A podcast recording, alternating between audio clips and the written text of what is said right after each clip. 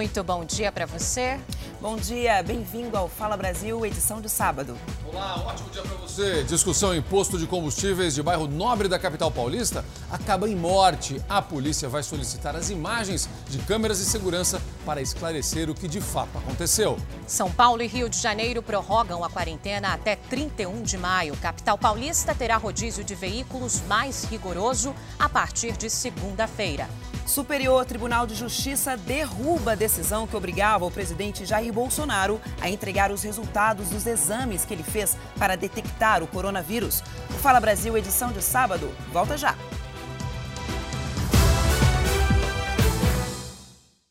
O Fala Brasil, edição de sábado, está de volta com um caso absurdo. Um entregador por aplicativo morreu após ser baleado por um segurança em um posto de combustíveis no Morumbi, bairro nobre da capital paulista.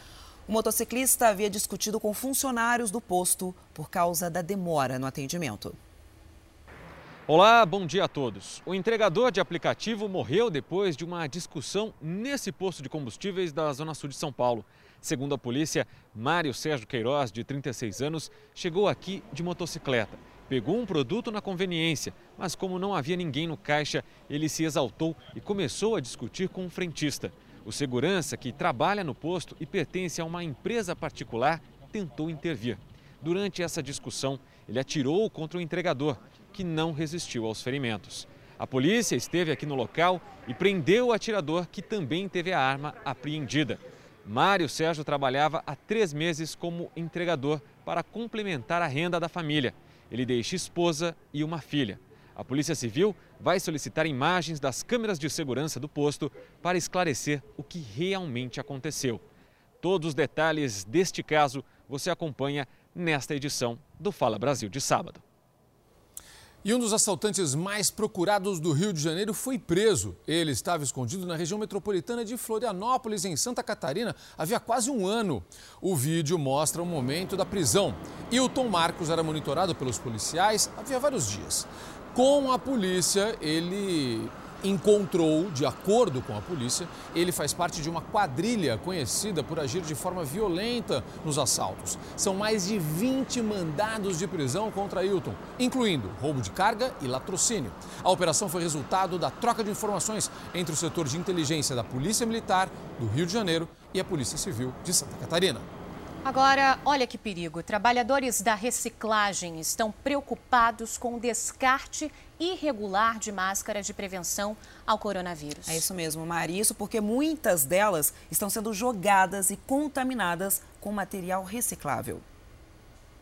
Em Porto Alegre, 60 toneladas de lixo, como papelão, plástico e metais, são entregues todos os dias nos galpões de reciclagem.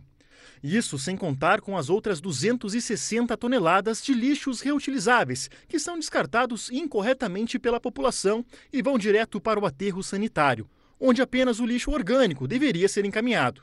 Só que por causa da pandemia e das orientações para se utilizar máscaras, muitas pessoas estão descartando o equipamento de proteção de maneira errada. Esse lixo acaba se misturando com outros e chegando aqui nos galpões de reciclagem. Só neste local, em um dia de trabalho, 400 máscaras foram encontradas. A Pamela é a coordenadora do galpão e relata que agora esperam cerca de uma semana para começar a mexer no lixo.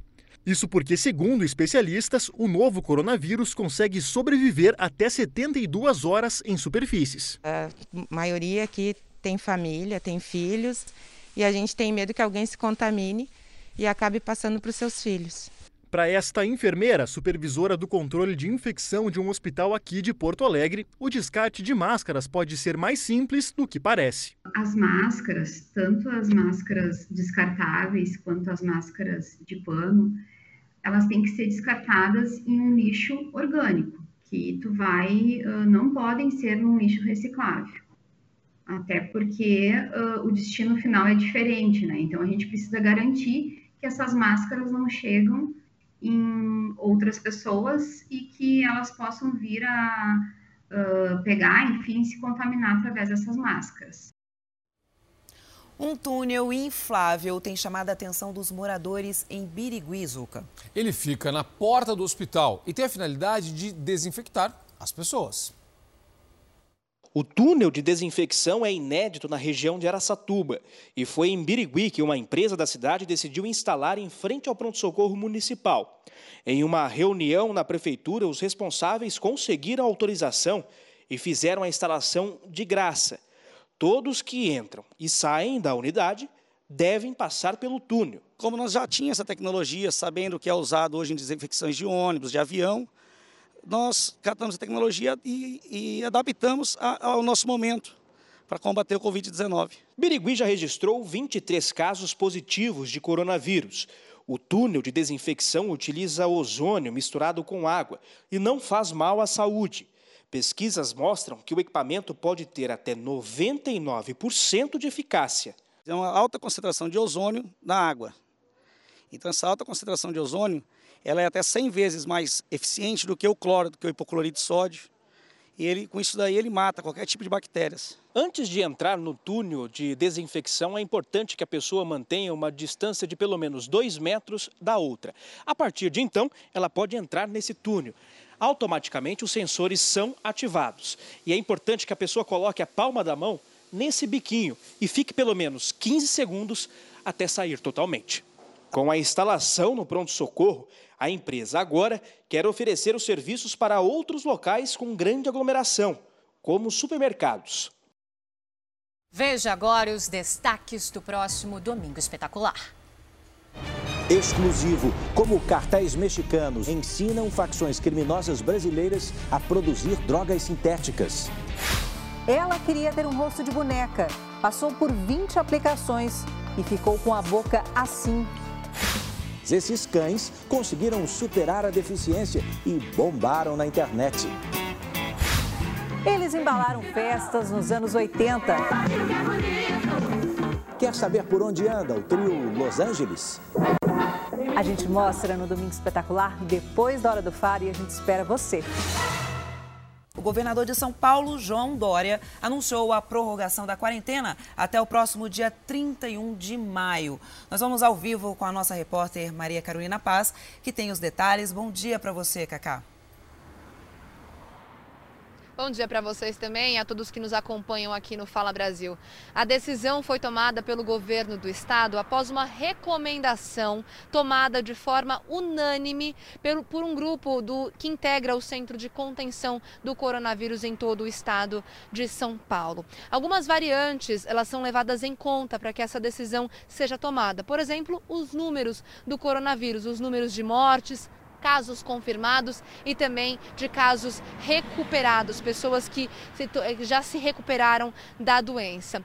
Uma taxa importante que é levada em conta é o aumento, o avanço da doença, que registrou, subiu mais de 700% na capital e mais de 3 mil por cento no interior e no litoral paulista. Em contrapartida, em contramão a essa informação, a taxa de isolamento social só cai no estado de são Paulo. Aqui na capital foi registrado na última quarta-feira 47% a taxa de isolamento social sendo que o recomendado pelas organizações de saúde é que essa taxa fique em 70%. Já a meta estipulada pelo governo é de 55%. Também eh, foi feito um estudo matemático pelo Centro de Contingência do Coronavírus que avaliou que desde o último dia 24 de março, mais de 40 mil mortes foram evitadas por conta do isolamento social. Também é importantíssimo que esse grupo de contingência do coronavírus avalie os leitos, a taxa de ocupação dos leitos nas UTIs em todos os hospitais da cidade e do estado também. Na região metropolitana da capital, a taxa de ocupação de leitos para pacientes de coronavírus é de 89,6% em UTI e 74,9% em enfermaria, enquanto os índices estaduais ficam em 70,5% e 51,3%, respectivamente. Para que São Paulo possa sair da quarentena sem que haja uma um um, um, um, colapso no sistema de saúde, a taxa dos leitos de UTI precisa ficar em 60% ou abaixo deste número. Quanto maior o tempo em que a taxa de distanciamento ficar abaixo de 55%, mais longa será a necessidade de manutenção da quarentena. Zucatelli, Mariana. Obrigado, Maria Carolina. Mais um bairro do Rio de Janeiro está em lockdown parcial. O motivo é o crescimento de casos de coronavírus na região. Outros bairros estão sendo monitorados e podem sofrer o bloqueio parcial já na próxima semana. Depois de denúncias de aglomerações em Bangu, o bairro da Zona Oeste foi mais um a receber o bloqueio parcial. De acordo com dados da Secretaria de Ordem Pública, Bangu e Campo Grande concentravam 36% dos registros recebidos pelo Disque Aglomeração do município. Então, o que a gente fez? Aquilo que estava planejado para dois, três dias depois começarmos aqui, a gente antecipou. O que, que dita a regra para a gente? Essa mancha. Diferente do calçadão de Campo Grande, o calçadão de Bangu há uma peculiaridade. Dentro do espaço determinado de lockdown parcial, há uma agência da Caixa Econômica. Com isso, funcionários do banco e também guardas municipais fazem o monitoramento da fila, para que haja o espaçamento de um metro e meio entre as pessoas e não haja aglomeração. A gente vem orientando, pedindo espaçamento, a obrigatoriedade de utilizar a máscara para preservar é, a vida do cidadão. Funcionários da Conlurb fizeram a limpeza do local. O equipamento foi usado para higienizar o mobiliário urbano. Caixotes e muita sujeira que se acumulavam nesta cobertura foram retirados. De acordo com o secretário, outros bairros já estão sendo monitorados e podem receber o lockdown parcial na próxima semana. Na Zona Sul, a gente já vem estudando, já vem monitorando Copacabana, Ipanema, Leblon, Barra da Tijuca, Jacarepaguá, Taquara. O que, o que, que dita a regra para a gente? É toda essa movimentação da aglomeração. Então, assim, não significa, ah, então a gente já vai imediatamente para outro bairro. Não. Toda vez que esse mapeamento mostrar para a gente a necessidade de fazer presença naquele momento, a prefeitura vai estar lá. Com as lojas fechadas devido à pandemia do novo coronavírus, o comércio do Espírito Santo tem uma estimativa de queda de 80% nas vendas para o Dia das Mães. A situação piora, na verdade, preocupa os empresários que já contabilizam os prejuízos. Depois de 40 dias de portas fechadas, nesta semana, Josafá reabriu a floricultura dele. O meu estoque, quando eu fechei a loja, eu tive que perder tudo. Não tem como você guardar mercadoria. Nos últimos dias, o comerciante tem recebido vários pedidos de buquês para o Dia das Mães, que será celebrado no próximo domingo. Os mais baratos custam 10 reais. As orquídeas com mimos podem sair por até R$ 150. Não teve alteração de preço, o preço está bem em conta, é até, tem coisa que é até mais barato do que o ano passado, para compensar a perca. Eu não, hoje eu não estou visando nem tanto lucro para o futuro, eu só preciso repor a minha perca que foi perdida. Se os clientes não querem buscar as flores na loja, não tem problema. O comerciante faz entrega em casa também. Falar em lucro fica difícil, mesmo se tratando de uma data tão importante para os lojistas. A previsão é de redução de 80% nas vendas em relação ao Dia das Mães do ano passado, segundo a Federação do Comércio do Estado. Desde que foram adotadas medidas de distanciamento social entre os capixabas, a FEComércio estima perda de pelo menos um bilhão e meio de reais. O varejo já está operando nesse nível de dois terços de retração e os produtos característicos do Dia das Mães são os mais impactados pela crise. Duas irmãs estão presas suspeitas da morte de um delegado em Goiânia. O crime foi há 14 anos. As duas viviam na Bahia, mas foram descobertas na cidade de Natal, para onde retornaram depois que começou a pandemia do coronavírus. Cláudia e Cleidiane agora estão atrás das grades. Elas estavam sendo procuradas desde 2017 por envolvimento na morte de um delegado de polícia há 14 anos. Na época, a vítima havia acabado de sacar dinheiro quando foi abordada por dois criminosos. As irmãs eram responsáveis por passar as informações aos comparsas. Foi feito um levantamento, descobrimos que existia um endereço em Aparecida de Goiânia, é, pertencente a um ex-marido da Cláudia, e com base nessa informação nós diligenciamos até o local e lá localizamos as duas. Né? Após a prisão, elas confirmaram que estavam morando na Bahia, em Porto Seguro, mas devido a essa pandemia que ocorreu, elas acabaram retornando aqui para a cidade natal delas. Na época do crime, o delegado reagiu ao assalto e, antes de ser morto, matou um dos assaltantes. Apesar do crime ter acontecido em 2006, o mandado de prisão contra as irmãs só foi expedido 11 anos depois. As irmãs já foram levadas para o complexo prisional de Aparecida de Goiânia. Elas receberam uma pena de 13 anos e 4 meses, né, de regime fechado, inicialmente fechado e agora vão dar início a esse cumprimento de pena. Sacos de lixo hospitalar foram descartados de maneira ilegal no Rio de Janeiro. Lençóis que tinham o nome de um paciente com Covid-19 foram encontrados por uma moradora. Os responsáveis pelo descarte irregular podem responder por crime ambiental. As imagens foram feitas por uma moradora de São Gonçalo, na região metropolitana do Rio de Janeiro. Infectantes de área hospitalar. O vídeo mostra a reação da mulher quando se deparou com material descartado de forma irregular. Por quem eu posso pedir ajuda para tirar isso que pode estar infectado? A moradora denunciou o caso à Secretaria de Meio Ambiente. A Prefeitura de São Gonçalo enviou uma equipe ao local. Os funcionários identificaram que o material se tratava de lixo hospitalar. Eram sacolas com lençóis. Elas tinham o nome da unidade de saúde e o número de um leito que seria de um paciente com Covid-19 internado em abril. O material teria partido desse hospital que fica no bairro do Maracanã, no Rio de Janeiro. O Hospital Universitário Gafrey Guinle é considerado referência nacional no tratamento de pacientes soropositivos. A direção da unidade informou que o descarte de material hospitalar fica a cargo de uma empresa terceirizada. Toda unidade de saúde ela tem que contratar uma empresa de é, re remoção de resíduos e de lavanderia hospitalar. Então nós temos duas empresas responsáveis por essas ações. A, a lixo, o lixo hospitalar vai ser incinerado. A lavanderia, ela leva os lençóis, lava e esteriliza esse lençol. O hospital deu início às investigações internas e, se comprovada a irresponsabilidade da empresa terceirizada, o contrato será cancelado. Os responsáveis pelo descarte irregular podem responder por crime ambiental. O diretor do hospital ainda fez um alerta. Toda vez que uma pessoa encontrar algum resíduo hospitalar, essa pessoa não deve mexer nesse resíduo.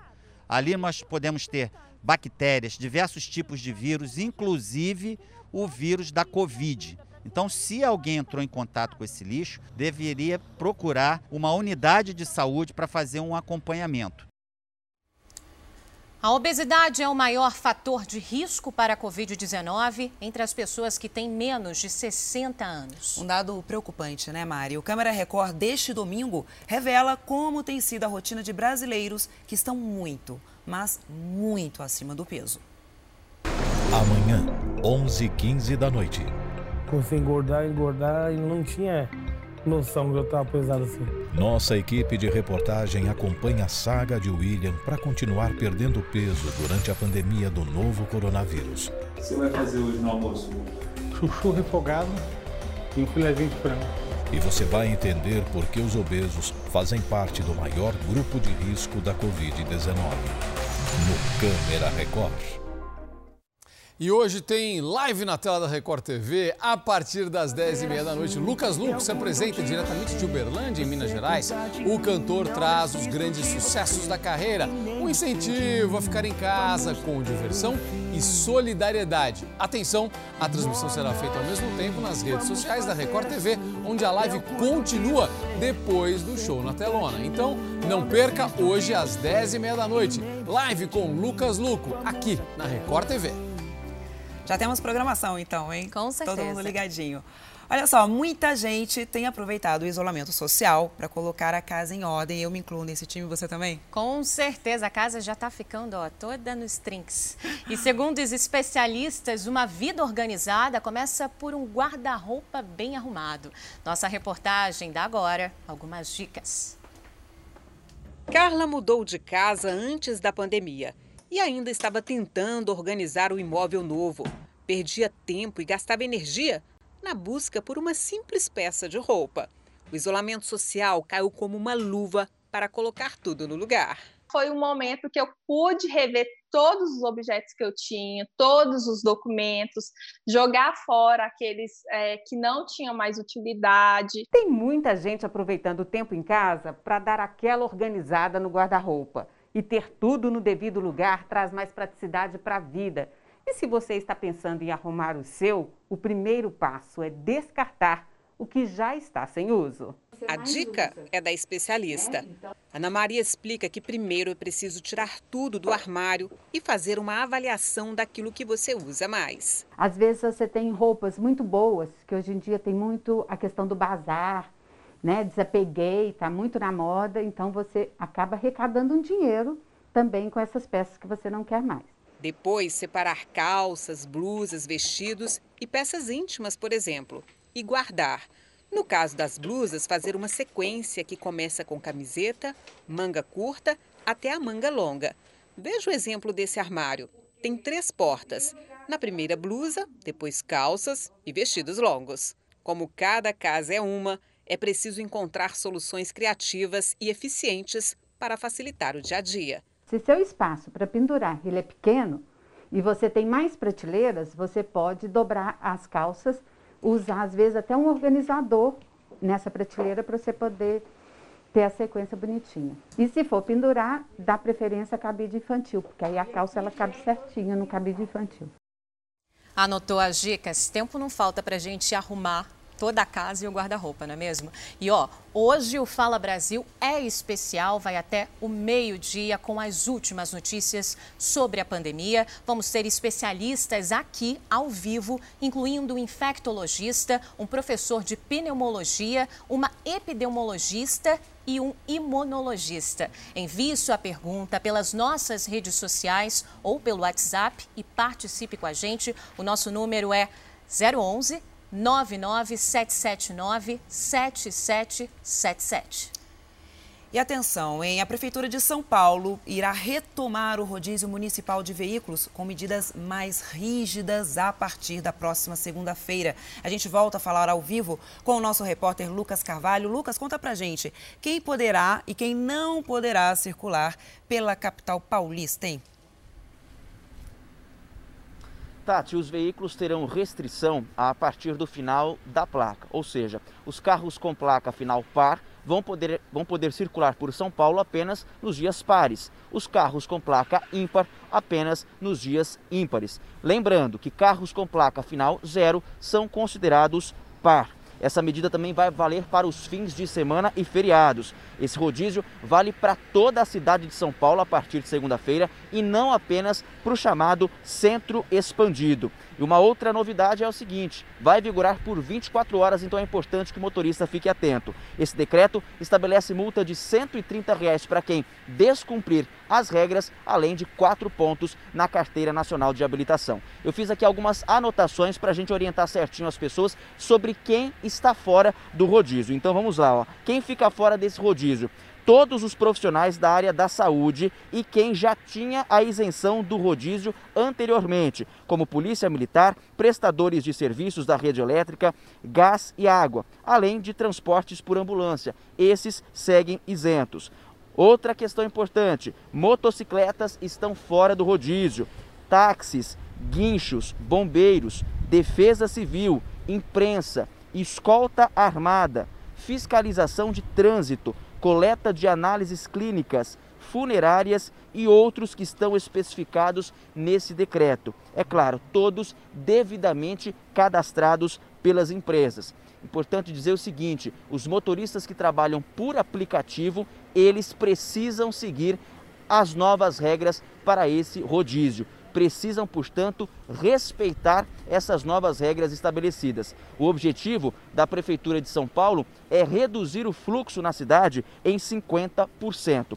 A partir da próxima segunda-feira, a Prefeitura disse que vai reforçar o transporte público. Vai colocar mais mil ônibus à disposição da população e outros 600 de reserva. Mas essa é uma questão que tem gerado muita polêmica aqui em São Paulo, exatamente pela possibilidade da superlotação do transporte público. Muitas pessoas estão questionando isso exatamente por conta dessa polêmica e por conta dessas dificuldades. Até mesmo o Ministério Público de São Paulo pediu alguns esclarecimentos à prefeitura sobre quais foram os estudos que basearam essa nova determinação e também de que forma que a prefeitura pretende evitar que haja uma superlotação no transporte público da capital. Lucas, a gente tem uma série de questões, especialmente em relação às isenções. Você citou aí quem está isento. Quem já estava isento, continua isento. Gente, não muda isso. Alguns setores não têm rodízio, como os taxistas, por exemplo. Outros têm, como os motoristas de aplicativo. Então, entenda isso. Quem já estava isento não tem que se preocupar. Por exemplo, moto já não está no rodízio normalmente. Vai continuar fora do rodízio, como o Lucas explicou. Agora, vamos falar das categorias que estão isentas neste, deste novo rodízio, desta nova forma de rodízio. Você citou aí o jornalista profissionais de segurança, além dos profissionais da saúde. Lucas, como é que essa turma toda, pé, jornalistas só não, profissionais que trabalham na imprensa, tá, gente? Não é só jornalistas, não é por categoria, é na verdade por atividade. Então você trabalha num veículo de comunicação, jornalista ou não, você tem direito a isso. Como isso é feito, Lucas? É a empresa que pede, é o profissional que pede. Como a gente consegue esta isenção? Como esses profissionais que estão nos acompanhando agora e que vão seguir trabalhando a partir de segunda-feira fazem para pedir essa isenção? Zucatelli, as empresas vão fazer esse intermédio. Então, os profissionais vão passar os dados da Carteira Nacional de Habilitação e a própria empresa vai fazer esse intermédio com a prefeitura, fazendo um cadastro. Dessa forma, portanto, esses profissionais, eles estarão livres dessas restrições, estarão livres inclusive das punições que serão aplicadas para aquelas pessoas que desrespeitarem a norma. São os quatro pontos na CNH e os 130 reais de multa. Então, para esses profissionais, inclusive os profissionais de saúde também que estão na linha de frente, que são os chamados serviços essenciais, as empresas precisarão fazer esse intermédio junto à Prefeitura da capital de São Paulo, viu, Scatelli? Perfeito, é hora de fazer isso rapidamente. Agora é para a gente evitar um problema, né, Lucas? Para evitar. Ninguém quer quatro pontos na carteira, ninguém quer pagar multa. Tem uma série de questões ainda. O Lucas hoje vai entrevistar, inclusive, o prefeito de São Paulo, Bruno Covas, para a gente uhum. tirar algumas outras dúvidas. É importante que a gente entenda que tem que tentar esclarecer tudo antes de segunda-feira, para não ter problema, né? Segunda-feira, quem me ajuda aí? Segunda-feira é para ou ímpar já, para a gente ajudar o pessoal? Ai, meu Deus, pensa rápido. Pensa hoje rápido, é 8, Brasil. 9, 10, é hoje isso? 9, é par. par. É ímpar. É isso? É 11. ímpar. É 11, segunda? Dia, dia 11, dia segunda-feira é dia 11. 11, portanto. Então, olha, pessoal que tem carro ímpar pode circular na segunda-feira. Pessoal que tem carro par não pode circular na segunda-feira. Então já vamos começar ajudando o pessoal agora, né, Lucas? Fazer essa conta. É verdade, exatamente. A partir então de segunda-feira, os carros ímpares podem funcionar. E tem também uma questão, Zucatelli, que até quando a gente for falar com o prefeito Bruno Covas, eu vou perguntar para ele que várias pessoas estão perguntando como é que fica na virada do mês. Maio, por exemplo, tem 31 dias. Então, do dia 31 para o dia 1 as pessoas vão ficar, né? As pessoas que têm o carro é, com a placa par vão ficar dois dias sem poder rodar por São Paulo? São algumas questões que estão chegando e ainda hoje no Fala Brasil a gente vai, a gente vai ser o porta-voz da população fazer esses questionamentos para o prefeito de São Paulo. Sim, Lucas, porque pelo que você falou, né, aí o pessoal com placa ímpar acaba ficando na vantagem, né? Dia 31 Dia primeiro vai aí rodar dois dias e vai dar confusão. Agora, eu queria que você esclarecesse, você disse agora há pouco que a Prefeitura é, é, oficializou que serão disponibilizados ônibus extras, né? Porque tem toda essa confusão de sobrecarregar o transporte público. Esses ônibus já começam a rodar a partir de segunda, Lucas? Isso, a partir de segunda-feira, a prefeitura diz que vai disponibilizar sim esse reforço. Mais mil ônibus que vão estar circulando pela capital de São Paulo. A prefeitura diz que vai colocar outros 600 de reserva também. É, mas isso, né, apesar desse, desse reforço no transporte público, isso tem gerado muito questionamento porque, embora haja mais veículos, mais ônibus disponíveis, vai existir também uma demanda muito maior daquelas pessoas que aquelas pessoas que precisam trabalhar e que até então usavam o carro como transporte, essas pessoas vão ter que usar o transporte público, ônibus, metrô, trens. Então, um dos grandes questionamentos, inclusive um questionamento que o Ministério Público faz, é como a prefeitura pretende fazer para evitar a superlotação porque essa é a grande preocupação. Diante de uma crise né, do coronavírus, as pessoas vão estar juntas, muito próximas, havendo essa superlotação, existe um risco muito grande da contaminação, que é a grande preocupação de todo mundo, né, gente? Muito obrigada, Lucas. A gente segue agora. Daqui a pouquinho a gente volta esse assunto com o prefeito Bruno Covas. Em Mato Grosso do Sul, caminhoneiros que não pararam de trabalhar, nem mesmo durante a pandemia, recebem na beira da estrada um apoio especial para seguir viagem. É isso aí, Mari. A ação acontece também em rodovias do Paraná, São Paulo e Rio de Janeiro. Há dias eles estão fora de casa percorrem grande parte do país para garantir que a cadeia nacional de abastecimento continue girando. Nesta semana, caminhoneiros que passam pela BR-163 em Mato Grosso do Sul não seguem viagem sem antes receber um kit de higiene pessoal e alimentação.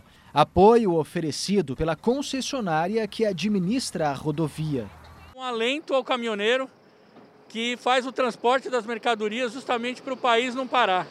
Então é uma ação de extrema relevância para que o caminhoneiro se sinta acolhido na rodovia. A Daíra é do sul do país e vem à região centro-oeste praticamente toda a semana. Está no trecho há mais de 11 anos, só que agora o coração anda mais apertado. Todos nós devemos se proteger, né? Mas enfim, todos nós saímos preocupados, né? Com a família, com como é que nós vamos voltar para casa. Mas com precaução, acho que vai dar, vai funcionar. Só aqui em Mato Grosso do Sul, cerca de 30 mil kits serão distribuídos aos caminhoneiros que passarem pela BR-163. Um apoio importante a uma categoria que não pode parar, nem mesmo em época de pandemia. Além da higienização para evitar a contaminação e um lanchinho de fim de tarde, o caminhoneiro anda recebendo outro carinho especial. São cartinhas escritas à mão por crianças e adolescentes que seguem em casa nesta quarentena. Eu e minha família rezamos todos os dias para que chegam no seu destino com segurança. Abraços, meu amigo. Ele fica sensibilizado com isso também, né? Além de Mato Grosso do Sul, a ação se estende por rodovias do Paraná, São Paulo e Rio de Janeiro, com a entrega de 100 mil kits para caminhoneiros que levam as riquezas do país aos quatro cantos do Brasil. Isso aí tá no sangue, né? A gente faz o que gosta, né? Ações muito importantes que deixam né, esses dias tão tensos bem mais leves. Agora a gente muda de assunto, vamos falar, porque Manaus é uma das cidades com o maior índice de mortalidade no Brasil 42 óbitos para cada 100 mil habitantes. Mas uma comunidade que vive em casas flutuantes ainda resiste em meio à pandemia, viu? Olha só que boa notícia: o Rio Negro tem protegido as cerca de 400 famílias de ribeirinhos e até agora nenhum caso da doença foi registrado por lá, Socatelli. Nossa equipe foi até lá, Tati, Mari, foi até o coração da Amazônia conhecer como está a rotina desses brasileiros. O coronavírus pode ultrapassar rápido as fronteiras de Manaus. Por isso, seguimos em direção à zona rural da cidade. A gente veio até aqui para conhecer de perto e levar até você a realidade. O que o novo coronavírus tem causado na vida das pessoas que vivem aqui. De que forma a vida delas tem sido afetada. Nós estamos em um porto de passageiros da cidade. E daqui seguiremos pelo Rio Negro até a comunidade ribeirinha Nossa Senhora do Livramento local onde não há casos confirmados do novo coronavírus. Imagine só você. Apenas 9 quilômetros separam o caos de Manaus da tranquilidade da comunidade.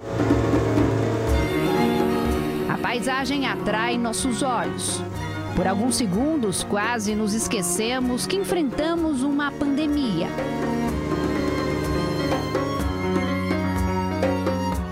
Mas as máscaras vistas em todos os cantos do Brasil chegaram também ao coração da Amazônia. Lembrando que o coronavírus anda à espreita por aqui. Pelo caminho, entendemos por que os casos ainda não chegaram na comunidade. As casas distantes criam um isolamento natural entre os moradores. De longe avistamos uma idosa e decidimos nos aproximar. Licença. Dona Maria do Carmo é aposentada, tem 81 anos. Ela morava em Manaus e estava a passeio na comunidade quando os casos da Covid-19 começaram. Eu vim para cá e apareceu essa doença, a gente não deixaram mais eu ir para lá. E a senhora tem que ficar isolada aqui agora. É, diz que é melhor, né? Não tem saído, né? É, não, não. A idosa sente muita saudade dos oito filhos e dos seis netos. Talvez a falta da família aperte ainda mais, já que o Ministério Público quer estabelecer o lockdown na capital. É aquele isolamento mais rígido, em que só é possível sair para casos extremamente essenciais.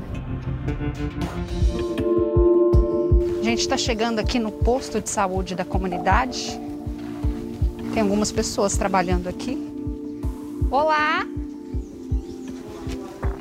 Bom dia. Bom dia. Tudo bem? Tudo. Qual é o seu nome? Luciana. Luciana, você trabalha aqui no posto? Sim. Qual a sua função? Enfermeira.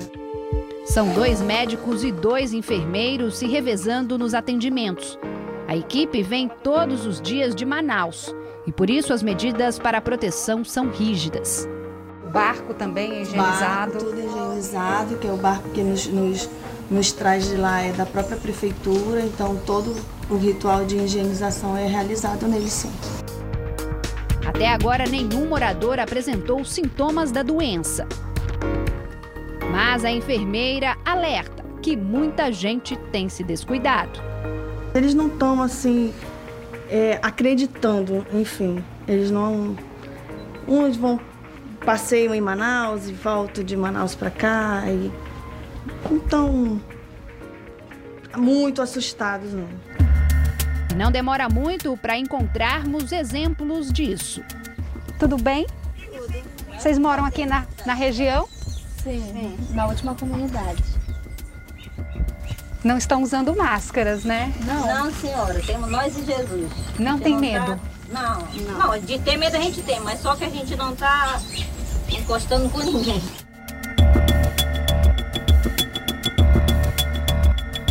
Já a comunidade indígena tem se preocupado mais.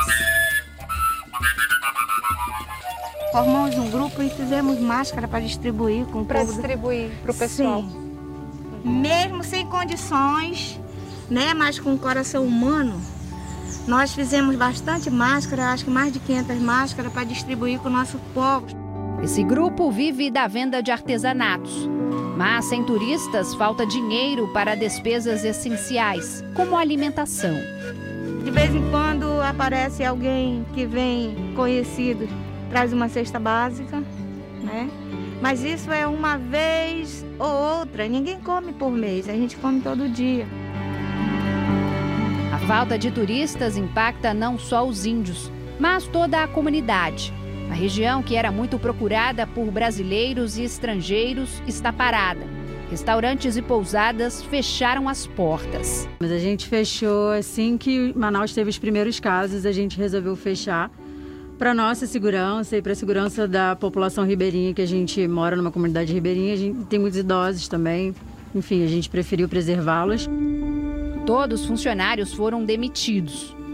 O último dinheiro que a gente tinha, a gente gastou com os funcionários para eles conseguirem se manter esse tempo e depois pedirem o auxílio deles. Seguimos a nossa jornada pelo Rio. Nossa última parada é em uma das casas mais isoladas da comunidade. Dona Olga tem 72 anos e há 14 vive nesse isolamento voluntário. Nesse período de pandemia, é... então é um local seguro para a senhora estar, né? É, na verdade, eu já vivo em quarentena, né? Há muito tempo. É, que nem o povo suíço tem que distribuir a população, né? A população não pode ficar em, concentrada em grandes centros, né? Carioca foi parar no coração da Amazônia para trabalhar e nunca mais quis sair daqui. Tudo que eu vivo é modelo indígena, filosofia indígena, entendeu? Eu deixei tudo que eu tinha para viver nessa simplicidade que para mim é um luxo. Luxo que nesse momento de pandemia a mantém em segurança, bem longe dos casos que se multiplicam na capital. Do coronavírus, ela só tem ouvido notícias pelo rádio. Eu acordo 4 horas da manhã, então eu, a minha sintonia, eu vou em todas as rádios, sei de tudo que está acontecendo. Faz parte do grupo de risco por ser idosa e ainda é fumante, mas diz não estar preocupada. Aqui não dá para você ter medo, não. Enquanto o coronavírus não chega, cuida bem da imunidade. Com o consumo de produtos naturais, como o suco de maracujá, batido na manivela. É um ótimo exercício. Tenta se cuidar ao máximo porque sabe que se o coronavírus chegar, a ajuda demora. Não tem como pedir socorro.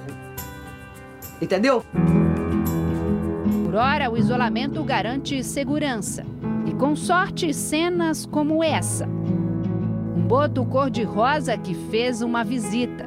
Um sinal de que a vida sempre prevalece, ainda mais com uma boa dose de otimismo. Não vou me abalar por falta de coragem para ajudar as pessoas. Agora a gente tem que ajudar a salvar. Essa é a nossa missão. E mesmo com a determinação da suspensão das atividades, confecções clandestinas ignoram a quarentena e seguem funcionando normalmente. Um absurdo isso, né? Aqui na capital paulista, a polícia fechou uma fábrica que produzia milhares de peças falsificadas, todas de marcas famosas. A fábrica clandestina funcionava no segundo andar desta casa, com máquinas de costura industrial, roupas que simulavam marcas famosas eram produzidas em larga escala. Foram apreendidas mais de 3 mil peças falsas, avaliadas em 90 mil reais. As investigações apontam que os produtos serviriam para abastecer inicialmente o comércio do centro da capital paulista e que grupos como esse costumam vender para vários estados do país. A falsificação de marcas é o crime que mais cresce no Brasil e só no ano passado causou prejuízo de mais de 58 bilhões de reais. Segundo a delegacia que investiga a pirataria em São Paulo, quem comandava a confecção era um boliviano, que poderá responder por crime contra o registro de marcas. A ação do grupo teria se intensificado durante a pandemia. No momento né, que os policiais chegaram, é, estavam lá trabalhando em torno de, um, de 8 a 10 pessoas. Esse pessoal eles se estão se organizando e estão já preparando um material para que quando essa quarentena termine, para que eles já tenham um material para que eles coloquem esse material no mercado e até tentem recuperar esse tempo que para eles é um tempo perdido de, de venda. Mistério na morte de um casal aqui em São Paulo. A Priscila Doroche está com a gente agora ao vivo e vai explicar, né? Priscila, os, os corpos foram encontrados dentro de um carro que ainda estava com o motor ligado, é isso mesmo? Isso mesmo, Mariana. Bom dia a você, a Tatiana Zucatelli, a todos que nos acompanham. Esse casal, identificados como Sidney Coelho de Melo, de 50 anos, e Elza Mendonça, de 53, foram encontrados no veículo, como você falou, com o motor ligado. A Elza estava no banco do carona e o Sidney do banco do motorista. Isso foi em frente a uma chácara em São Roque, no interior de São Paulo. A polícia acredita que eles roubaram essa chácara e foram surpreendidos por por um atirador, porque tinham objetos dentro do veículo que foram roubados deste imóvel porque estava uma janela arrombada. Olha só, o Sidney já tinha passagens pela polícia, inclusive por ameaçar, tinha sido denunciado por ameaçar os filhos da Elsa. A Elsa era costureira, não tinha antecedentes criminais e os filhos da Elsa acreditam que ela foi convencida pelo namorado a participar deste roubo da chácara. A Elsa que conheceu o Sidney através de um aplicativo de relacionamento e eles estavam juntos há seis meses, Mariana. Muito, Muito... obrigada, Priscila. E um bebê de aproximadamente sete meses morreu e outras duas crianças inalaram fumaça num incêndio que atingiu uma casa na zona leste aqui de São Paulo. Segundo a polícia, a mãe das crianças tinha saído para uma confraternização e deixado as crianças sozinhas.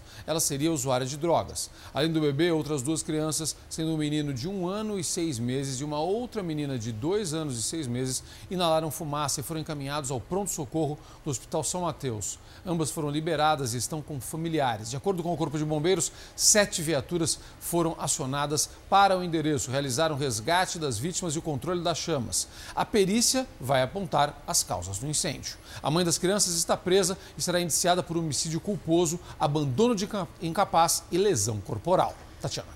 Que história triste é essa, hein? Muito. Bom, vamos lá. Em várias cidades do Brasil, o uso de máscaras se tornou obrigatório. Esse é o caso de Belo Horizonte. Mesmo assim, muita gente insiste em não tomar as devidas precauções. Passageiros na fila, mantendo o distanciamento e utilizando máscara. De uma forma geral, esse foi o cenário que encontramos na estação Pampulha, em Belo Horizonte. A população parece estar mais consciente da importância do uso da proteção. Tem que usar máscara, né? Tem que evitar. A maioria pensa assim. Mas há também quem ignore as recomendações. Deixa eu falar com você um minutinho, você está sem máscara? Não vai utilizar máscara no ônibus? Está com essa preocupação? Este homem ficou na fila sem a proteção e assim mesmo embarcou. Cadê a máscara? Ele está dizendo que vai comprar a máscara ainda. Dá um certo receio, não dá? Com certeza. Dá vontade de falar com a pessoa? Sai de perto de mim. Outras pessoas parecem não se atentar para a forma correta do uso da máscara. Este homem ficou um bom tempo com o nariz para fora. Já esta moça estava com a máscara no pescoço. Eu acabei de tirar porque eu estava comendo. É, e aí esqueceu de voltar. É. As pessoas não estão levando isso a sério. Então elas não acreditam. Mesmo quando elas usam as máscaras, elas tiram dentro do ônibus. Segundo o presidente da Associação dos Usuários do Transporte Público de BH e região, essa fiscalização não pode ser responsabilidade do motorista, que já está atarefado demais. É impossível, ele não tem o poder, ele não tem os mecanismos, ele já cobra a passagem, ele já faz dupla função, ele tem que garantir o trânsito, a segurança do veículo, abrir a porta, fechar a porta. O distanciamento dentro dos coletivos também é uma ação importante para evitar a contaminação pela Covid-19. A situação em Belo Horizonte preocupa Clério, que cobra ações mais efetivas. Dentro dos ônibus não tem nenhum isolamento, não tem nenhum tipo de segurança, as filas estão enormes, está é, tá como se fosse um dia normal. O Sindicato das Empresas de Ônibus afirmou que há viagens suficientes para que ninguém seja transportado em pé e que os motoristas são orientados a não ultrapassar o limite de passageiros e pedir o uso de máscara. Já a BH Trans informou que já emitiu mais de duas mil multas para empresas que descumprem os decretos e que a Guarda Municipal orienta a população sobre o uso das máscaras dentro e fora dos ônibus. A empresa ressaltou que cerca de 400 agentes monitoram e fiscalizam o transporte. Mesmo com a liberação da Anvisa, faltam testes rápidos para a Covid-19 nas farmácias de Goiânia. E algumas já decidiram que não vão vender os testes porque temem o risco de contágio e até erro no diagnóstico. A nossa equipe percorreu várias farmácias homologadas para receber o teste rápido da Covid-19 aqui em Goiânia. Nessa, os vendedores dizem que o teste ainda não chegou por aqui e eles nem sabem se o produto vai chegar. Tem previsão? Nessa outra farmácia, os vendedores também afirmam que não tem o teste rápido para a Covid-19. Eles ainda dizem que possivelmente o produto não vai ser vendido aqui, porque acham o teste muito arriscado, pois a possibilidade de um falso resultado, segundo eles, é grande. Isso aí é de todas as farmácias que nós visitamos aqui na capital, em apenas uma, que fica aqui no setor marista, a área nobre de Goiânia, nós encontramos o teste rápido para a Covid-19. Segundo o farmacêutico, essa caixa com 25 fitas ou 25 testes está sendo vendida a R$ 5.500, ou seja, cada teste está saindo a 220 reais. Ainda segundo o farmacêutico, a caixa só pode ser vendida completa, com os 25 testes. E o produto nessa farmácia não é vendido para qualquer pessoa. Vocês estão vendendo mais para a clínica, né? Os testes rápidos para a Covid-19 foram liberados pela Anvisa há mais de uma semana. Basta apenas uma gota de sangue e o exame avalia se a pessoa já teve ou não contato com o coronavírus. Segundo um protocolo da Associação Brasileira das Farmácias, com base nas recomendações do Ministério da Saúde, o teste só deve ser feito em pessoas com suspeita da Covid-19 há pelo menos oito dias. Trabalhadores da saúde, funcionários que foram afastados do trabalho por suspeita da doença e pessoas assintomáticas, que tiveram exposição a risco de contaminação pelo vírus há pelo menos 20 dias. O teste deve ser feito sob a supervisão de um profissional capacitado e bem paramentado. Uma pessoa com suspeita só é testada na rede pública se for internada com sintomas. Na rede particular, o teste é caro custa em média 350 reais. O presidente do Sindicato do Comércio de Produtos Farmacêuticos diz que a testagem em farmácias representa um risco para o consumidor. O ideal, segundo ele, seria o sistema drive-thru. Como está sendo feito em alguns países, a exemplo dos Estados Unidos, que aí a pessoa ela estaria dentro do seu próprio veículo, de lá ela já seguiria para a sua casa, algo nesse sentido. Hora de atualizar os números do coronavírus. A gente volta a falar com a Maria Carolina Paz. Conta pra gente, Maria Carolina, quantos casos confirmados da Covid-19 no Brasil? São 145.328 casos confirmados da Covid-19 em todo o país. O número de mortes é de 9.897. São Paulo continua sendo o estado com maior número de casos confirmados. São 41.830. E também número de mortes, 3.416. O Rio de Janeiro tem 15.741 casos e 1.503 mortes. No Nordeste, o estado do Ceará é o mais atingido pela pandemia. São 14.956 casos e 966 mortes. Na região norte, o pior, a pior situação é no Amazonas, 10.727 casos e 874 mortes. Na região sul, o estado com mais mortes é o Paraná, são 106 óbitos. O Distrito Federal tem 2.442 infectados e 37 mortes. 59.200 297 pessoas já conseguiram se recuperar da doença no país. Os dados são atualizados do Ministério da Saúde. Voltamos ao estúdio do Fala Brasil. 59 mil curados, né? Que Uma boa, boa notícia. notícia. É bom ressaltar sempre. Obrigada, Maria Carolina. E olha só isso, gente. O isolamento social tem afetado a saúde mental de muitas pessoas. Para ajudar nesses casos, profissionais de saúde estão oferecendo consultas por meio de uma plataforma online. Ruas vazias, comércio fechado, crise econômica, desemprego. Problemas reais de uma população que precisa se manter em isolamento social por causa da ameaça do coronavírus. Medo, angústia, ansiedade, crise de pânico e até depressão. Cada um reage de um jeito a essas mudanças repentinas que a sociedade está vivendo. E muita gente precisa de apoio profissional nesse momento. a gente vive uma situação sem precedente e sem previsão. Né?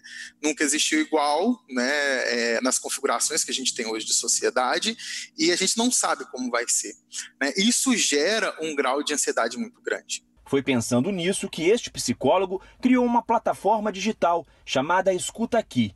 Nela, profissionais oferecem terapia para quem não pode pagar. Fazer uma dinâmica de um negócio de empreendedorismo social que trouxesse um impacto é, que autossustentasse aí, é, enquanto uma pessoa paga uma consulta, outra consulta é doada. Luciana participa do projeto. Saber que as consultas que ela paga ajudam outras pessoas a receberem atendimento voluntário é gratificante. Da mesma forma que a terapia, para mim, foi primordial para melhorar diversas áreas da minha vida, amorosa, profissional, a plataforma ela veio para me ajudar num momento muito difícil. E eu acho que esses profissionais têm muito a contribuir com as pessoas. Todo mundo deveria ter o direito de fazer terapia. A Rosilene também decidiu ajudar. Idealizadora do projeto Roma Amor, que existe desde 2016, ela e outros profissionais têm dedicado parte do tempo para consultorias e terapias gratuitas. Uma andorinha sozinha não faz verão. Então, assim, se nós unirmos forças, a gente consegue fazer um trabalho fantástico. Sem dúvida. Bom, olha só, a solidariedade tem um papel fundamental na luta contra o coronavírus. Por isso, convidamos você a participar da campanha SOS Famílias do Sertão e ajudar a resgatar a esperança e recuperar a dignidade de milhares de famílias do interior do Nordeste. Para contribuir com a iniciativa do projeto Nova Canaã, aponte o seu celular para o QR Code que está na sua tela ou entre no site sosfamiliasdosertão.org. E lembre-se, Um pequeno gesto de generosidade faz toda a diferença. Sem dúvida. Pesquisadores da Universidade de Cambridge, na Inglaterra, acreditam que o coronavírus tenha surgido antes de dezembro do ano passado, quando a China reportou o primeiro caso à Organização Mundial da Saúde. Em entrevista a uma emissora de TV chinesa, o pesquisador Peter Foster disse que estudos indicam que o vírus começou a circular entre 13 de setembro e 7 de dezembro do ano passado. O cientista foi um dos responsáveis por identificar os três tipos do coronavírus em circulação. Nesta semana, a França iniciou uma série de testes em amostras antigas de pacientes com pneumonia. Em uma delas, encontrou sinais de que uma pessoa pode ter sido contaminada pelo novo coronavírus ainda em 27 de dezembro.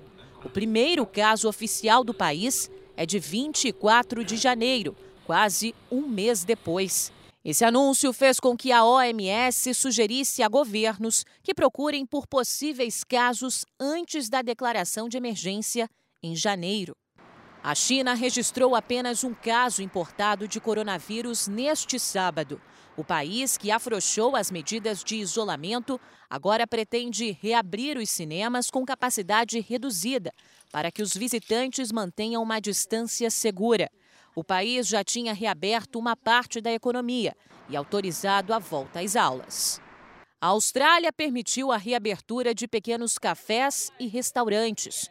Como novas infecções diárias diminuíram drasticamente, com 22 novos casos registrados ontem, serão permitidas reuniões de até 10 pessoas e eventos como casamentos e funerais. No Reino Unido, o país com mais mortes da Europa, a expectativa é que o primeiro-ministro anuncie os passos para a reabertura do comércio neste domingo, mas já avisou nada deve mudar radicalmente. Em comemoração aos 75 anos do fim da Segunda Guerra Mundial, a Rainha Elizabeth II fez um discurso em homenagem às vítimas. Em meio à pandemia, a monarca disse que em tempos de guerra nunca se deve perder a esperança. Nas ruas da Itália, filas e sinalizações de distanciamento se tornaram o um novo normal. O país registrou diminuição das mortes para pouco mais de 240 e o número de novos casos continua caindo dia a dia. Na Espanha, novas medidas de relaxamento começaram a valer nesta sexta. Praias foram liberadas e pequenos parques abertos para atividade física. Na Holanda, as escolas primárias instalaram protetores de plástico em torno das mesas dos alunos para evitar o contágio. Além disso, as turmas foram divididas em turnos para diminuir a aglomeração nas salas de aula. Os governos da Argentina e do Peru decidiram estender o período de isolamento obrigatório. Os dois países tiveram aumento no número de novos casos de Covid-19. Em Lima, na capital do Peru, enfermeiras e médicos do hospital referência para tratamento de coronavírus comemoraram o Dia das Mães de um jeito diferente. Eles se reuniram em uma área aberta e fizeram uma apresentação com balões, bolos, dança e aplausos. Os pacientes acompanharam tudo da janela dos quartos.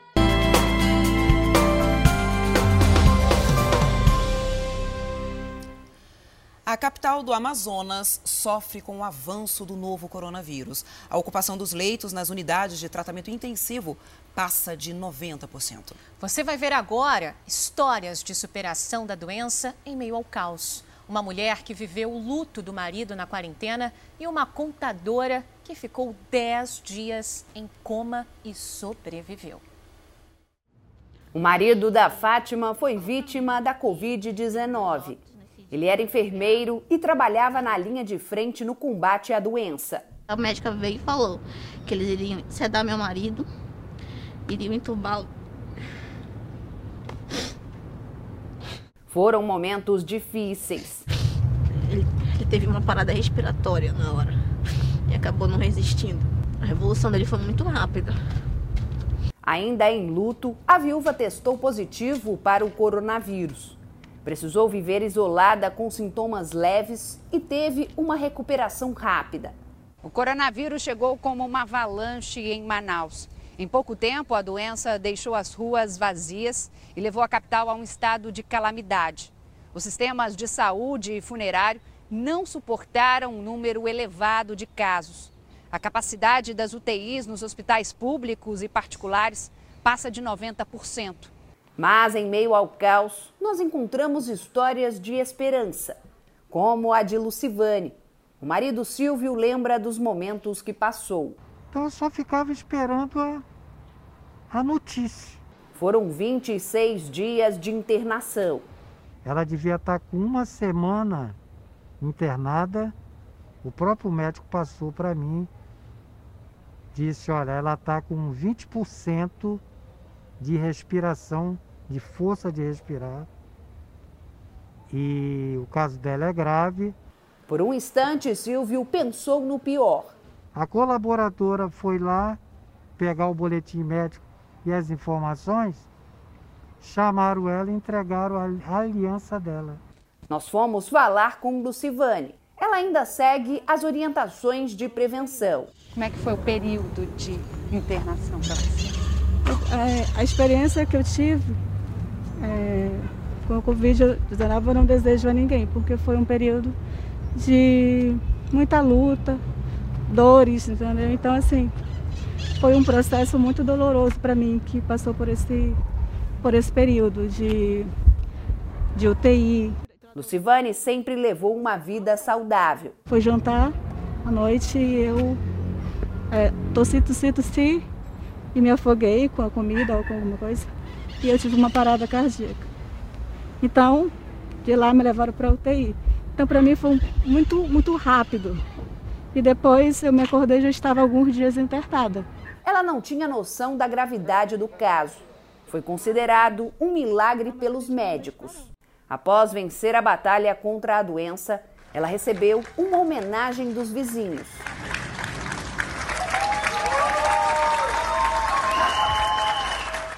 Fizeram essa homenagem aqui no condomínio, realmente eu não esperava, entendeu? E eu só tenho a agradecer a cada um. Foi um momento assim que eu não desejo a ninguém nunca passar por isso. O Notícia Boa traz isso, né? Esperança, a gente está precisando em meio ao caos. Vai passar. É isso. Agora, mais de 15 mil litros de álcool etílico apreendidos de uma fábrica clandestina serão destinados a unidades de saúde e à população. O material apreendido está em um laboratório para ser transformado em álcool em gel e líquido. Na luta contra o coronavírus, até a quadra do Instituto Federal do Rio de Janeiro virou um laboratório improvisado. Uma quantidade muito grande, né? Então a gente teve são bombonas de 250 litros e até tonéis de mil litros. É aqui que parte dos 15 mil litros de álcool etílico são transformados em álcool 70%, substância indispensável durante esta pandemia. Neste laboratório, são produzidos dois tipos de álcool 70. O glicerinado e o não glicerinado. O glicerinado ele é indicado para passar na superfície da pele mesmo. O não glicerinado é para qualquer superfície. Já o álcool em gel é produzido neste laboratório. As substâncias são individualmente misturadas. O processo é rápido, dura menos de 10 minutos e pronto. A gente vai deixar agitando assim uns 5 minutos e já vai ter o gel pronto para o invase, para transferir para os frascos, né, para depois colocar um rótulo e, e distribuir. Depois, tanto o álcool em gel quanto na forma líquida vem para este outro laboratório, onde é averiguado se há alguma impureza e se a substância já pode ser consumida. Aqui a gente pode ver que tem um sinal forte, intenso, que é o próprio etanol, que é a matéria-prima e tem alguns sinais mais fracos que são as outras substâncias que compõem a amostra. O álcool que chegou no Instituto Federal do Rio e que vai ajudar boa parte da população e dos servidores é fruto de uma grande apreensão da Polícia Civil. No mês passado, policiais da delegacia de Nilópolis, na Baixada, descobriram uma fábrica clandestina de álcool. Além dos 15 mil litros de álcool etílico, a polícia apreendeu também mais de 10 mil potes de álcool em gel impróprios para o uso. O produto vai ser encaminhado ao Instituto Federal em breve. Muito gratificante receber, receber o agradecimento dos professores, dos químicos, né, que foram ao local fazer a retirada junto com o Corpo de Bombeiros e eles sentiam a felicidade deles em conseguir pegar todo esse material que poderia causar uma, uma, uma tragédia em algo benéfico e ser distribuído gratuitamente para quem efetivamente precisa. Vamos lá, 680 agências da Caixa Econômica Federal ficam abertas hoje, sábado, até o meio-dia, para o pagamento do auxílio emergencial de 600 reais. Vanessa Lima, bom dia. Quem está sendo atendido hoje? Muito bom dia. O atendimento começou às 8 horas da manhã e é para as pessoas que recebem pelo programa Poupança Social Digital. Atendimento, então, para essas pessoas que recebem pelo Poupança Social Digital para o saque em espécie. A direção da Caixa informou que, mesmo depois do horário de fechamento, as pessoas vão continuar sendo atendidas. Atendimento até o último cliente. 900 recepcionistas foram contratados para organizar as filas e evitar possíveis aglomerações. A relação completa das agências abertas hoje pode ser conferida no site do banco. Caso valor não seja sacado num prazo de 90 dias, o dinheiro volta para os cofres do governo. Mariana, Tatiana. Obrigada. Perto de um colapso na saúde, o governo do Amazonas comprou 28 respiradores em uma loja especializada em vinhos. O Conselho Regional de Medicina diz que os equipamentos não estão adaptados para uso em UTI. E o governador, que já enfrenta um processo de impeachment por mau uso do dinheiro público, vai ter que explicar mais essa denúncia. O Amazonas registrou mais de 600 novos casos de Covid-19. O sistema de saúde do estado opera à beira do colapso, com quase 90% dos leitos de UTI ocupados. Faltam respiradores. O governo do estado recebeu de uma empresa especializada em equipamentos médicos uma oferta de venda de 33 respiradores. Mas a Secretaria de Saúde preferiu comprar de uma empresa especializada em vinhos. O portal da transparência do governo mostra o empenho de R$ 2 milhões 906 mil reais por quatro respiradores de um modelo mais completo e 24 mais simples, portanto, cinco a menos do que na proposta anterior. A empresa FJAP e Companhia Limitada, razão social da loja de vinhos, já fechou outros contratos anteriores com o governo, mas para o fornecimento de alimentos. Os 28 respiradores foram trazidos para este hospital de apoio. Uma visita técnica feita pelo Conselho Regional de Medicina atestou que alguns equipamentos estavam incompletos e que eles são para uso doméstico ou para pacientes leves contraindicados para o uso em UTI. O Ministério Público entrou com uma representação junto ao Tribunal de Contas do Estado, pedindo a suspensão do pagamento e cobrando explicações do governador Wilson Lima, que enfrenta um processo de impeachment por suspeita de mau uso do dinheiro público. O governo do Amazonas disse que a aquisição de respiradores é difícil por conta da alta demanda e que os preços subiram. E que, nesse caso, os respiradores adquiridos foram aprovados pelos médicos do Hospital Delfina Aziz, referência no tratamento da doença no estado.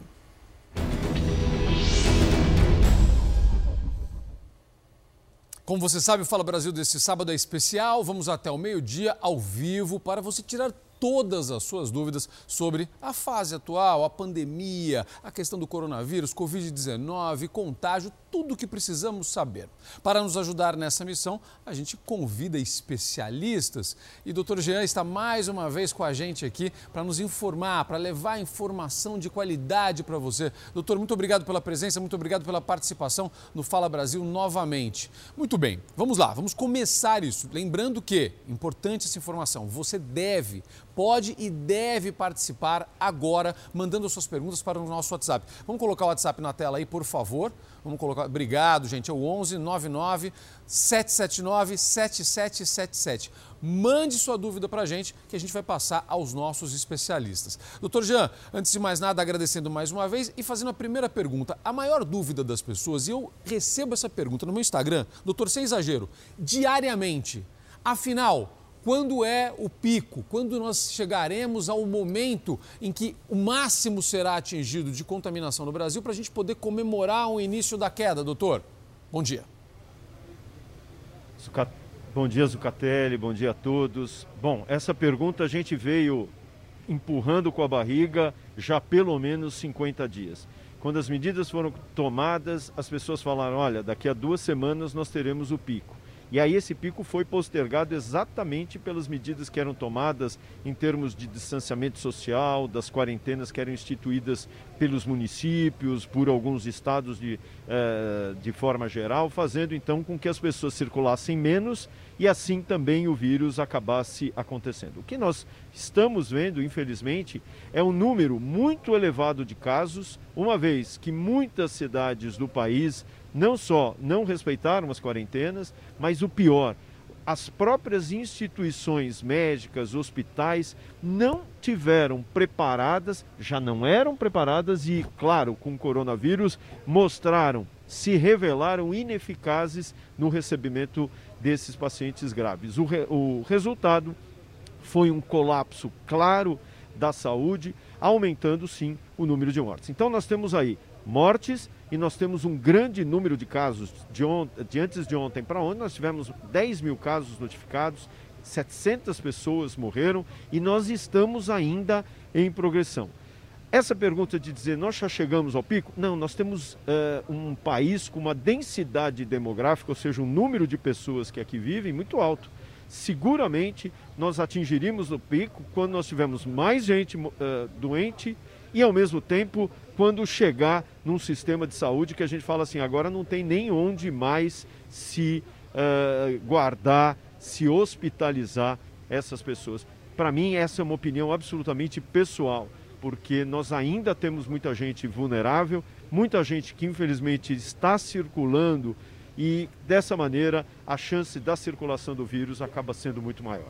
Doutor, a gente viu muitas mudanças em relação às orientações e isso não tem qualquer crítica nem aos governos, nem a, no mundo inteiro, porque nós estamos aprendendo sobre este vírus dia após dia. Por exemplo, o senhor está dando entrevista para mim de máscara, é a primeira vez que isso acontece, porque a gente não tinha essa orientação para o uso é, todo, de todos, máscaras o tempo todo. O senhor está fora, tá, a gente está aqui dentro do ambiente, o senhor está aí do lado de fora, não tá, o senhor está usando máscara. as coisas estão mudando. Por exemplo, uma informação que foi do começo é, sobre o tempo em que o vírus poderia estar é, ativo. Três horas em superfícies como metal, como plástico, como papelão. Agora eu já ouvi dizer já li em mais de dez dias. Doutor, a gente está descobrindo coisas a cada dia sobre o tal do coronavírus, né?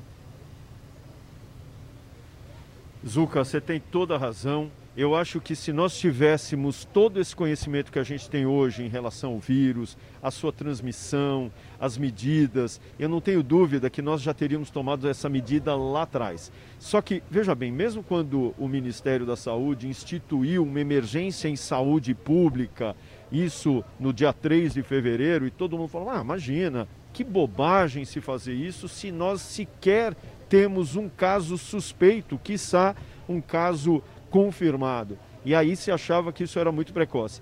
É, quem dera se nós tivéssemos o conhecimento desse vírus e tivesse reforçado essas medidas, impedindo inclusive as grandes aglomerações, o que se inclui o próprio carnaval no nosso meio. Eu não tenho dúvida que seria uma atitudes que, lógico, não cairiam no agrado da, da população, mas seguramente hoje também teriam e representariam uma possibilidade de nós termos menos casos no nosso meio. Doutora, Tatiana Brasil tem pergunta para o senhor. Doutora, essa semana muito se falou sobre tempestade inflamatória, que explicaria aí as mortes pela Covid-19. Eu até fiz uma colinha aqui, porque a infecção poderia causar lesão no músculo cardíaco, bloquear a ação de insulina e afogar o pulmão. Eu queria que você explicasse um pouquinho é, sobre isso. O que, que seria essa tempestade inflamatória? Nós entendemos muito bem que quando uh, as pessoas têm uh, algumas doenças, por exemplo, a dengue, elas podem complicar com uma dengue hemorrágica. O indivíduo que tem a febre amarela pode complicar com uma febre amarela mais grave. E isso era uma apresentação que nós chamamos bifásica, ou seja, uma fase mais leve e por ocasião da formação de uma imunidade, de uma resposta inflamatória, essas pessoas acabavam sim complicando a sua condição clínica. E aí não foi diferente em relação à própria coronavírus. Nós percebemos é, duas situações. O indivíduo vem, evolui de uma forma que nós chamamos clássica. Essa forma clássica seria exatamente dor no corpo, dor de garganta, tosse seca, febre alta, uh, ao mesmo tempo perda do olfato e do paladar. As pessoas muitas vezes estão sendo mantidas estáveis e de repente elas vêm e começam a piorar a sua condição clínica. Isso se deve ao quê? A uma resposta em que alguns indivíduos apenas e não todos acabam realmente piorando a sua condição frente à liberação de uh, mediadores inflamatórios. Esses mediadores agem principalmente recrutando as nossas células de defesa, solicitando as nossas células de defesa para agirem nos vários lugares onde o vírus ali está.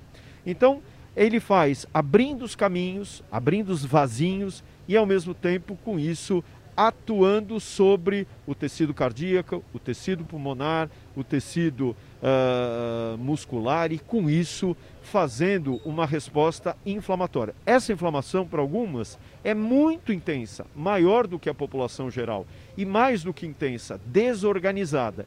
E à medida que eu tenho muito, muito uh, soldado lutando, eu vou ter muito mais mortes. Então, isso nós chamamos de tempestade inflamatória das citocinas, que são esses elementos que chamam os soldados para agirem.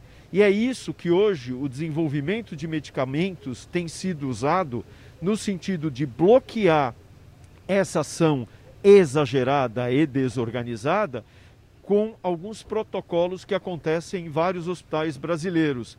E isso também tem mostrado uma, uma situação de resposta bastante interessante. E é esse mediador inflamatório, entre outras coisas, que estimula aquelas coagulações que a gente vê, formações de pequenos trombinhos na parede desses vasos. Então, a associação de anticoagulantes em situações mais graves está também bastante conceituada. Doutor, bom dia. Aqui é a Mariana Bispo. Eu queria perguntar sobre os profissionais da saúde. Você acabou de falar protocolos hospitalares, mas a gente tem visto também muitos profissionais serem infectados e até morrerem. É, o que falta? O que está faltando para essa classe trabalhadora? Está é, tá faltando, por exemplo, equipamentos necessários nesse momento? Qual é a leitura que o senhor faz sobre esse momento, principalmente para os profissionais de saúde?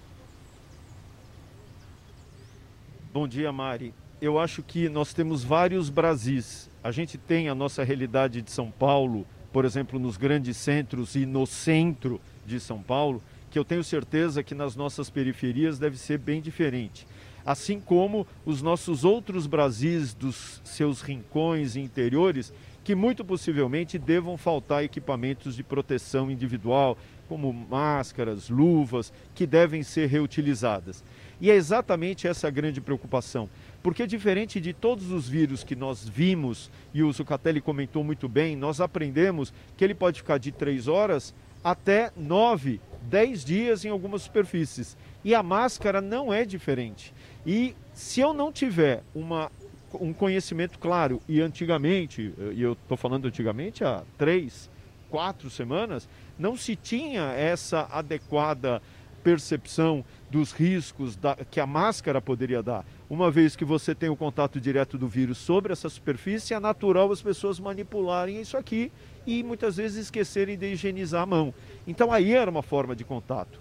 Ou, por exemplo, contatos com as superfícies de um balcão de um, de um hospital, as pessoas já tiraram a paramentação e se, e se grudaram num balcão onde ali poderia também estar presente o vírus. Então, isso tudo fez com que muitos médicos, muitos profissionais da saúde, como técnicos de enfermagem, enfermeiras, acabassem se contaminando. Hoje, nós temos visto realmente que isso acontece também na hora de desparamentar, ou seja, na hora de tirar a máscara, na hora de tirar o avental, na hora de tirar a touca que se coloca. Então, tudo isso hoje faz com que o profissional seja mais atento nessa desparamentação, mas por outro lado também esteja atento ao seu ambiente e à necessidade é, constante dos equipamentos de proteção individual. Doutor, o senhor é brilhante. Quando o senhor fala antigamente, há três semanas, fica muito claro para o telespectador a capacidade de mudança e de que maneira nós estamos sendo obrigados a evoluir rapidamente, os senhores profissionais da saúde, ainda mais nessa batalha. A Silvana do Imirim tem uma pergunta importante aqui. Ela diz que precisa levar alimentos para a irmã, doutor.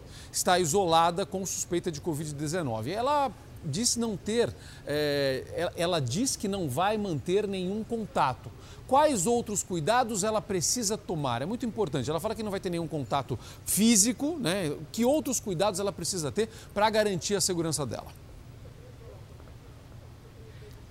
Essa pergunta é uma pergunta muito interessante porque muitas vezes não somente as pessoas estão sendo cuidadoras daquelas que estão em casas, outras casas, casas distantes, como muitas vezes a gente tem pessoas dentro do próprio, da própria casa que é colocada em isolamento lá naquele outro quarto. Então esses cuidados são fundamentais, porque você não vai tocar a campainha, pôr ah, a, a, a, a caixa, a sacolinha que você e sair correndo. Não é assim. Mas o cuidado, sempre mantendo máscara, distanciamento e o próprio álcool gel. Quer dizer, você vai tocar o botão, sempre com cuidado que depois que você tocar a campainha, higienizar a mão com uh, o álcool gel, você já vai estar uh, paramentada com a máscara e uh, fazendo o distanciamento. Não chegar próximo, manter dois metros de distância, dessa forma tendo a segurança de não haver risco de contágio. Muito bem, para aquelas pessoas que estão dentro de casa com pessoas assim dentro do quarto, você coloca a comida no chão, bate na porta e esse indivíduo sai, pega e repõe essa, esse alimento logo a seguir com todos os cuidados. Doutor Jean, a gente agradece a sua participação, essa primeira participação. Vamos voltar a falar com o doutor Jean. A gente vai convidando você. Coloca, coloca de novo o número do WhatsApp pessoal, é o 1199 779 7777. Além do doutor Jean, outros especialistas estarão com a gente até o meio-dia nesta cobertura especial, levando informação que é a nossa grande aliada neste momento. Mariana. Pois é, muita mudança e a gente vai aí acompanhando né, e tirando todas as dúvidas de vocês. A queda nas temperaturas e na umidade do ar, comuns nessa época do ano, favorecem o aumento do número de casos de doenças respiratórias. A grande preocupação agora é que resfriados e gripes possam ter sintomas confundidos com a Covid-19. Além disso, com a queda da imunidade, o organismo, o nosso organismo, pode ficar mais sensível à contaminação pelo coronavírus. Mais soro no nariz, mais inalações e remédios. Caroline sofre de rinite, sinusite e asma, problemas que pioram com a chegada do frio. Eu preciso fazer inalação diária também nessa época do frio. Meu nariz fica entupido, eu tenho muita tosse. A maior preocupação agora é que doenças comuns desta época do ano abrem caminho para um maior risco de contágio pelo coronavírus. Nosso corpo sofre diretamente com as mudanças bruscas de temperatura e com o ar seco. A gente vai ter resfriados mais frequentes no inverno e esses resfriados também vão alterar ainda mais as nossas defesas da mucosa respiratória. Com isso, a gente vai ter uma maior suscetibilidade ao coronavírus, que é a nossa maior preocupação nesse inverno deste ano. Resfriado, gripe, rinite, bronquite e asma. Essas são as doenças que aumentam muito no outono e inverno. Alguns sintomas são confundidos com os da Covid-19. Foi o que aconteceu com a Caroline. Ela chegou a ficar isolada pensando que estava com coronavírus. Passei dois dias é, no quarto, né? Para comida, o marido batia na porta e deixava lá, eu pegava. E aí depois eu melhorei e comecei a tomar uma medicação um pouco mais forte para alergia e para asma. Melhorei e acredito que não era o coronavírus. Apesar de sintomas em comum, principalmente com os da gripe, alguns sinais servem como alerta para procurar ajuda médica. Além de paladar e olfato prejudicados, atenção à febre persistente e falta de ar. Febre alta, geralmente 38,5 para cima, por geralmente dois dias, né? E muita falta de ar, com muita dor no peito. Agora no frio, medidas de higiene como lavar as mãos e usar álcool em gel são ainda mais importantes, além do uso da máscara. É também no frio que a gente costuma ficar em locais com menos circulação de ar, o que deve ser evitado ao máximo e continuar seguindo a recomendação de não se aglomerar. Num ambiente fechado, primeiro que aquele ambiente não é arejado, então gotículas respiratórias, que são o principal vetor de transmissão do coronavírus, elas permanecem por mais tempo no ar. a gente chega mais perto das pessoas e isso aumenta a chance da gente de se infectar com vírus respiratórios. Evitar as doenças sazonais é um esforço importante para não sobrecarregar ainda mais os sistemas de saúde. Não ir ao pronto-socorro por qualquer motivo diminui as chances de contrair o coronavírus. Para isso, os médicos recomendam cuidados redobrados com as doenças comuns no frio. Boa alimentação, dormir bem e tratar sua doença crônica. O hipertenso usa direitinho o seu remédio da pressão, o diabético usa o seu remédio da diabetes. Isso é muito importante. Você já tem menos chance de descompensar uma doença crônica sua. É o esforço da Caroline para preservar a própria saúde e a da família dela. Eu estou fazendo de tudo para não sair de casa. É, estou utilizando mais a bombinha nessa época do frio para não ter nenhuma crise e não ter que correr para o hospital. E agora nós vamos ao Rio de Janeiro conversar com a repórter Anabel Reis, que está com a secretária municipal de saúde, Beatriz Bush. Bom dia, Anabel. Bom dia, Beatriz. Secretária, a prefeitura tem feito bloqueios parciais em bairros com muitos casos de coronavírus. É possível dizer que um lockdown na cidade inteira está próximo de acontecer? Bom, Bom dia a todos. Bom dia a todos. O Rio de Janeiro tem 9.672 casos confirmados, sendo 1.002 óbitos, 83 confirmados nas últimas 24 horas. Os bairros de Campo Grande e Bangu, na Zona Oeste, já têm um lockdown parcial e a secretária municipal de saúde, a Beatriz, vai contar para a gente que já há previsão a partir de amanhã de ser estendido para mais um bairro. Bom dia, Beatriz. Conta para gente qual é esse bairro e se há previsão que seja estendido por toda a cidade. Essa decisão de bloqueio parcial em algumas localidades, bom dia a todos, é feita no comitê científico que vai se reunir hoje às 11 horas da manhã. De antemão, há o planejamento para algum fechamento em Santa Cruz, possivelmente ali no Calçadão. Agora, a gente está numa fase de fazer mais do mesmo, intensificar essa questão da fiscalização, intensificar as ações de sensibilização da população para que fiquem em casa. Vocês estão entregando um tomógrafo aqui em Bangu, onde a gente está, e tem previsão de oito pela cidade. Como é que ele vai ajudar no, no combate ao coronavírus? Eu vi um dos colegas, é, agora que foi entrevistado, falando de tempestade inflamatória. A gente percebe que os pacientes internados eles têm as suas doenças de base, o diabetes, a hipertensão, as doenças crônicas muito descompensadas. Não há ainda um padrão ouro, todo mundo sabe que os exames demoram, a sair e às vezes um resultado negativo não afasta a doença, mas percebemos que a imagem, a tomografia, não ao raio-x, ela é muito semelhante àquele padrão da pneumonia viral. Então estamos colocando oito tomógrafos no território, na atenção primária, onde também estamos criando polos de atendimento para que as pessoas sintomáticas possam fazer esse exame e internar precocemente em leitos de enfermaria, para que a gente possa acompanhá-los. Não irão mais para casa para retorno com sintomas respiratórios mais graves. A gente vai fazer os exames e, para isso, esse é um dos tomógrafos. Ontem inauguramos Del Castilho, terá ainda Campo Grande, Santa Cruz, Pavuna, Cidade de Deus, Rocinha, Recreio, Madureira é a ideia de conseguir antecipar a internação para que as pessoas não cheguem já tão graves nas unidades de emergência. E como é que está a taxa de ocupação nos hospitais? Olha, no início dessa semana, a rede municipal teve a sua capacidade de internação saturada. Estamos acima de 97%. Essas internações, entretanto, dependem de equipamentos. A gente sabe que um terço das pessoas necessita de um leito de terapia intensiva. Ontem nós recebemos equipamentos de uma compra realizada no passado na China e na madrugada desse domingo e de segunda-feira vamos receber 300 ventiladores mecânicos, 400 monitores, várias bombas de infusão.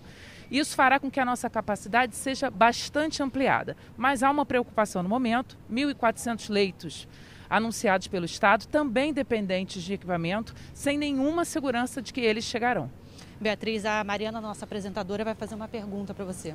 Beatriz, bom dia. A gente soube, né, ontem que o Rio de Janeiro registrou é, mais de 180, aliás, mais de 180 mortes por conta da Covid-19, ultrapassando em 24 horas o, o número de registros aqui de São Paulo. Eu queria que você falasse um pouco, já que esses casos estão aí concentrados na capital do Rio de Janeiro. Eu queria que você falasse um pouco como a prefeitura recebe esses dados e quais estão sendo né, essas ações, como você já falou um pouco sobre lockdown em alguns bairros, mas como a prefeitura recebe esses dados que foram alarmantes. A gente já pode dizer que o sistema de saúde, principalmente municipal, está em colapso? Bom dia, Mariana. Esses dados que atualizaram o painel, eles não são óbitos em 24 horas. Os óbitos alcançaram um pouco mais de 40, 42 óbitos. E é isso que a gente vem acompanhando. Essa atualização se deu pela confirmação do exame de Covid em pessoas que infelizmente faleceram em abril. Então não foram 189 óbitos em 24 horas foi, foram 189 resultados positivos de óbitos anteriores. Mais de 150 deles não aconteceram nas últimas 24 horas. Nós seguimos acompanhando, vimos o curso natural da, da doença, esperamos mais óbitos, por isso essa iniciativa de internação precoce. Ok. Agora a gente consegue mostrar aí o local onde você está, tem alguns tomógrafos para a gente mostrar, a gente consegue é, mostrar ao telespectador todo o ambiente aí, Anabel? Mariana, o tomógrafo vai ser inaugurado aqui do lado, está sendo preparado aqui é, toda a cerimônia para entrega desse tomógrafo, vai ser ali dentro daquele centro de imagem que ele vai ficar colocado. É, como a, a secretária disse, esse está sendo inaugurado aqui em Bangu, já teve um em Del Castilho, na Zona Norte, e a previsão de outros é, seis, totalizando oito na cidade do Rio de Janeiro, e eles vão funcionar justamente para que as pessoas que têm problemas respiratórios possam fazer uma tomografia e seja detectado qual é a extensão e elas sejam tratadas antes de chegar num quadro mais grave. Mariana. Obrigada, Anabel. Agradece a secretária. Obrigada e até a próxima. Agora a gente fala sobre a flexibilização nas relações de trabalho durante a pandemia, que permitiu novos acordos entre patrões e empregados. É isso, mas é preciso ter atenção para que não haja abuso por parte do empregador, em especial no caso do trabalhador doméstico.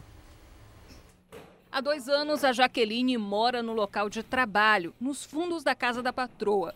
A decisão foi tomada por conta da relação de proximidade entre elas e por conta da violência no bairro onde Jaqueline morava. Antes da pandemia, o expediente era dividido entre a casa da patroa e uma casa vizinha. Agora ela teve que optar em qual das casas preferia trabalhar para evitar circulação desnecessária. Eu trabalhava aqui, aí uma hora eu ia ali para outra casa do, do, do vô mais da avó e ficava lá até as cinco cuidando deles dois, que a filha dele saía para resolver as coisas, eu ficava para ajudar ela. Aí, como o avô morreu, fez um mês, no tempo que começou, aí eu não fui mais.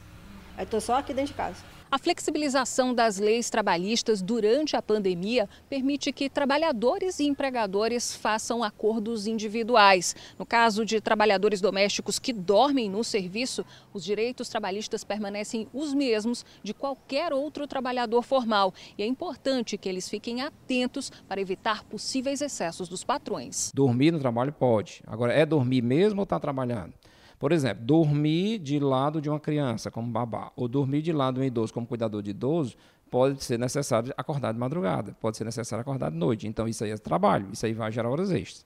E ainda tem um agravante: se for depois das 10 da noite, vai gerar adicional noturno. Apesar da proximidade, a Roberta e a Jaqueline mantêm uma relação de trabalho bem definida, com horários delimitados. A rotina continua a mesma, porque ela só trabalha aqui só no período da manhã. Meio-dia, vai para casa dela. termina o serviço dela no horário de meio-dia mesmo. E aí vai cuidar das coisas dela, já que ela não pode ir para onde ela ia antes, né? As mudanças durante a pandemia permitem também que sejam negociadas a jornada de trabalho, a suspensão de contrato e a redução salarial. Olha só, um entregador de aplicativo foi morto por um vigilante durante uma discussão dentro de um posto de combustível em um bairro nobre da capital paulista. A confusão entre o motociclista e funcionários do posto começou por causa da demora do atendimento. A bolsa que o entregador usava para trabalhar ficou em cima do banco. A área em volta da conveniência foi interditada pela polícia. Mário Sérgio Queiroz, de 36 anos, trabalhava como segurança em um hospital e, nas horas livres, entregava encomendas por uma empresa de aplicativo. Ele estava nesta moto quando resolveu parar neste posto de combustíveis do Morumbi, área nobre da Zona Sul de São Paulo. Segundo a polícia, Mário Sérgio entrou na conveniência e pegou um produto, mas como não havia ninguém no caixa, ele teria começado a discutir com o frentista. O segurança do posto tentou intervir e, no meio dessa confusão, acabou atirando no entregador. Mário Sérgio não resistiu aos ferimentos e morreu no local. O segurança do posto pertence a uma empresa particular. Ele foi detido e teve a arma recolhida. O frentista que se envolveu na confusão foi ouvido na delegacia. A polícia irá solicitar imagens de câmeras de segurança para esclarecer o que realmente aconteceu. Familiares de Mário Sérgio chegaram no posto assim que souberam da morte do entregador. Ele deixa esposa e uma filha de 9 anos. A filha dele era a vida dele e agora como que vai ser, gente? Como que vai ser? Como que a filha dele amanhã esperando o pai chegar e não vai chegar? Que mundo que a gente tá, gente? Uma quadrilha usou o nome de idosos ricos para fazer empréstimos milionários, viver bem e comprar carros de luxo. O esquema foi descoberto pela polícia. A quadrilha ainda tentou um último golpe para esconder um automóvel avaliado em meio milhão de reais. Meio milhão de reais. No edifício imponente de um bairro nobre de São Paulo, os agentes buscavam provas e bens comprados com o dinheiro de um golpe milionário. Um dos suspeitos, morador do endereço elegante, é também dono deste carro esportivo de luxo. Os policiais apreenderam computadores e documentos no apartamento, mas o carro não estava na garagem. Ontem, depois de ter a conta bloqueada pela justiça, o suspeito desconfiou que poderia ser alvo de investigação e corria o risco de perder o Porsche amarelo. Foi então que ele levou o automóvel para uma concessionária, com a desculpa de fazer uma revisão. A polícia analisou câmeras de radares da cidade e seguiu o rastro da armação. O veículo acabou apreendido. O carro avaliado em quase meio milhão de reais foi comprado depois que o suspeito conseguiu um empréstimo de 4 milhões num banco privado. Para isso, ele falsificou documentos de dois empresários idosos e deu como garantia um imóvel das vítimas no valor de 10 milhões de reais. Como que se descobriu a fraude? A empresa das vítimas, que as vítimas são sócias, é, recebeu uma notificação do banco sobre o empréstimo e, na verdade, não foram eles que fizeram o empréstimo. Segundo as investigações, as vítimas não têm qualquer ligação com o golpista. A polícia desconfia que funcionários do banco tenham participação no crime, já que o empréstimo milionário foi concedido com muita facilidade. O objetivo principal da investigação é Sabemos como que o, que o investigado conseguiu obter os dados das vítimas, que não são dados é, fáceis de se encontrar, então as investigações seguem nesse sentido. Outros dois suspeitos são investigados, mas ninguém foi preso ainda. A polícia rastreia agora toda a movimentação financeira do grupo, que pode responder por estelionato, associação criminosa e lavagem de dinheiro. A cara de pau dos bandidos é tão grande que eles, além de comprar um carro de luxo, eles levam na concessionária oficial para fazer revisão como se fosse um cliente normal. Isso é a suposta certeza da impunidade, que desta vez não deu certo. Ainda bem. Vamos para mais um caso de São Paulo, Tati? Vamos lá. A polícia de São Paulo procura por um homem suspeito de participar da briga entre duas mulheres que resultou na morte de uma jovem de 21 anos, Zuca. Tatiana, a gente mostrou muito essa história esta semana aqui. Ela foi ganhando elementos durante a semana, durante a investigação, como imagens que foram feitas pelo motorista do carro, enfim. E, essas informações foram ajudando a polícia. Vamos mostrar agora o andamento dessa investigação.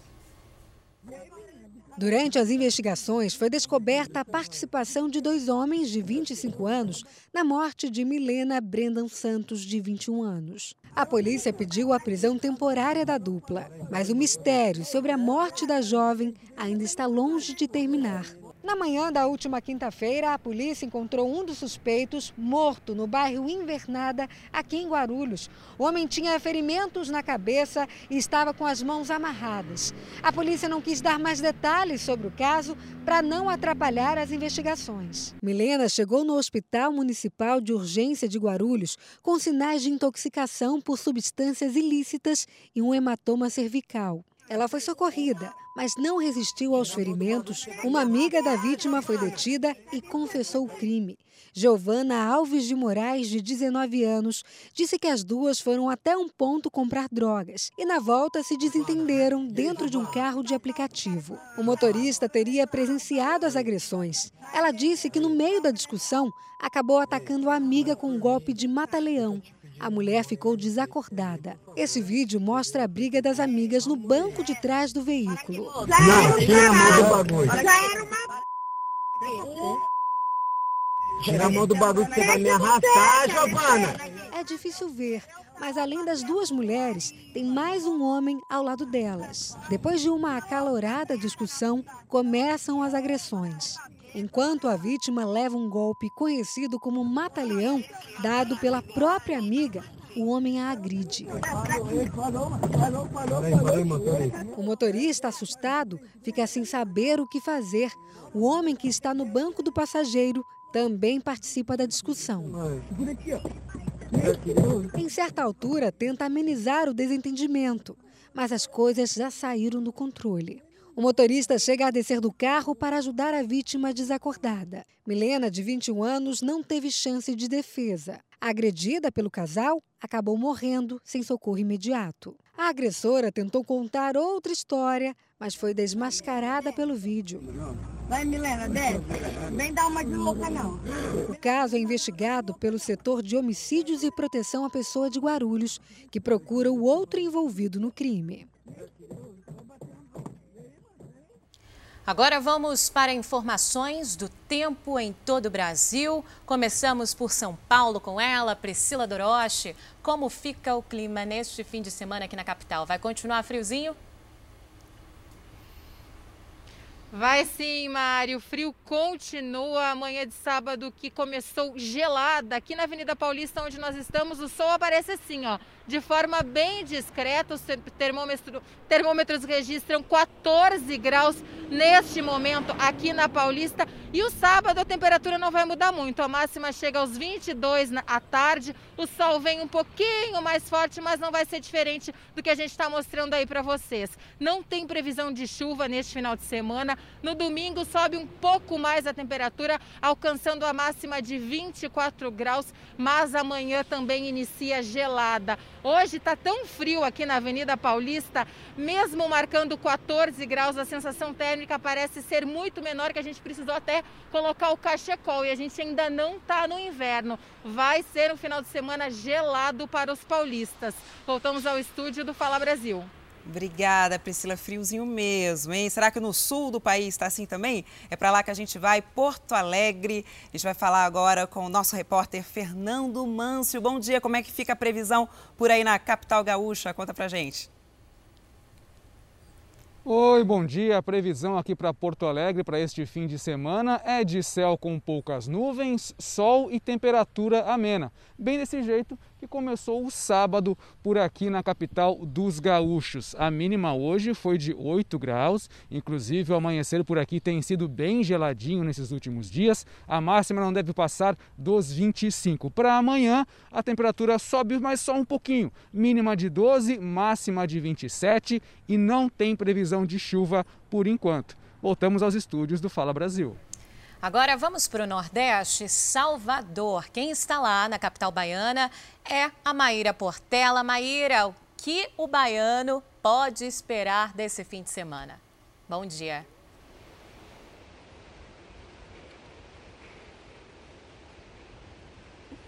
Olá, bom dia. Muito vento e muita chuva. Nós estamos aqui na praia do Rio Vermelho e agora venta bastante por aqui com várias rajadas o mar está bastante revolto e como a gente pode ver, o tempo está muito fechado. Já choveu nas primeiras horas da manhã, deu uma estiada e agora já voltou a chuviscar novamente. Ao longo de todo o sábado, o tempo vai ficar assim.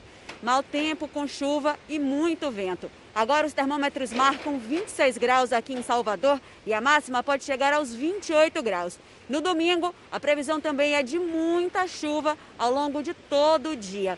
A máxima deve chegar aos 28 graus. Voltamos aos estúdios do Fala Brasil. Obrigada, Maíra. Nossa, vento, chuva, frio, esse cenário definitivamente não combina com Salvador, né? Em Guarujá, no litoral paulista, está a Paola Viana. Bom dia para você, Paola. Fim de semana não será de praia por conta do isolamento, mas o sol vai aparecer? Olha, o sol já apareceu e bem cedinho aqui no litoral de São Paulo, viu? Bom dia a vocês, muito bom dia a todos. Nós estamos aqui na Praia do Tombo, em Guarujá, uma praia normalmente bastante frequentada, principalmente por turistas. Hoje, em um tempo bom assim, com certeza ela estaria bem cheia já desde cedinho. Mas se mantém ainda a medida restritiva de não poder acessar a faixa de areia. Já o calçadão é liberado desde que não gere aglomeração, que as pessoas façam também o uso de máscara. E como não há previsão de chuva para esse final de semana por aqui, o tempo deve permanecer estável, a gente vê que a opção tem sido essa mesma, fazer uma caminhada rápida e logo depois já voltar para casa. Sábado e domingo as temperaturas devem variar entre 19 e 24 graus. Voltamos ao estúdio do Fala Brasil. Muito obrigada. Agora já deu para perceber que uma frente fria atingiu boa parte do país, né? E é preciso, justamente por isso, redobrar os cuidados com a saúde, né, Zuca? Está coberta de razão, Mari. Olha, isso porque os leitos dos hospitais costumam ficar mais cheios nesta época do ano.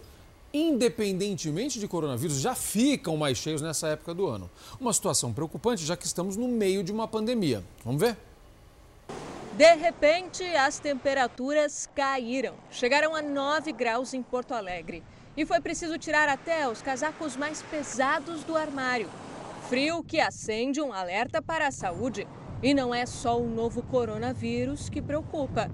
De acordo com especialistas, é justamente nessa época do ano, quando as temperaturas caem, que outros vírus respiratórios entram em circulação mais fortes e duradouros.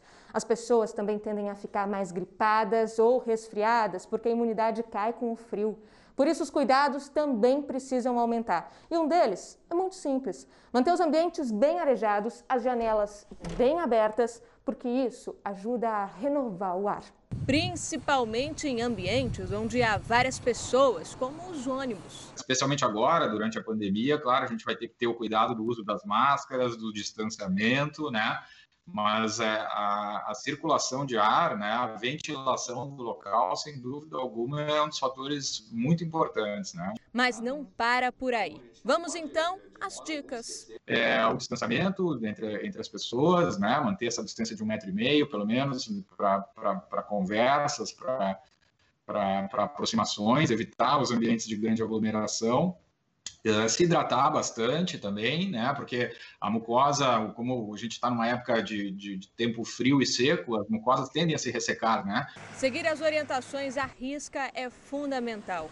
Mesmo sem coronavírus, nesta época do ano, as emergências já costumam superlotar. São pacientes que precisam de leitos de UTI por causa de outros vírus respiratórios. A gente não pode, de modo algum, esquecer né, da, da grande variedade de vírus que já existem e vão continuar existindo, né, independentemente da presença ou não do coronavírus. Começa a valer hoje o bloqueio em três bairros de Salvador. O objetivo é tentar conter a disseminação do novo coronavírus na capital baiana. Na rua Hélio Machado, na Boca do Rio, a sexta-feira chuvosa não diminuiu o fluxo de gente.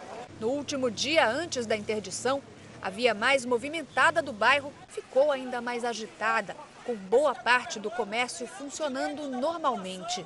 Este vendedor ambulante tentava vender os últimos produtos antes de anoitecer. Vendia mercadoria de praticamente de graça, perdendo dinheiro para não perder a mercadoria. Apesar dos avisos sonoros constantes, muita gente insistia em permanecer fora de casa. Vá para casa, não fique na praça nem na rua. Um dos motivos que fizeram a prefeitura adotar as restrições nessa área foi a grande movimentação de veículos. Só esse mês, o número de carros circulando na orla, onde fica a boca do rio, foi o equivalente a 85% do período normal. Além do trânsito, os comércios formal e informal serão fechados. Apenas serviços essenciais, como mercados, farmácias, agências bancárias e lotéricas, vão poder continuar em funcionamento.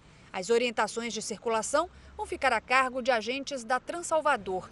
Apenas os ônibus serão liberados para circular, além de moradores das áreas interditadas, que devem apresentar comprovante de residência. As restrições nem sempre são bem aceitas ou compreendidas por parte da população.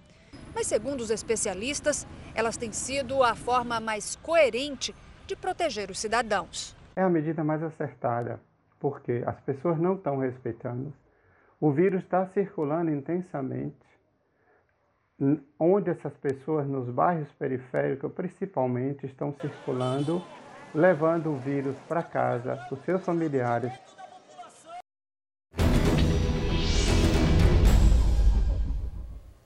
São 9 horas e 16 minutos e você sabe que o Fala Brasil deste sábado segue ao vivo até o meio-dia para você ter todas as últimas informações sobre a pandemia, garantir a sua segurança e da sua família. Vamos lá. O estudo da Fiocruz, Fundação Oswaldo Cruz, mostrou que a maioria dos brasileiros contaminados pelo coronavírus tem de 20 a 39 anos.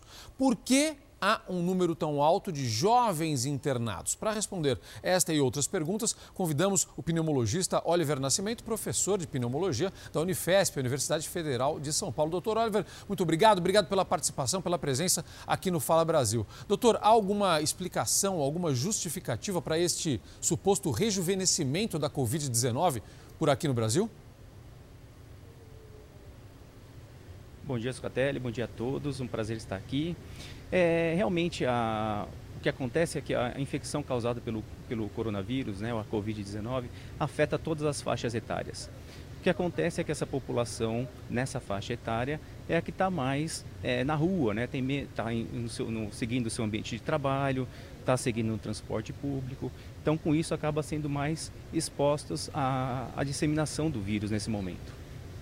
Doutor, a gente precisa de um alerta maior então para os jovens, porque desde o começo a gente falou muito, a gente já disse hoje aqui no, no, Fala Brasil, a gente já disse que as informações vão mudando com o passar dos dias, nós estamos descobrindo muito a respeito deste vírus. Se a gente tivesse toda a informação que temos hoje, lá no começo, seria mais fácil conter a pandemia, sem qualquer dúvida. Mas neste exato momento, a gente precisa alertar mais o jovem. Por exemplo, um exemplo claro que nós temos aqui e mostramos todas as semanas, inclusive isso deve ter acontecido na última madrugada de ontem para hoje. As festas com os jovens. Parece que os jovens estão muito pouco preocupados, até porque no início nós falamos muito sobre os grupos de risco, sobre as pessoas idosas com mais de 60 anos.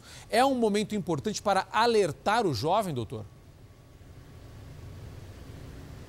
Sem dúvida nenhuma. Esse é um momento de alerta importante. Você mencionou alguns fatos que são fundamentais também.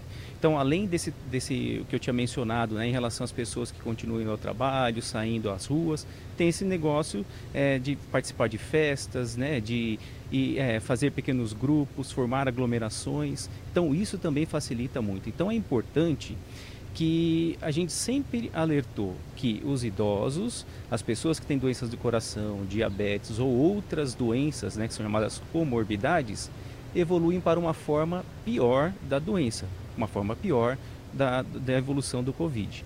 E sempre teve-se em mente que os jovens teriam uma forma mais branda. Porém, os jovens também são responsáveis por transmissão a doença para os idosos, para outras pessoas. Né? Então, é, a gente tem que ter em mente que o, o isolamento, diminuir a aglomeração de pessoas, independente da idade, deve ser seguido realmente por todo mundo.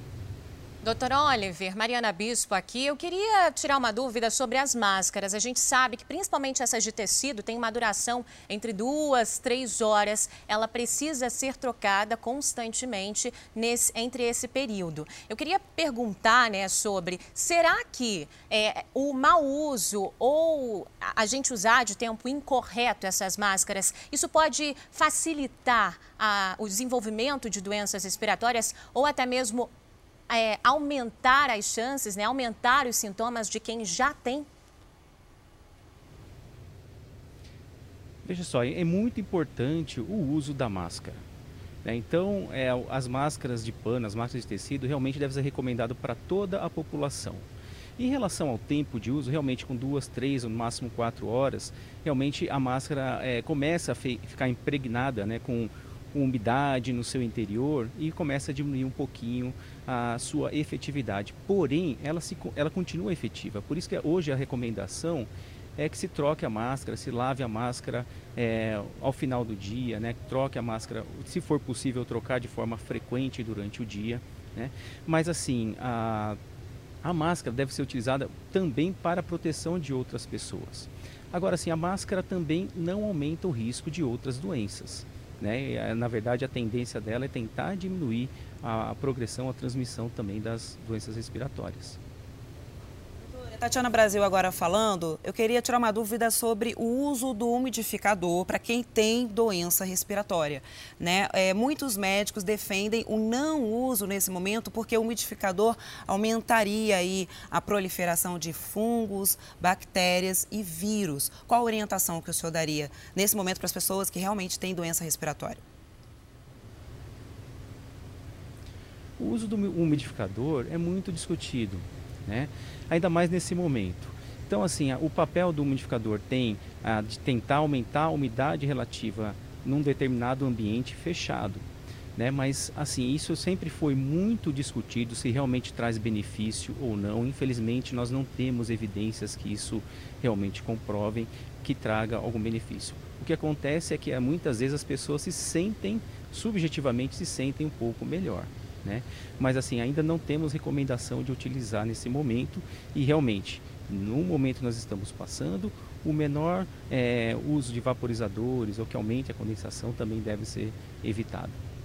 Doutor, estamos aprendendo cada coisa, né? Tanta mudança, doutor, é tanta informação. Ainda bem que tem vocês da área da saúde para nos orientar, viu, doutor? Se a gente estava perdido, porque é tanta informação. É por isso que a gente faz questão de fazer esse tipo de programa, para que você compartilhe essas informações corretas. Porque tem tanta bobagem aí nas redes sociais, nos grupos de WhatsApp, tanta informação errada. E é por isso que a gente pergunta tudo mesmo para os nossos especialistas, para que você aí de casa possa compartilhar as informações corretas. E o nosso telespectador está perguntando muito, doutor Oliver. O Jauri de Maceió pergunta se a vacina contra a pneumonia ajuda a se prevenir contra o coronavírus. Essa dúvida das vacinas é fundamental para o pessoal entender. Vamos lá, doutor.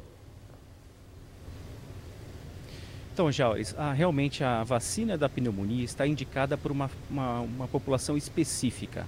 Então, geralmente são as pessoas acima de 60 anos de idade ou pessoas que têm alguma comorbidade ou alguma doença, por exemplo, doença cardíaca, doenças respiratórias crônicas, como asma né, ou bronquite e a doença pulmonar obstrutiva crônica, também conhecida por enfisema.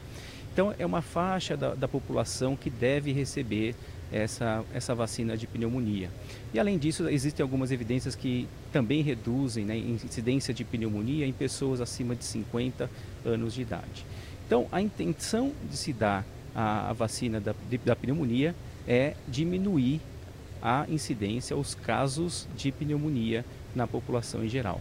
Ela não vai prevenir o coronavírus, vai prevenir outra causa de doença respiratória crônica, responsável também por um grande número de internações no nosso país, que é a pneumonia. Quanto menos gente no hospital, melhor nessa hora, né, doutora? Então, se a gente puder evitar outras doenças, é melhor. Pergunta da Helena é ótima. A Helena tem asma. Ela quer saber se ela deve ficar afastada do trabalho neste momento. Helena, em relação ao, ao trabalho é, e dos pacientes com asma, é, isso é muito discutido. Né? Nós não tivemos, nós sabemos, né, primeira coisa, quem tem doenças respiratórias crônicas, incluindo a asma e a doença pulmonar obstrutiva crônica, elas podem evoluir é, de uma forma pior do Covid-19. Porém, em relação à asma, ainda é meio controverso. Nós não temos dados robustos ainda para falar que realmente o paciente com asma evolui pior. De qualquer forma, nós temos que pensar que é, as pessoas que têm doenças respiratórias deveriam ter um cuidado especial e assim evitar essas infecções. Então vai depender muito, primeiro, do relacionamento entre o empregado e o empregador. Qual é o papel que é, a, esse funcionário tem de importância no sistema? Então, por exemplo, às vezes é um funcionário de um sistema de saúde que precisa estar presente né? seja um enfermeiro, fisioterapeuta, médico, um profissional de equipe de saúde. Às vezes tem que avaliar se a, a profissão dessa pessoa é fundamental para aquele setor. Então vai, vai muito é, em discussão realmente com, com o empregador. O que, que e também existem vários tipos de asma. Existem pacientes com asma leve, que estão com asma bem controlada, né, usando a medicação adequada. Essas são as pessoas que têm menos risco. Agora nós temos pacientes com asma, estão com asma mais grave ou asma fora de controle. Esse realmente a gente tem que tomar um pouco mais de cuidado né, e evitar isso. Então o que, que é recomendado? Em que o, os pacientes com asma sejam avaliados pelo seu médico do trabalho e de repente mude de setor ou se opte pelo home office para dependendo realmente do trabalho da pessoa. Perfeito, doutor. Importante também não parar a medicação, né, doutor? Nesse momento, como o senhor falou, a gente cuidar direitinho. Especialmente quem tem asma, usa a bombinha direitinho, faz tudo certinho para não ficar doente e seguir com saúde. Doutor Oliver, muito obrigado. Obrigado pela presença e pelos esclarecimentos. O senhor ajudou muito os nossos telespectadores e a gente também aqui. Tiramos uma série de dúvidas. Obrigado, um abraço, um bom sábado para o senhor. Mariana?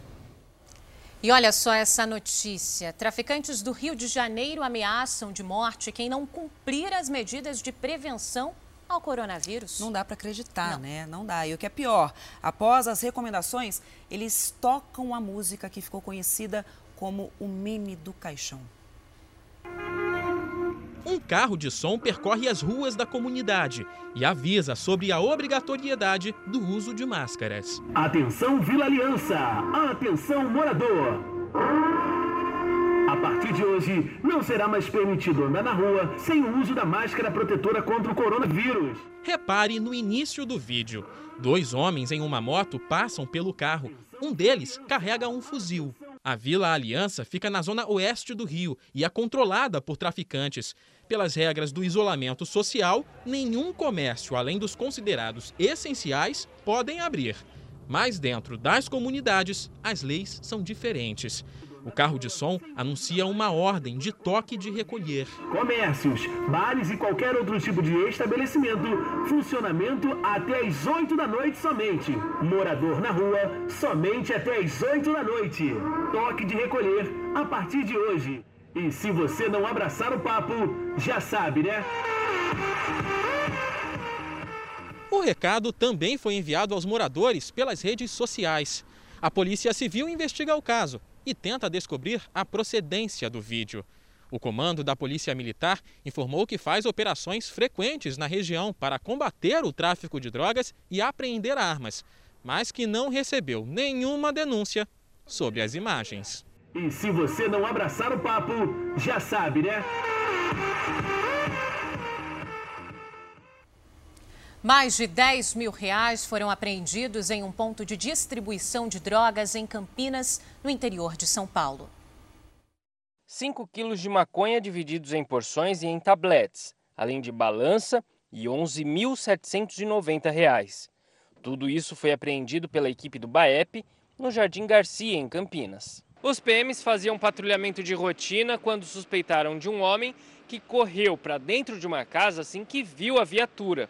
Os policiais foram atrás dele e detiveram o criminoso dentro do imóvel, onde foram encontrados o dinheiro e as drogas. Em cima de uma bancada, é, uma quantidade de droga e uma faca, provavelmente para fazer o, o, o, o, corte ali da droga para venda. Ele tinha uma certa quantia de dinheiro, de dinheiro no bolso também, R$ 3.500. Ele não soube explicar a origem do dinheiro. A casa funcionava como um ponto de distribuição de drogas. O que nós percebemos é que ele compra uma grande quantidade e distribui ali no bairro mesmo. Pelo cálculo, pelo menos uns 10 tijolos de maconha que ele vai distribuindo ao longo de uma semana ou duas. O homem foi trazido para a segunda delegacia seccional de Campinas e indiciado por tráfico de drogas.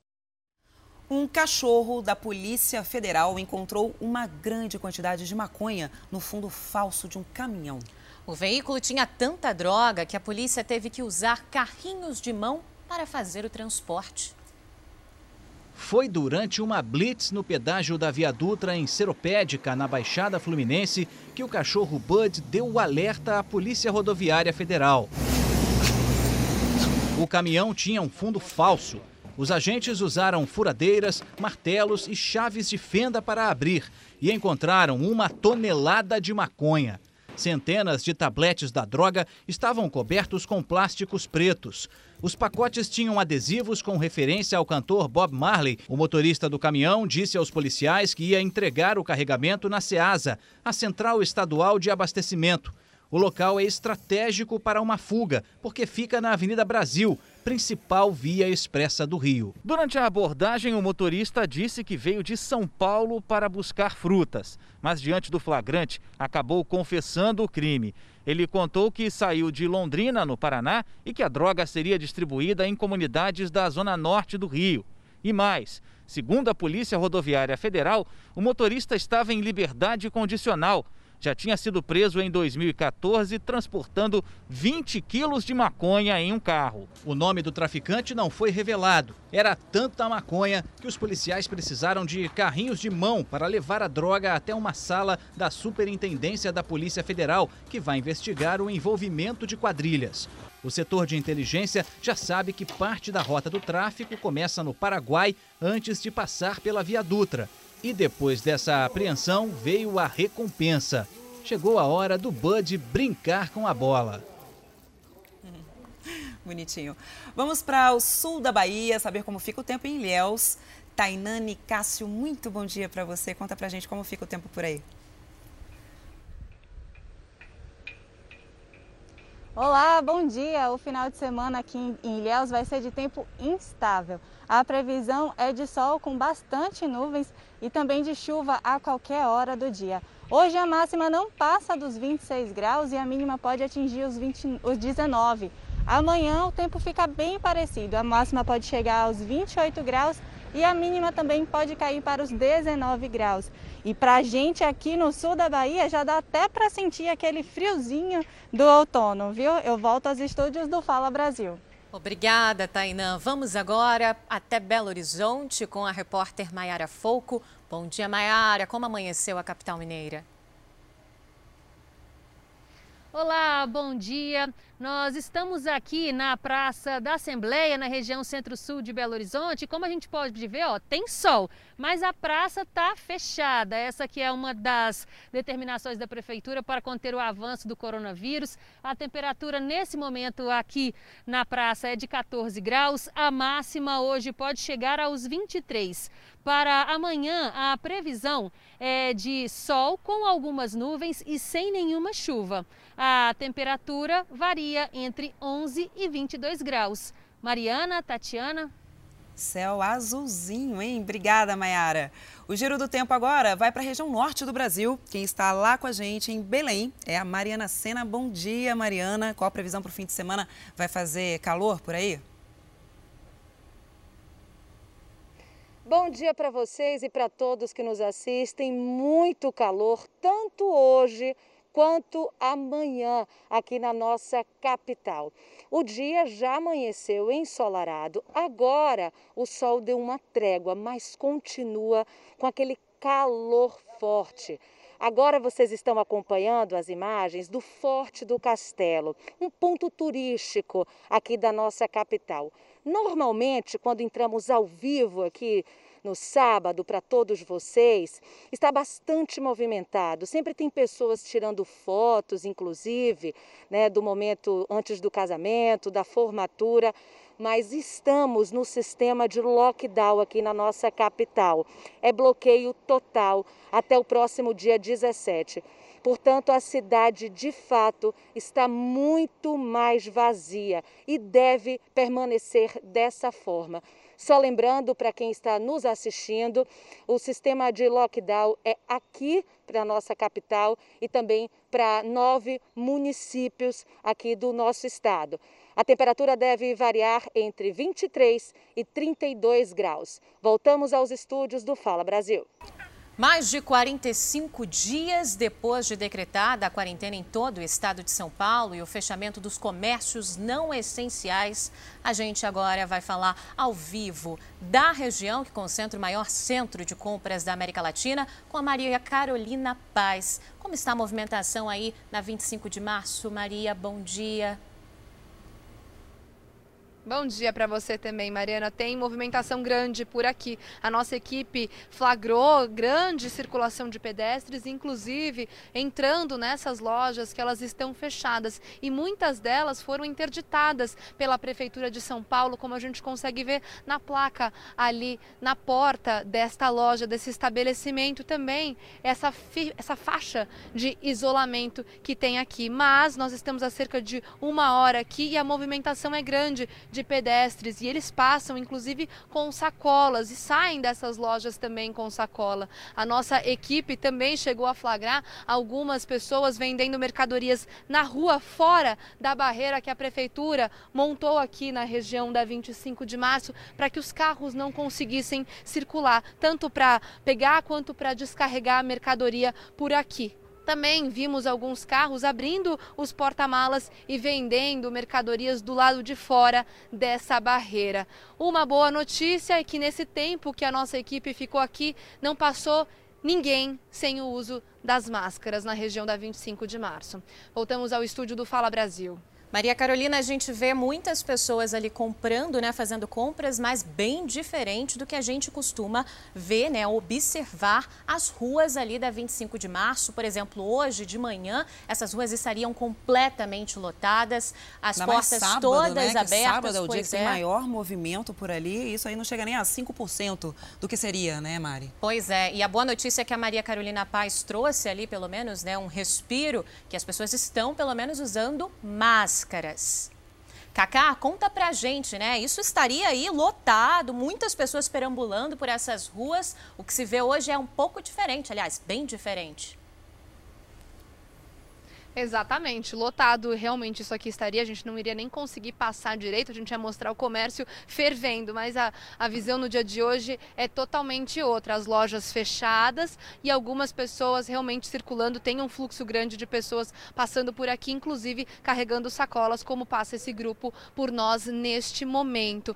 Muitas pessoas, inclusive, elas vêm pegar mercadorias aqui por conta da venda online, né? Isso sim está acontecendo, o que não pode é a as lojas abrirem e a venda acontecer, ou como a nossa equipe flagrou mais cedo aqui, as pessoas abrindo os carros, colocando mercadorias no chão e aí vendendo nesse contato físico das pessoas. A aglomeração não é permitido circular por aqui para que é, dessa maneira a gente consiga diminuir a taxa de crescimento do coronavírus. Pessoas, sim, circulando por aqui na região da 25 de março, mas claro, uma imagem diferente do que a gente mostraria fora da época da pandemia do coronavírus. Obrigada, Maria Carolina. Eu, inclusive, fiz uma reportagem ali na, na 25 de março e consegui observar muitas lojas, é claro, com as portas fechadas, mas com as placas de aluga-se, vende-se, ou seja, muitas já não suportaram a crise causada pela Covid-19. Muita gente fechando as portas, né? Infelizmente. Vamos seguir? O protesto de motoristas e cobradores causou uma grande confusão no Espírito Santo. Com os ônibus parados, os passageiros tiveram que descer dos coletivos, o que causou aglomerações. Um grande número de pessoas também se reuniu em frente ao Palácio do Governo do Estado. O trânsito no centro de Vitória deu um nó. Um longo engarrafamento se formou. O trânsito ficou lento nos dois sentidos. Das três pistas, apenas uma estava liberada para os carros. O reflexo do engarrafamento chegou até na segunda ponte, que ficou completamente congestionada. Pelas ruas, muita gente andando e se aglomerando nas calçadas. A grande maioria teve que descer dos ônibus e seguir viagem a pé. A aglomeração também de muitos rodoviários, em frente ao Palácio Anchieta. Eu acho errado isso, entendeu? Muita gente assim, fica até doente, né? Muita gente junto, né? É muito perigoso. Se uma pessoa doente tiver um contato próximo com outras pessoas, estiver falando, tossindo ou espirrando, a transmissão vai ocorrer, obviamente, e mais casos irão aparecer. Os rodoviários reclamam do atraso de salário. Por esse motivo, realizaram uma nova paralisação na capital. Quem estava no ônibus conta que foi pego de surpresa com o protesto. Tive que descer e encontrei também um motorista que me tratou com uma falta de respeito, falou que nós tínhamos que estar em casa, que nós estávamos em período de pandemia e que a gente não tinha direito nem de andar de ônibus. Vários ônibus ficaram estacionados ao longo das avenidas no centro de Vitória. Dois meses não recebe salário, nem tique, nem salário, nada. A gente acha que a prefeitura tem responsabilidade, que ela que é dona da concessão. Por que, que ela não fiscalizou? Segundo o representante dos rodoviários, o protesto só terminou depois que eles conseguiram falar com o governador do estado. O governador prometeu resolver nosso problema. Pediu para a gente dar uma voto de confiança, a gente vai dar uma trégua até segunda-feira. E a gente volta a Brasília com a Vanessa Lima para falar sobre uma iniciativa que ajuda o comércio e, claro, evita uma exposição do consumidor que quer comprar, sim, o presente para o Dia das Mães. Vanessa, como é que vai funcionar esse drive-thru do comércio? Olha, é um sistema de venda pré-agendada. O cliente faz a compra e o pagamento pela internet e depois marca um horário para vir buscar o presente no estacionamento do shopping. Não precisa nem mesmo descer do veículo. Esse sistema foi adotado por shoppings de várias cidades brasileiras para minimizar a queda nas vendas com o fechamento do comércio durante a pandemia. Só aqui no Distrito Federal as vendas caíram 80%. Os números nacionais também são preocupantes. Segundo a associação que representa os shoppings, o faturamento de mais de 90% dos lojistas caiu mais da metade no último mês de abril. Mariana, Tatiana. Muito obrigada pelas informações. Pernambuco é um dos estados mais afetados pelo novo coronavírus. Já são mais de 11 mil casos confirmados. O estado tem apenas 1% dos leitos de UTI livre e muita gente por lá está em busca de uma vaga de internação. Dona Rosânia e seu Valdemir são casados há 28 anos. A felicidade está estampada nessas fotos. O casal não se separa por nada mas há quatro dias seu Valdemir não consegue se aproximar da esposa. Ela está internada desde a última terça-feira na UPA dos Torrões. Chegou aqui sentindo falta de ar. Há dois dias, o estado de saúde dela se agravou e ela precisou sair da ala amarela para a vermelha. Agora, precisa ser transferida para um hospital e não consegue vaga. Aumentou a necessidade de uma ida para um hospital, de um leito para o hospital, que por enquanto não tem. Até agora nada. E eles não dão informação, que ela não dá informação, a gente não pode ver. Seu Valdemir conta que esta não foi a primeira vez que precisou de atendimento. Na semana passada, a esposa dele, mesmo com a suspeita de Covid-19, passou mal e, depois de ser atendida em outra unidade de pronto atendimento, foi aconselhada a voltar para casa. Eu trouxe para cá, porque eu estava levando para as outras UPA, só fazia, passava dois dias e mandava para casa. Já na UPA da Caxangá, outra da Zona Oeste, está internada a dona Josefa Antônia da Silva, de 79 anos. A suspeita é que ela também esteja infectada pelo novo coronavírus. O filho dela conta que a família mora em Dois Unidos, na Zona Norte, mas não encontrou vaga nem nos hospitais de campanha. Ela é mais uma que precisa de uma vaga na UTI. Não conseguiu UTI, nem atendimento. Transferiu para cá. Ela chegou aqui sentindo o quê? É, é, falta de ar. Falta de ar. E hoje, quando chegou aqui, foi logo entubada. Até hoje está tá entubada. Segundo a Secretaria Estadual de Saúde, as unidades de terapia intensiva, as UTIs em todo o estado, já atingiram a lotação de 99%. A falta de leitos nesses hospitais já começa a prejudicar o funcionamento das UPAs, que começam a ficar superlotadas. Para os parentes que ficam aqui fora à espera de alguma informação, restam a dor de ter um ente precisando de atendimento e a incerteza de que esses pacientes vão sobreviver. O pai dessas duas irmãs foi socorrido para a UPA com suspeita de Covid-19. Ele também sofria de problemas respiratórios. Precisava de uma vaga na unidade de terapia intensiva, mas depois de dois dias de espera, ele não resistiu. Emocionadas, elas não conseguiram gravar a entrevista. De acordo com a Secretaria Estadual de Saúde, a lista de espera por leitos na UTI na rede estadual pode chegar até 120 pessoas por uma única vaga. Em nota, a Secretaria Estadual de Saúde de Pernambuco disse que mantém os esforços no combate ao coronavírus e que foram criados quase mil novas vagas no sistema de saúde nos últimos 45 dias. No caso das UPAs, 15 unidades estaduais receberam reforços de equipamentos e funcionários.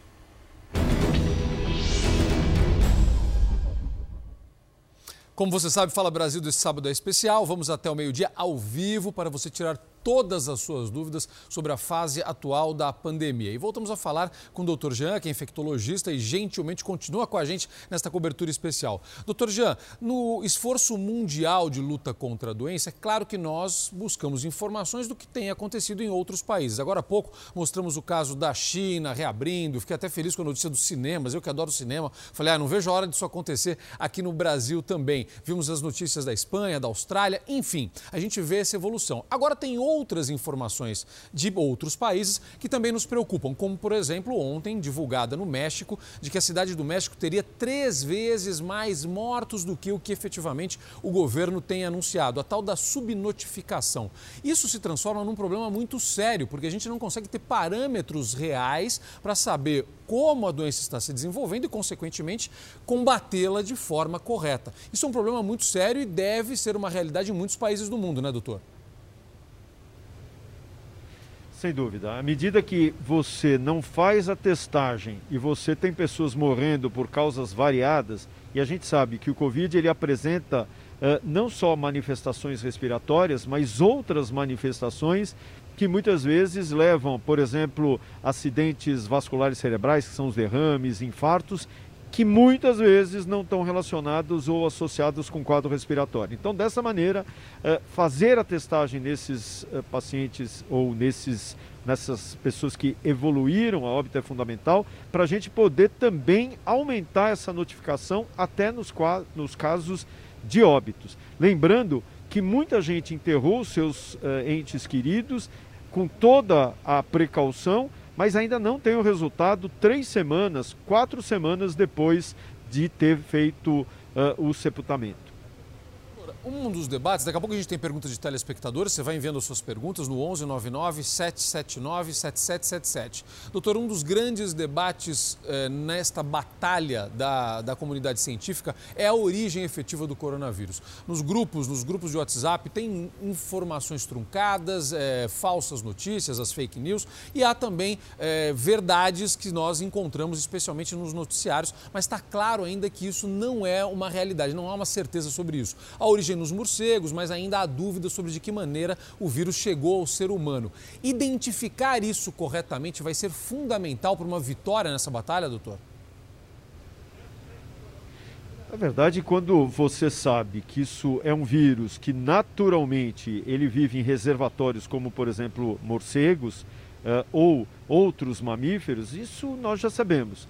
Nós temos aí entre esses reservatórios que nós chamamos de vírus e uh, o homem, o, uma, algo intermediário que nós chamamos hospedeiros intermediários. Por exemplo, em 2002 nós tínhamos a, os felinos de matas.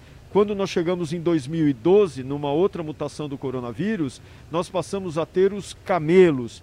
E agora ficou muito claro que os pangolins, que eram animaizinhos como o nosso tatu aqui no Brasil, que eram comercializados como iguarias para alimentação naquele mercado de Wuhan, 99% deles tinham uh, esse vírus. Então, muito possivelmente, esse sim seja uma forma de transmissão. Mas, na verdade, a gente sabe que ele sofreu modificações da sua estrutura. Por isso que se transformou em algo mais forte, mais transmissivo de uma pessoa para outra, fazendo sim com que a expansão dele fosse maior. Mas nós precisamos entender como esse novo vírus funciona e a gente está aprendendo diariamente. A gente está sabendo como é a transmissão. A gente já sabe, por exemplo, Zuka, que ele não é só através da tosse da do espirro. Nas últimas semanas tem saído dados que mostram que ele ainda fica em suspensão no ar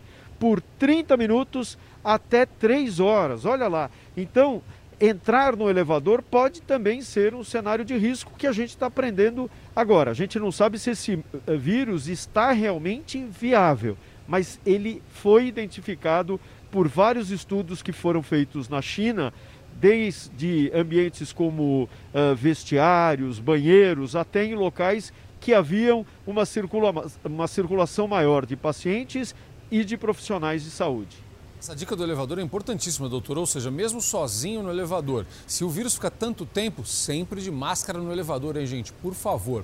A pergunta da Suzy é muito boa e tem a ver com isso, doutor, com o que a gente tem aprendido nos últimos dias. Quem tem feridas, algum tipo de ferida no corpo, na pele, tem um risco maior de pegar o coronavírus? A pergunta dela vem de Belém, doutor.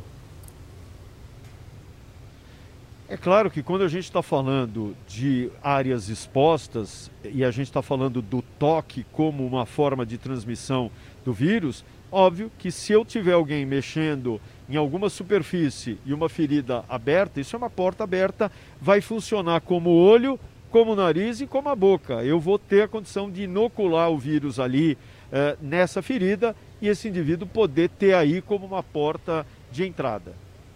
Excelente, doutor. Muito obrigado. Olha, doutor Jean com a gente. Doutor, muito obrigado mais uma vez pelos esclarecimentos. A gente segue o Fala Brasil levando mais informação e convidando você, telespectador, a mandar suas perguntas no 11 99 779 7777. Tati. A Prefeitura de Goiânia começa hoje a fazer testes rápidos de Covid-19 na população. A gente vai falar ao vivo com a Manuela Queiroz. Muito bom dia para você, Manuela. Quantas pessoas devem passar pelos testes? Oi, Tatiana, muito bom dia para você, bom dia a todos que nos acompanham. Esses testes serão divididos em quatro etapas que serão feitas a cada 15 dias. Em cada uma das etapas, 5.600 pessoas serão testadas, um total de 22.400 testes. A prefeitura quer o quê? Identificar o comportamento do vírus. Por exemplo, mapear os bairros com maior concentração do vírus. É importante a gente especificar que o teste não é obrigatório e a seleção das pessoas vai ser feita por meio de um sorteio. O teste é feito com uma amostra de sangue e o resultado fica pronto em 15 dias. Outra coisa que é muito importante a gente identificar também especificar, perdão, para os telespectadores é que esse teste ele não detecta especificamente o coronavírus. O que ele identifica, o que ele detecta? Anticorpos que são produzidos por aquelas pessoas que foram infectadas pela Covid-19, ou seja, aquela pessoa que teve contato com Covid-19. Depois de identificar tudo isso, a Prefeitura vai conseguir tomar medidas, como, por exemplo, amenizar ou enrijecer o isolamento social. Tatiana. Obrigada, Manuela. Manaus concentra quase 60% dos mais de 10 mil casos de Covid-19 no Amazonas e vive colapso na rede de saúde. O José Augusto Souza fala ao vivo da capital do Amazonas. José Augusto, como está o enfrentamento da doença e quais os últimos números?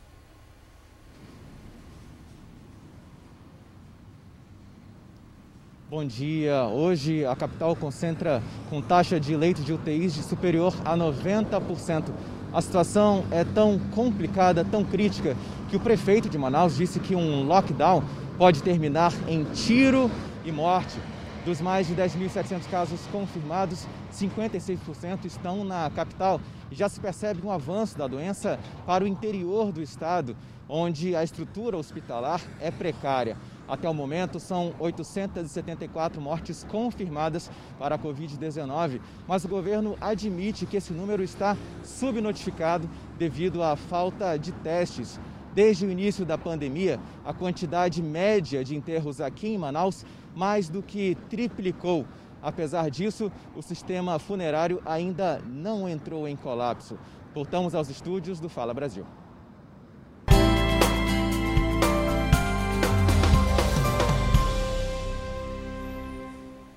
Aquele momento que a gente adora, né, Zuca? Dar boas notícias. Depois de quase 30 dias de internação por Covid-19, uma brasileira que mora no Chile venceu a doença. Bom, muito bom. Ela agora tenta voltar à vida normal, retomar a vida normal. Mas será que é possível ter uma vida normal após passar pela UTI? Vamos ver. Vai lá.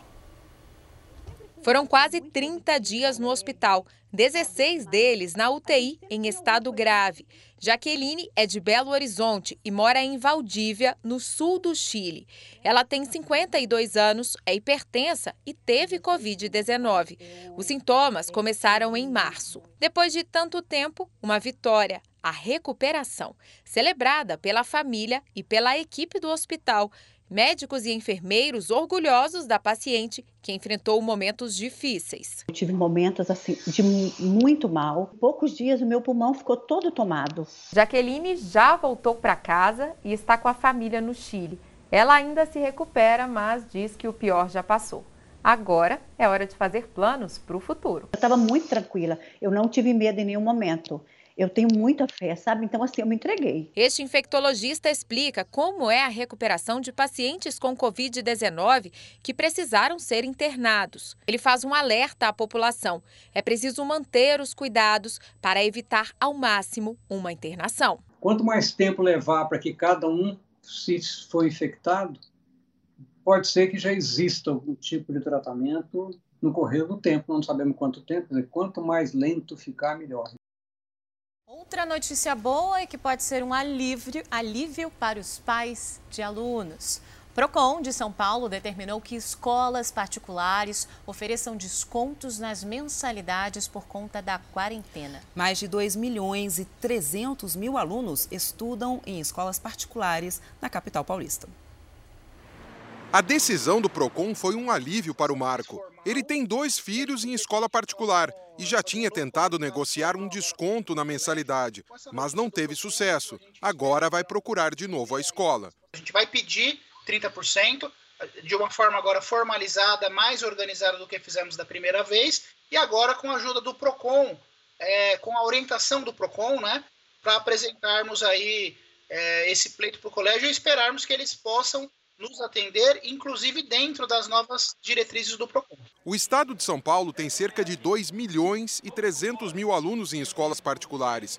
Mesmo com a troca das aulas presenciais pelo ensino à distância, o PROCON entende que há margem para concessão de desconto pela economia em despesas que não são fixas. A escola só poderá negar a concessão do desconto se comprovar que não teve redução de despesas durante a quarentena. Pelo Código de Defesa do Consumidor, o PROCON tem o poder de exigir a planilha de custos da escola para analisar a situação financeira, mas só vai fazer isso a partir do recebimento de queixas de pais ou responsáveis que se sentirem prejudicados. Se a escola não concedeu desconto e também não conseguiu conversar, negociar com o reclamante, com o pai do aluno, ele vai fazer uma reclamação. Se ele fizer uma reclamação, a escola vai ter que se defender e caso ela tenha tido uma redução de despesas e não repassou o desconto, o PROCON entende que é uma prática abusiva nos termos do Código do Consumidor e pode multá-la.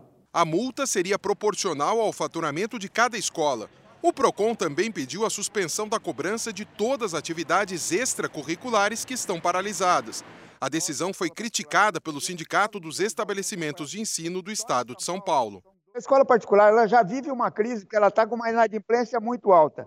Se ela tiver que dar desconto, ela vai quebrar. Esta escola na zona norte de São Paulo provou que é possível conceder desconto. Um levantamento apontou uma redução de 42 mil reais em gastos como energia, água e alimentação dos alunos do período integral até o fim de maio. Essa economia se transformou num desconto de 71 reais na mensalidade valor que subiu para 89 reais para parte dos alunos. Alguns pais é, sinalizaram para a gente que estão trabalhando normalmente, que a renda não foi afetada e que, neste momento, eles não viam por que aproveitar esse desconto que estávamos oferecendo e optaram por repassar para os demais pais que estão com essa dificuldade né, momentânea. Agora, olha só isso, para quem usa óculos, a máscara se tornou um tormento, porque toda hora as lentes embaçam, né, Maria? Eu sofro bastante com isso, mas como dá para abrir, aliás, mas como não dá para abrir mão de nenhum dos dois, veja como resolver o problema com quem entende do assunto. Prender a máscara por fora do óculos foi o jeito que melhor funcionou para Maria. Assim embaça muito menos, muito menos. Para quem passa horas lendo, vira e mexe, tem que desembaçar as lentes. Tem que acostumar, porque agora essa é a realidade daqui para frente. Os óculos fazem parte do dia a dia de 35 milhões de brasileiros, segundo o IBGE. Para essa parcela da população, aderir à máscara de proteção contra o coronavírus tem sido um desafio ainda maior. Mas não dá para abrir mão nem de um nem de outro. O que provoca o embaçamento é o ar quente da boca que sobe e encosta na lente fria. A dica do sabão para evitar isso surgiu na internet. Esfrega o sabonete no óculos dos dois lados, depois com papel toalha Limpa, você limpa. Mas esse médico oftalmologista não recomenda. Você pode estar danificando aí os tratamentos que tem nas lentes hoje em dia, que é anti-risco, anti-reflexo, proteção filtro de luz azul. Então você com passando sabão, fazendo fricção, você pode estar danificando a sua lente do seu óculos. Ele diz que o importante é usar uma máscara com haste metálica, que se ajusta melhor ao rosto, e ensina um método mais eficaz: colocar uma fita adesiva. Você vai colocar uma parte na máscara, licença com a mão limpa, você sempre pode ajeitar. É o momento que você tem que ajeitar a máscara e colocar fixando bem. Aí o que acontece? A respiração, em vez de subir e embaçar o óculos, ela vai sair pelas laterais. Outra maneira é utilizar um papel logo acima do nariz. Você coloca aqui, ó, o paninho aqui, aí você ajeita a máscara. Porque aí você tem uma barreira dupla. Eu tinha dificuldade de olhar no computador porque ficava embaçando, né?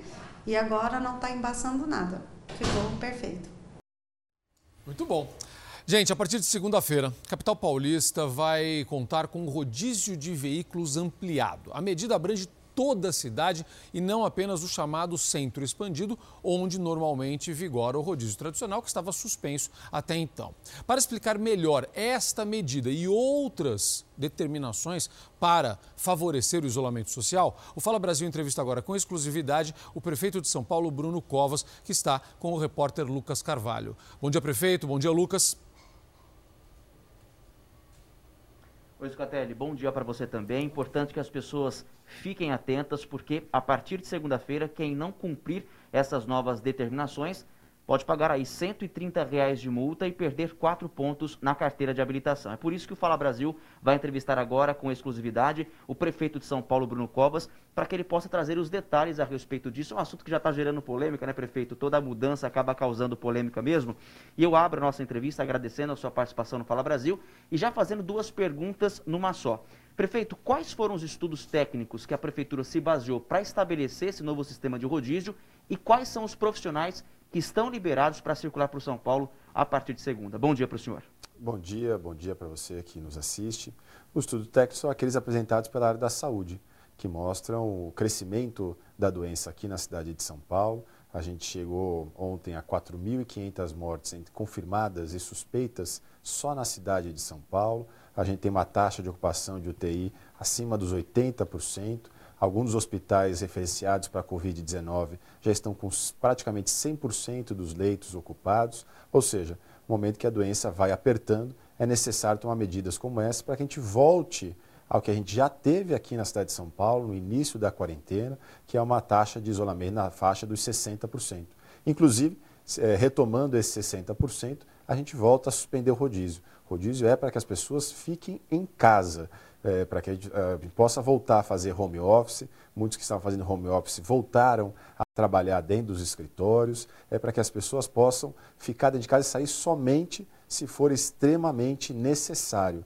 Inclusive, é, estudos até da Universidade de São Paulo que mostram o quanto que evitar carro circulando também melhora a qualidade do ar, o que é fundamental para melhorar as doenças respiratórias, é, que é o caso é, da Covid-19. Então, é por isso que a gente tomou essa medida, essa medida drástica, é, difícil de ser tomada, é, que agora outros governos começam também a copiar, estão liberados do rodízio é, desse é, por conta do coronavírus, aquelas pessoas que sempre foram liberadas do rodízio, é, os taxistas, as motos, pessoas com deficiência, enfim, todas as pessoas que sempre foram liberadas continuam liberadas. E aí nós também incluímos os profissionais da área da saúde, os profissionais da segurança pública e da fiscalização, os profissionais do serviço funerário e os profissionais da área da assistência social. Esses vão poder, é, ou as empresas é, cadastrarem os carros, então os hospitais podem cadastrar os carros de todo mundo que trabalha dentro do hospital, ou o profissional autônomo pode ele mesmo se registrar através de um e-mail que foi disponibilizado pela Secretaria Municipal de Transportes. Prefeito Zucatelli está no estúdio vai conversar com o senhor a partir de agora. Zucatelli. Prefeito, obrigado, obrigado Lucas. Prefeito, muito obrigado pela gentileza de conversar com o Fala Brasil. É muito importante a gente esclarecer tudo neste fim de semana para que as pessoas possam se organizar a partir de segunda-feira e evitar multa, evitar problema, evitar pontos na carteira. Prefeito, uma preocupação muito grande de muitos profissionais, aqueles que precisam seguir trabalhando, alguns que não têm a alternativa do home office, que, como o senhor disse, é a melhor alternativa para quem segue trabalhando, mas para essas pessoas que precisam sair de casa, muitas trocaram o transporte público e voltaram a utilizar os seus carros particulares. Uma medida até que gera um pouco mais de gasto para a pessoa, mas ela fez isso em benefício da sua família, da sua saúde, aquela que precisa seguir trabalhando. O senhor não se preocupa com uma superlotação do transporte público, consequentemente, de uma nova exposição destas pessoas que estavam se preservando e protegendo sua família a partir do retorno ao uso do transporte público? Tanto nos preocupamos que o rodízio só foi implementado depois, em primeiro lugar, da obrigatoriedade da utilização das máscaras dentro dos ônibus, que não tinha antes, que agora tem. E segundo, a partir de segunda-feira, mais mil ônibus serão acrescentados eh, à rede municipal e mais 600 ficarão nos bolsões em todos os terminais da cidade de São Paulo, exatamente para poder evitar isso. Prefeito, em relação ao cadastramento das pessoas, o senhor falou sobre diversas categorias e eu sei que os profissionais de imprensa, como nós, também estamos incluídos nessas eh, categorias que, que permitirão e que terão a liberdade de circulação. Esse cadastramento será simples, prefeito? Eu sei que há 10 dias de tolerância para que isso seja feito, para evitar a multa. Esse cadastramento é feito por e-mail e ele será simples para quem precisa e precisa sair de casa? É um cadastramento autodeclaratório a própria pessoa vai se cadastrar, depois a gente fiscaliza isso por amostragem, para evitar ter que levar documento, isso não vai ter nada disso. Basta preencher os dados é, com o nome da pessoa, o veículo a ser cadastrado, aonde ela trabalha, enfim, é, poucos dados para que a gente possa dar a maior agilidade possível a esse cadastramento. Não tem sentido a gente dificultar agora esse cadastro para as pessoas. Prefeito Mariana Bispo aqui do estúdio, falando com você agora. Eu quero voltar um pouquinho atrás e falar sobre. É, ontem a gente tinha um número aí de 85% da taxa de ocupação nos leitos dos hospitais municipais. Eu queria que você falasse um pouco agora sobre é, o paralelo aí, a parceria com algumas redes privadas. A gente precisa ou não se preocupar? Vocês estão é, efetivamente trabalhando para que os leitos não faltem? Nós tínhamos na cidade de São Paulo 507 leitos de UTI. Nós já ampliamos para mais 700 leitos que já foram disponibilizados e vamos chegar a pelo menos é, 1.500, mais 800 que serão disponibilizados agora é, em maio. É, amanhã mesmo deve começar a funcionar alguns leitos no Hospital da Brasilândia, Zona Norte de São Paulo. Fora isso, nós começamos, como você mencionou, a negociar com a rede privada. Em primeiro lugar, nós obrigamos todos os hospitais da rede privada a eh, informarem agora diariamente para a Prefeitura de São Paulo qual é a sua taxa média de ocupação. E verificamos que a rede privada vem trabalhando aí na faixa dos 70%, 75% de ocupação dos seus leitos de UTI. Nós temos 247 hospitais privados na cidade de São Paulo, 140 pequenos hospitais, que ao todo tem 255 leitos de UTI, e 107 grandes hospitais que ao todo têm 4 mil leitos de UTI. A expectativa é poder negociar 20% desses 4 mil leitos, ou seja, mais 800 leitos que serão disponibilizados para o SUS, para atendimento de população de alta vulnerabilidade, que depende exclusivamente do SUS para poder ter acesso eh, a um leito de UTI. Eh, já negociamos com sete hospitais privados. A prefeitura está pagando R$ 2.100 por leito, por dia disponibilizado para a Prefeitura de São Paulo. E aí já temos autorização legislativa, tanto federal quanto agora municipal, para que, não encontrando uma parceria e não podendo estabelecer esse tipo de convênio, nós vamos requisitar o leito e depois a gente negocia o pagamento. Prefeito, voltando a falar agora sobre a situação do rodízio, quem está isento? Queria saber qual a situação né, dos motoristas de aplicativo. Os motores aplicativos nunca foram isentos na cidade de São Paulo e, portanto, continuam a não ser isentos.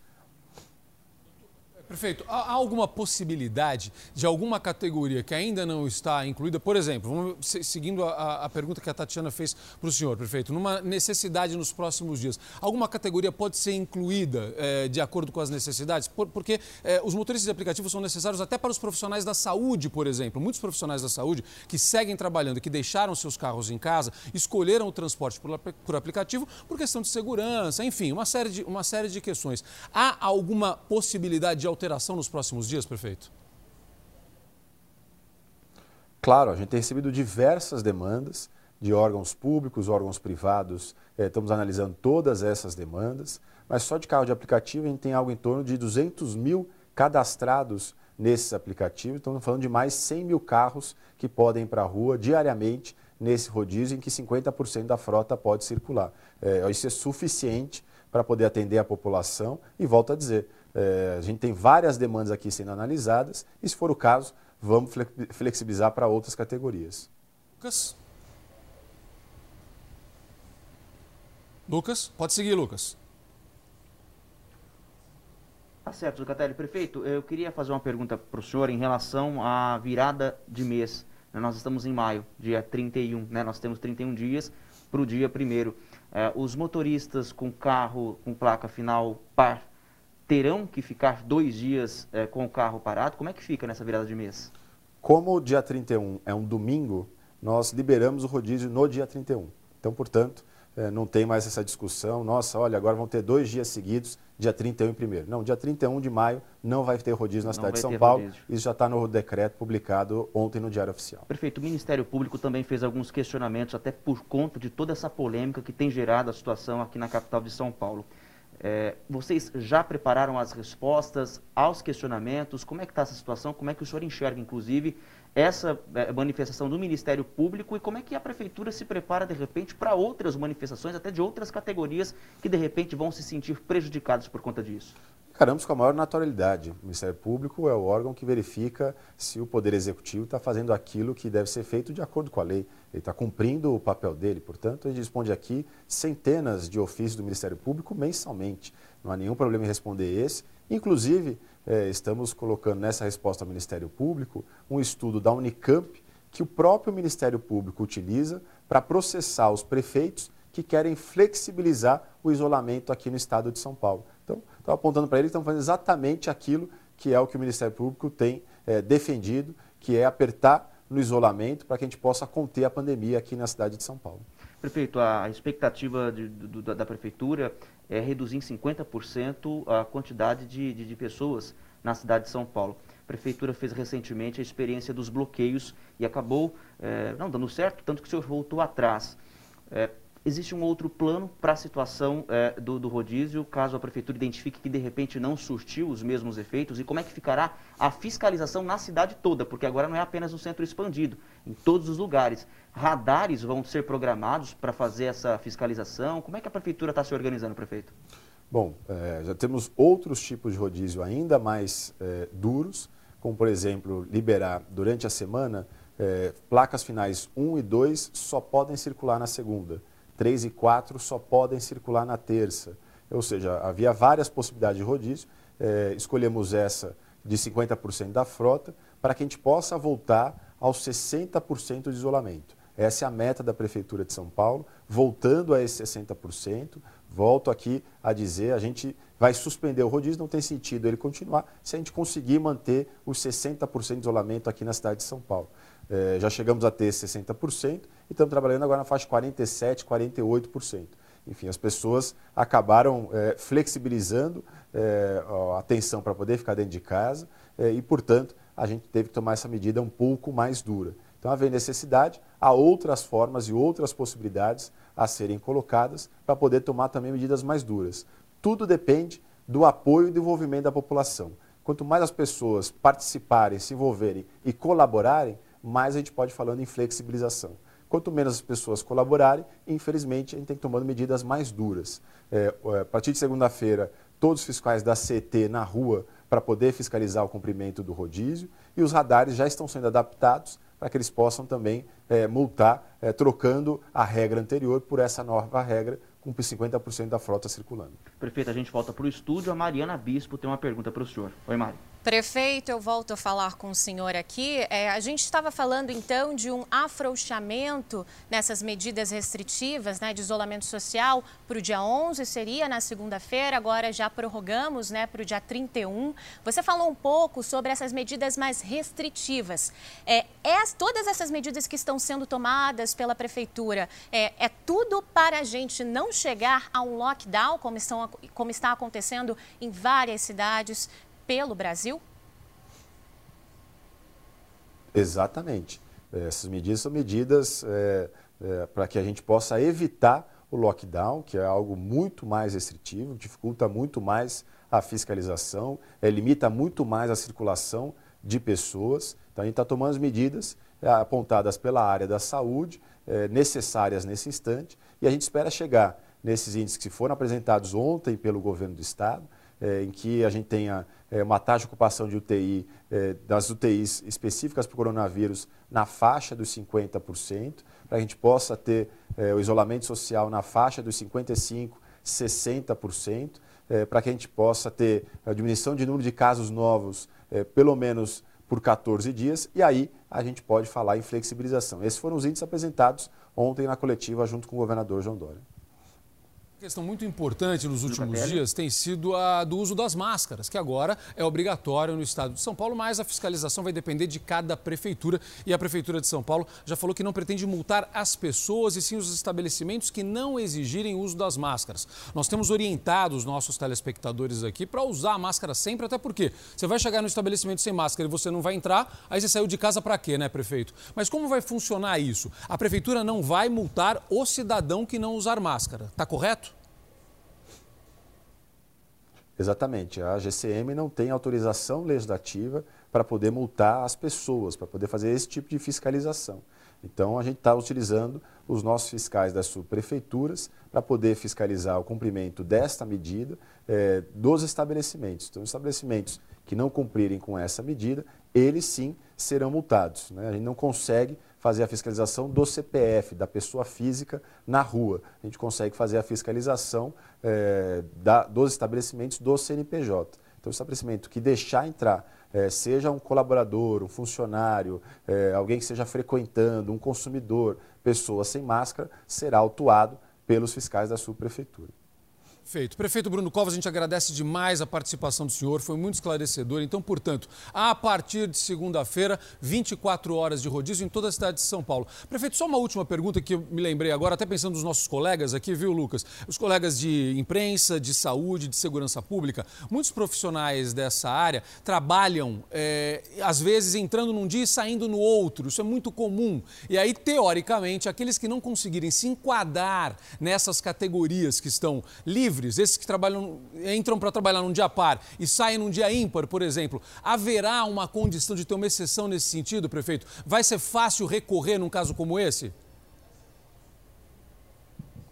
Olha, é, as categorias que estão liberadas são exatamente essas que foram mencionadas. Aqueles que sempre foram liberados do rodízio e agora os profissionais da área da saúde, da área da segurança e fiscalização, do serviço funerário, da assistência e da imprensa é, qualquer outra categoria, a gente analisa aqui é, essas reivindicações, algumas justas, outras não. É, se a gente começar a liberar para todo mundo que é fundamental na sociedade, a gente acaba liberando para todo mundo, mas as pessoas vão ter que se reorganizar. A gente sabe que isso cria um desconforto, né? a gente reconhece isso, é mais um desconforto nesse momento, mas é para um bem maior. Todas as medidas já tomadas aqui na cidade de São Paulo fizeram que a gente salvasse 30 mil vidas na cidade. É exatamente esse a preocupação nesse instante. É, muito fácil seria liberar do rodízio, muito fácil seria liberar das restrições, muito fácil seria reabrir o comércio, só que isso significaria possibilitar é, o endurecimento da doença na cidade de São Paulo e a gente vê cenas que a gente viu mundo afora de não ter gente, não ter leito para atender essas pessoas, os corpos se empilhando dentro de casa. É isso que a gente quer evitar na cidade de São Paulo. Então a gente pede desculpas por esse desconforto que causa, mas é para um bem maior, é para salvar vidas na cidade. Perfeito. Microfones abertos sempre da Record TV para o senhor, para esclarecer a população, para tirar as dúvidas. Agradecemos de verdade a participação do senhor aqui ao vivo. É fundamental essa participação hoje para orientar a população a partir dessas novas regras na segunda-feira. Um abraço, prefeito, e bom trabalho. Precisamos muito de boas medidas realmente para cuidar da obrigado. população. Obrigado pela participação, obrigado ao repórter Lucas Carvalho e reforço aqui que o senhor tem microfones abertos na Record TV quando for importante para orientar a população como é importante neste momento. Obrigado, prefeito. Prefeito, um abraço. Obrigado, Celso. Tati. Mais notícia de São Paulo. Um entregador de aplicativo foi morto por um vigilante durante uma discussão dentro de um posto de combustíveis em um bairro nobre da capital paulista. A confusão entre o motociclista e funcionários do posto começou por causa da demora do atendimento. A bolsa que o entregador usava para trabalhar ficou em cima do banco. A área em volta da conveniência foi interditada pela polícia. Mário Sérgio Queiroz, de 36 anos, trabalhava como segurança em um hospital e, nas horas livres, entregava encomendas por uma empresa de aplicativo. Ele estava nesta moto quando resolveu parar neste posto de combustíveis do Morumbi, área nobre da Zona Sul de São Paulo. Segundo a polícia, Mário Sérgio entrou na conveniência e pegou um produto, mas como não havia ninguém no caixa, ele teria começado a discutir com o frentista. O segurança do posto tentou intervir e, no meio dessa confusão, acabou atirando no entregador. Mário Sérgio não resistiu aos ferimentos e morreu no local. O segurança do posto pertence a uma empresa particular. Ele foi detido e teve a arma recolhida. O frentista que se envolveu na confusão foi ouvido na delegacia. A polícia irá solicitar imagens de câmeras de segurança para esclarecer o que realmente aconteceu. Familiares de Mário Sérgio chegaram no posto assim que souberam da morte do entregador. Ele deixa esposa e uma filha de 9 anos. A filha dele era a vida dele e agora como que vai ser, gente? Como que vai ser? Como que a filha dele amanhã esperando o pai chegar e não vai chegar? Que mundo que a gente tá, gente? As pessoas não estão conseguindo conversar. Eu acho que é esse o problema, se escutar. É. E acabou no que deu. Lamentável. Vamos lá, então, seguindo. Polícia investiga a morte misteriosa de um casal aqui em São Paulo. Os corpos foram encontrados dentro de um carro que ainda estava com o motor funcionando. O casal foi encontrado morto dentro deste carro vermelho, em frente a uma chácara no município de São Roque, interior de São Paulo. Sidney Coelho de Melo, de 50 anos, estava no banco do motorista. Elza Mendonça, de 53, no carona. Foi este morador da região que encontrou os corpos e chamou a polícia. Segundo ele, o carro ainda estava ligado. Aí, em seguida veio o resgate, aí trouxe eles aqui, chegando, eles analisaram, olhou, falou, já era. Estes objetos estavam dentro do veículo e foram roubados da chácara. Uma janela da casa tinha sido arrombada. A polícia suspeita que o casal roubou o imóvel e, na saída, foi surpreendido por um atirador, ainda não identificado. A polícia ainda não tem pistas sobre o autor dos disparos que mataram o casal, mas descobriu que uma das vítimas era um ex-presidiário que já tinha cometido crimes como furtos e roubos. Sidney Coelho também já tinha sido denunciado por ameaçar os filhos de Elsa com um facão. O casal tinha se conhecido por um aplicativo de relacionamentos havia seis meses. Elsa era costureira e não tinha antecedentes criminais. O filho dela acredita que a mãe pode ter sido convencida pelo namorado a roubar a chácara. A mãe era criança, cara, ele não tinha maldade com ninguém. Prometeu um apartamento, prometeu carro, prometeu dinheiro. Falou que ia dar um carro de 50 mil zerado para ela. Falou que ia dar um apartamento. E ela acreditou. 10 e 23, atenção, porque policiais fazem agora uma operação que cumpre mais de 30 mandados de busca e apreensão em Santa Catarina. Os trabalhos fazem parte de uma investigação sobre a compra de respiradores. A gente vai ao vivo falar com o repórter Oswaldo Sagaz, que traz todas as informações. Bom dia, Oswaldo. Bom dia. Ao todo, são 35 mandados de busca e apreensão e sequestro de bens que devem ser cumpridos em quatro estados, além de Santa Catarina, São Paulo, Rio de Janeiro e Mato Grosso do Sul. E Mato Grosso, perdão. A Força Tarefa, ela investiga aí a dispensa de licitação para compra em caráter emergencial de 200 respiradores. Os aparelhos seriam destinados aos pacientes que sofrem com sintomas da COVID-19, mas o valor levantou suspeitas. O carregamento custaria 33 milhões de reais. Mariana, Tatiana é com vocês aí no estúdio. Obrigada pelas informações, Oswaldo. Olha, a gente segue com um alerta. A atenção com o uso da internet deve ser ainda maior nesses tempos de isolamento. Porque golpistas se passam por vendedores ou compradores para driblar dados e roubar também, usá-los para praticar outros crimes.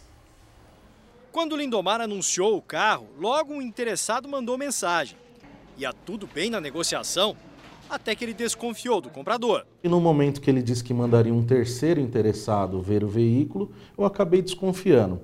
Não teve negócio, só que o interessado tinha se apresentado como advogado, profissão de Lindomar. Eu mandei foto da carteira da OAB e da CNH, acreditando que era um colega de trabalho. O criminoso usou os dados dele para aplicar outros golpes. E agora é o Lindomar quem recebe ligações das vítimas. Eu já recebi umas 20 ligações de pessoas eh, me informando que, que esse estelionatário está se passando por mim é, tentando ap aplicar golpes na praça. A tecnologia que ajuda, que nos faz cada vez mais conectados, também pode nos deixar mais expostos à ação de criminosos.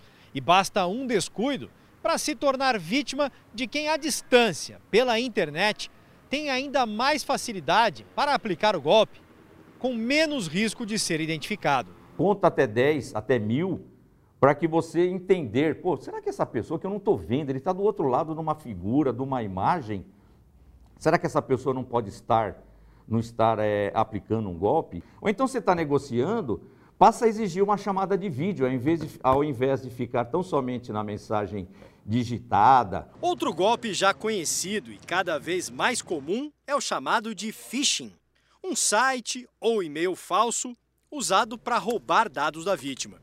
Segundo a empresa de segurança na internet, os casos de phishing cresceram 124% entre fevereiro e março.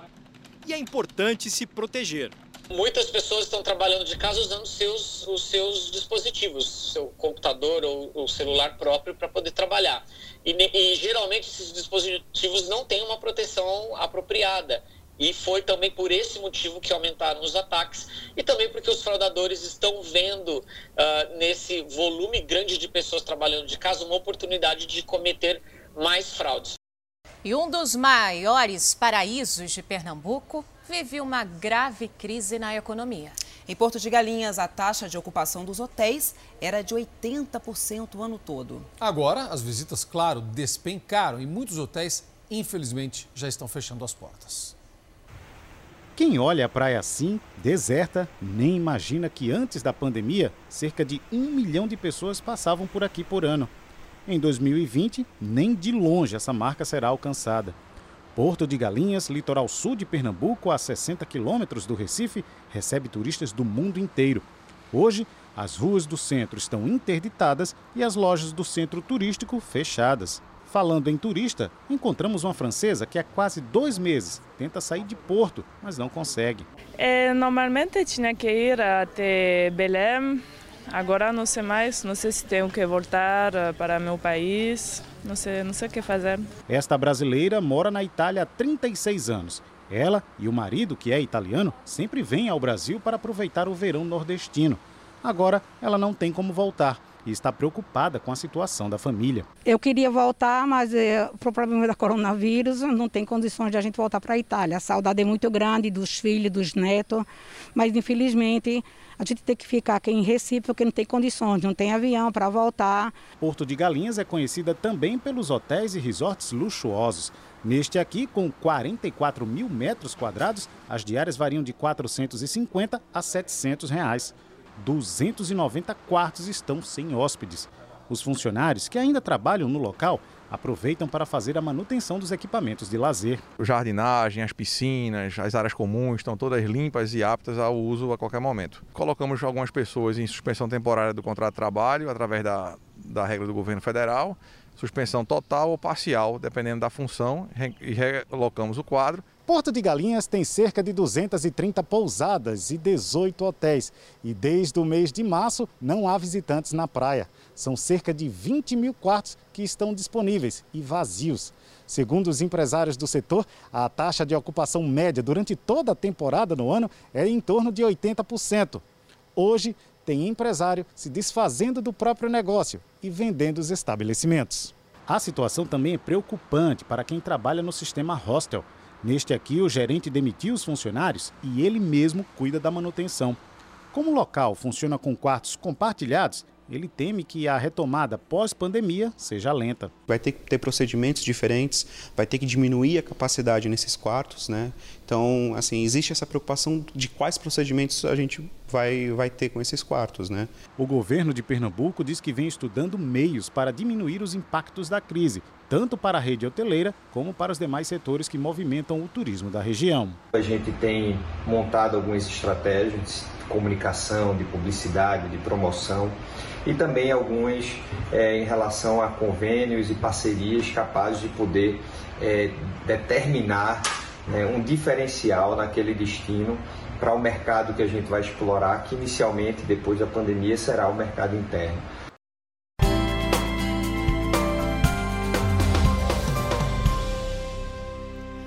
Uma família da região metropolitana de Belo Horizonte tem motivos de sobra para comemorar. Depois de muito sofrimento, mãe e filho venceram a Covid-19, receberam alta e estão em casa. Dona Maria Ana Marques, de 68 anos, deixou o Hospital Municipal de Contagem no último dia 6 de maio e foi aplaudida pela equipe médica. Diagnosticada com Covid-19 e curada após quase um mês, a aposentada foi recebida com festa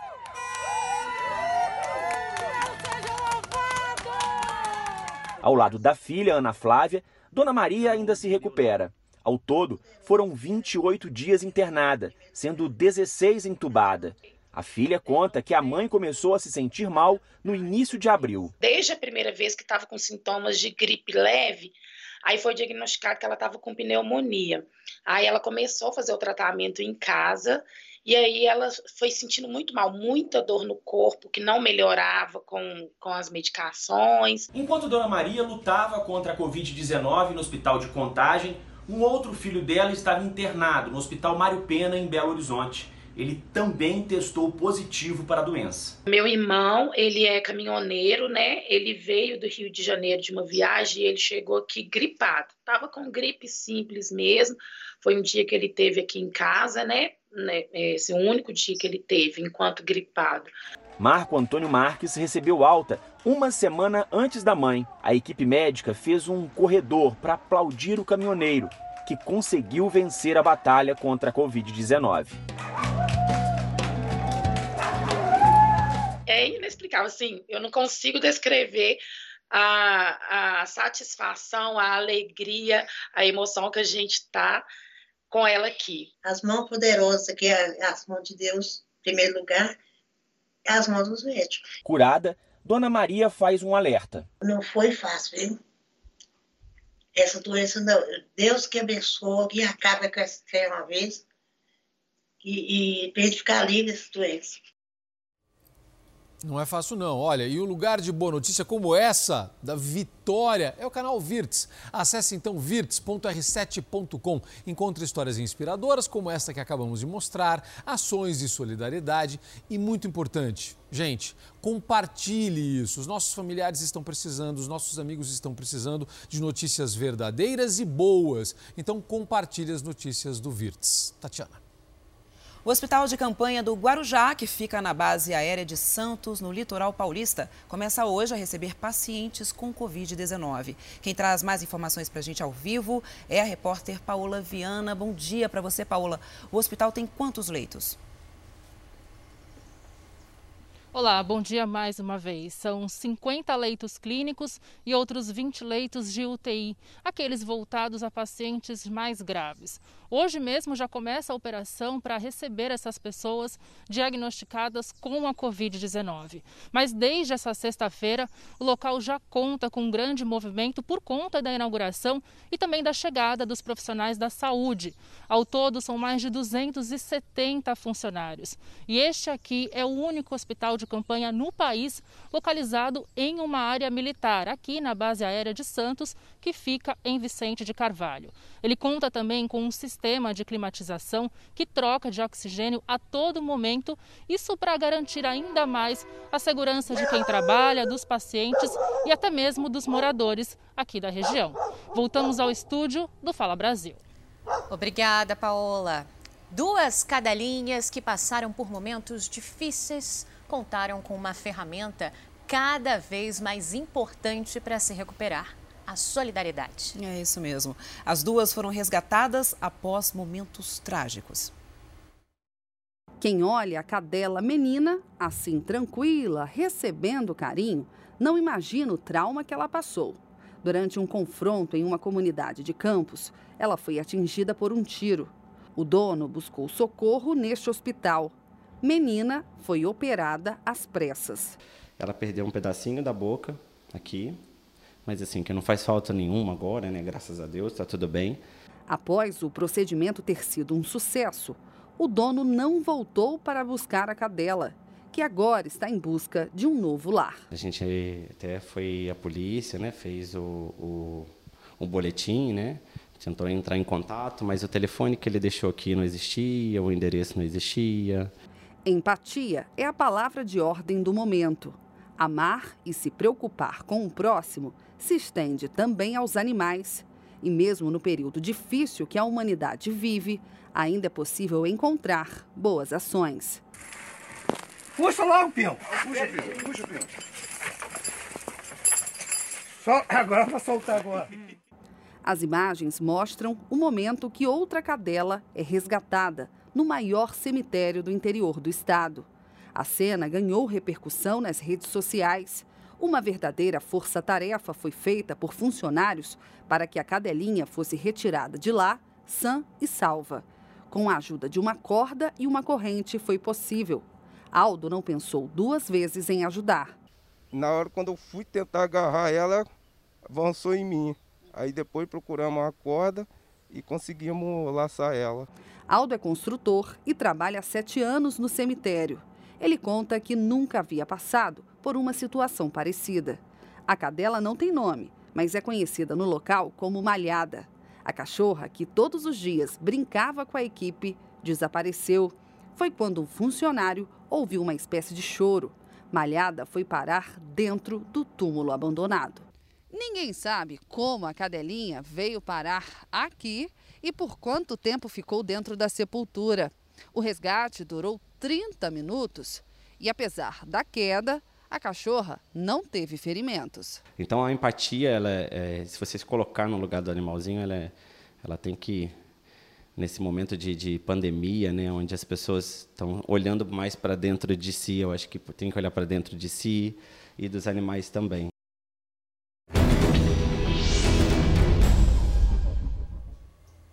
São 10 horas e 48 minutos. Como você sabe, vamos até o meio-dia numa cobertura especial no Fala Brasil deste sábado, levando a você as últimas informações ao vivo sobre a Covid-19. Pois bem, segundo o Ministério da Saúde, o período mais crítico da doença será de maio a julho. Qual a fase atual da pandemia? Para tirar essas e outras dúvidas, está conosco hoje epidemiologista Maria Amélia Veras, professora do Departamento de Saúde Coletiva da Faculdade de Ciências Médicas da Santa Casa de São Paulo. Doutora Maria Amélia, bom dia, obrigado pela participação aqui no Fala Brasil. A gente fala sobre essa curva de crescimento e as pessoas têm muitas dúvidas e fazem muitas perguntas. A gente quer saber efetivamente se estamos ainda muito distantes de poder celebrar a redução dos casos, doutora. Muito bom dia, bom dia a você e a todas as pessoas que nos ouvem. Essa é uma pergunta sobre a qual todos nos debruçamos cotidianamente é, tentar entender neste país tão grande, diverso, aonde estamos é, em relação ao crescimento do número de casos, aonde estamos com situações que tendem a uma diminuição da velocidade de crescimento. De qualquer maneira, nós podemos afirmar com certeza que para o Brasil ainda não é o momento de pensar é, em afrouxar medidas de distanciamento social, a exemplo do que o prefeito de São Paulo acaba de mencionar nesse jornal há poucos minutos atrás, é, é momento de intensificar as ações tomadas até o momento.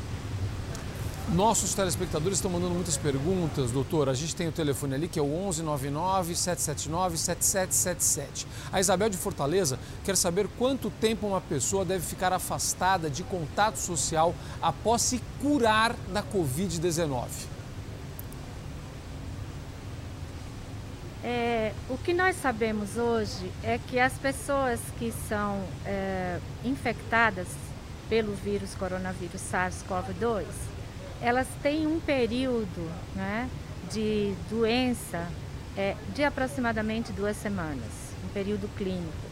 Isso é antecedido por um período que elas já poderiam estar infectadas e que ainda não tinham sinais e sintomas clínicos. Passado esse período, de aproximadamente duas semanas depois dos sintomas clínicos, é, em tese, essa pessoa poderia começar a conviver socialmente começar a diminuir o seu isolamento. O problema que se coloca é que hoje ainda não sabemos, embora tenhamos muitos indicativos positivos nesse sentido, se as pessoas que uma vez foram infectadas, ao serem curadas, terão uma imunidade duradoura. Então, todas as respostas que a gente tem sobre o que, que acontece com pacientes que foram curados de Covid estão sendo estudadas e parecem indicar que pessoas que foram curadas é, permanecem com anticorpos protetores, portanto estão imunes à nova infecção. Mas não se sabe por quanto tempo, ou seja, se essa, se essa imunidade é duradoura e, portanto, essas pessoas precisariam também respeitar as medidas de distanciamento social e as recomendações de higiene, de cuidados para toda a população da área em que ela reside. Agora falando com relação às gestantes, né? As grávidas que testam positivo, qual o risco de contaminação do feto nesse caso? É, Tatiana, até onde se tem conhecimento, não há transmissão vertical é, do Covid de uma gestante infectada para o seu bebê intraútero. Há relatos de crianças infectadas, inclusive recém-nascidos, e é possível que essas infecções tenham ocorrido pós-nascimento. Então, as gestantes devem ser acompanhadas com o seu pré-natal normalmente e, sabendo que elas são infectadas, com certeza, é, cuidados e atenção especial devem ser dadas ao parto e ao bebê é, no momento do seu nascimento. Doutora, quanto tempo a proteção do álcool em gel, que virou uh, um grande aliado das pessoas quando a gente não tem água e sabão por perto, quanto tempo ele dura nas mãos? Quem tem essa dúvida é o nosso telespectador Orlando. Obrigado, Orlando. É, o álcool gel serve para que a gente elimine germes, inclusive o Covid, o coronavírus que estariam nas nossas mãos após tocar em uma superfície, manusear produtos, etc. Se a gente limpar as mãos, elas ficam limpas. E até que uma nova exposição ou um novo contato seja feito, elas estariam limpas. Então a gente vai precisar pensar é, no que, que nós estamos fazendo com as nossas mãos. Se a gente estiver trabalhando, se a gente estiver manuseando é, algum objeto, se estiver se deslocando, enfim, aí essa necessidade de repetir é, o uso do álcool gel, ou de água e sabão, ou de lavar as mãos adequadamente. Doutora Maria Amélia Veras, muito obrigado, Amélia Veras, muito obrigado pela participação aqui no Fala Brasil. Informação de qualidade é o que a gente precisa passar para as pessoas neste momento. Obrigado, doutora. Mariana? Muitas famílias dependem da solidariedade neste momento de crise, por isso convidamos você a participar da campanha SOS Famílias do Sertão e ajudar milhares de famílias do sertão nordestino que estão sofrendo por causa da pandemia. Para contribuir com a iniciativa do projeto Nova Canaã, aponte seu celular para o QR Code que está na tela ou entre no site sosfamiliasdosertão.org. E lembre-se, um pequeno gesto de generosidade faz toda a diferença. Em meio à pandemia, o tráfego de veículos mais que dobrou em apenas um mês pelas ruas e avenidas de Goiânia. A SMT está monitorando o trânsito da capital para ajudar a Prefeitura e o Estado em estratégias de isolamento. O número de veículos que chegou a reduzir a mais de 62%, com fluxo de 1.850 carros e motos nas ruas da capital, no início do isolamento, no dia 29 de abril, subiu para 4.041 veículos, o que representa um aumento de 118%. Em um dos dias, o movimento foi tanto que se chegou a registrar uma média de quase 45 veículos passando por minuto. E agora, o que a gente observa é que esse aumento no fluxo de veículos parece ser ainda maior. A SMT está fazendo campanhas para conscientizar o motorista. A SMT está presente em determinados pontos da cidade, chamando atenção através de vídeos que são expostos por telões, é, é, LEDs, inclusive. Bebidas alcoólicas apreendidas pela Receita Federal estão sendo transformadas em álcool em gel nos laboratórios de universidades públicas do Rio Grande do Sul. Quase mil litros de bebidas serão convertidos. Dentro das bombonas, uma mistura de bebidas apreendidas em operações da Receita Federal. Tudo seria descartado se não fosse encontrada uma forma de reutilização.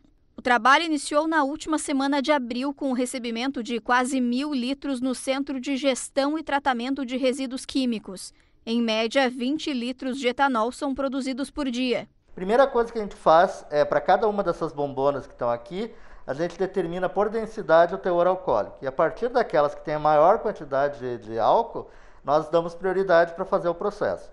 É, depois elas são passadas para o destilador, onde elas são colocadas naquele balão lá embaixo é, sofrem um processo de aquecimento, separam na coluna e a gente recolhe o álcool já com um teor alcoólico bem superior àquele que foi destilado. As bebidas apreendidas são trazidas para o Instituto de Química da URGS. Aqui elas são analisadas, destiladas novamente e transformadas em etanol. Depois seguem para a Universidade Federal de Ciências da Saúde, onde são convertidas para álcool gel, que são distribuídos em diversas instituições de saúde do estado. O produto faz parte do kit de cuidados essenciais durante a pandemia de Covid-19. Um grupo foi criado com professores e alunos voluntários que estimam produzir meia tonelada de álcool gel apenas com o que já foi doado até agora. Um bebê de aproximadamente sete meses morreu e outras duas crianças inalaram fumaça em um incêndio que atingiu uma casa na zona leste daqui de São Paulo. A Priscila Doroshi tem mais detalhes para gente. É com você, Priscila. Tatiana, segundo a polícia, a mãe teria saído de casa para uma confraternização e deixou as crianças sozinhas. Além do bebê, outras duas crianças, um menino de um ano e seis meses e uma menina de um ano e, de dois anos e seis meses, também inalaram fumaça e foram levados ao pronto-socorro do Hospital São Mateus. Já foram liberadas e estão com os familiares. Segundo o Corpo de Bombeiros, sete viaturas trabalharam aí no resgate das vítimas e no controle das chamas. Agora a perícia vai apontar as causas do incêndio.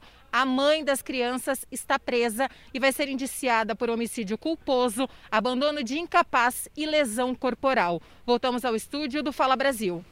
Obrigada, Priscila, pelas informações. Véspera do Dia das Mães, a gente vai ao vivo à região que concentra o maior centro de compras da América Latina. A Maria Carolina Paz está lá, conferindo como está a movimentação, mesmo durante esse isolamento social. O comércio, Maria, tem sentido muito, né? A segunda data mais importante para o varejo e, infelizmente, várias lojas fechadas. Como é que está por aí?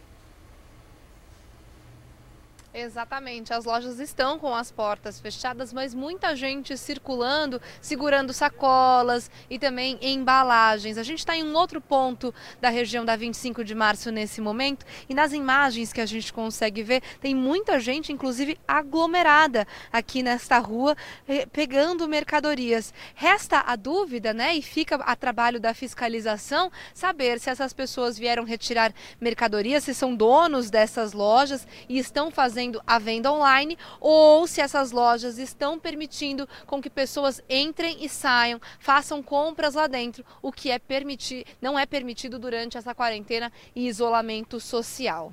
Voltamos ao estúdio do Fala Brasil. É, aglomeração ali, eu pude observar que tinha muita gente sem máscara, hein? É preocupante isso. Olha só, o Ministério Público investiga um contrato milionário feito pela Prefeitura de Mauá, cidade aqui da Grande São Paulo, para a construção de um hospital de campanha. O superfaturamento pode passar de 700%, de acordo com as investigações. Este hospital de campanha possui 30 leitos individuais e um laboratório para exames. No decreto que determinou a instalação, uma série de contratos emergenciais são mencionados.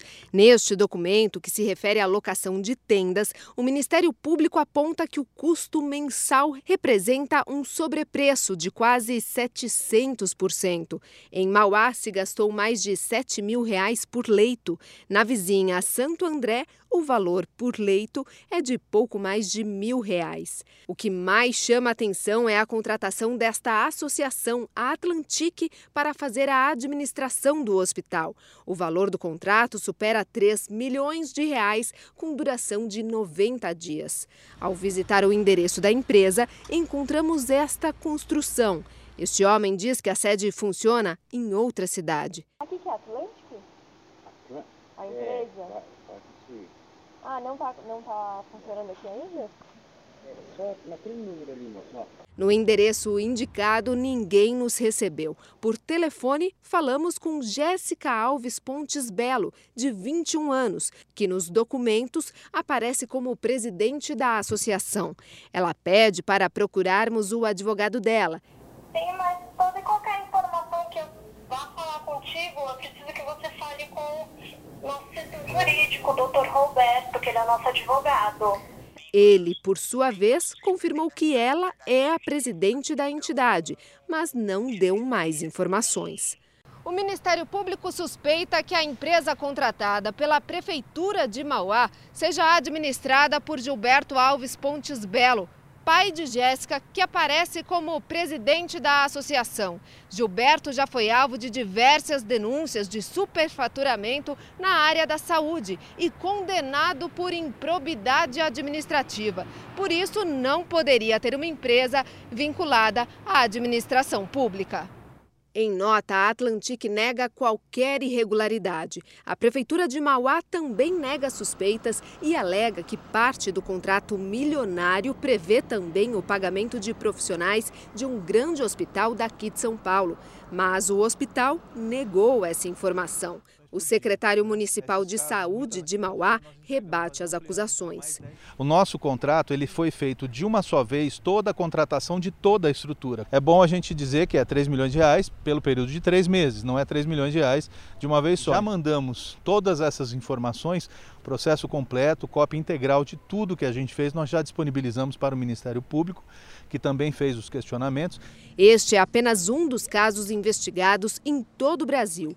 O levantamento feito pelo Núcleo Investigativo do Jornal da Record mostra que apenas três estados em todo o Brasil não construíram hospitais de campanha. No Distrito Federal e em pelo menos 11 estados foram abertas investigações no último mês para apurar irregularidades em contratos emergenciais. Nessa situação de pandemia eh, e com essas portas abertas para contratação por dispensa de licitação, algumas pessoas se veem a, veem a oportunidade para fraudar o processo. Imaginemos que uma contratação de uma tenda ou de um hospital de campanha seja feito e aí ele eh, né, nessa, nessas propostas aparecem empresas de fachada ou aparecem empresas ah, estabelecendo um custo excessivamente alto em relação ao, ao mercado. E uma nova decisão da Justiça liberou o presidente Jair Bolsonaro de entregar o exame para a detecção da Covid-19. E o vídeo da reunião ministerial citada pelo ex-ministro Sérgio Moro já está com o Supremo Tribunal Federal. Segundo Moro, a gravação comprovaria pressões do presidente Bolsonaro por mudanças na Polícia Federal. O Supremo Tribunal Federal confirmou que recebeu a gravação da reunião ministerial do dia 22 de abril.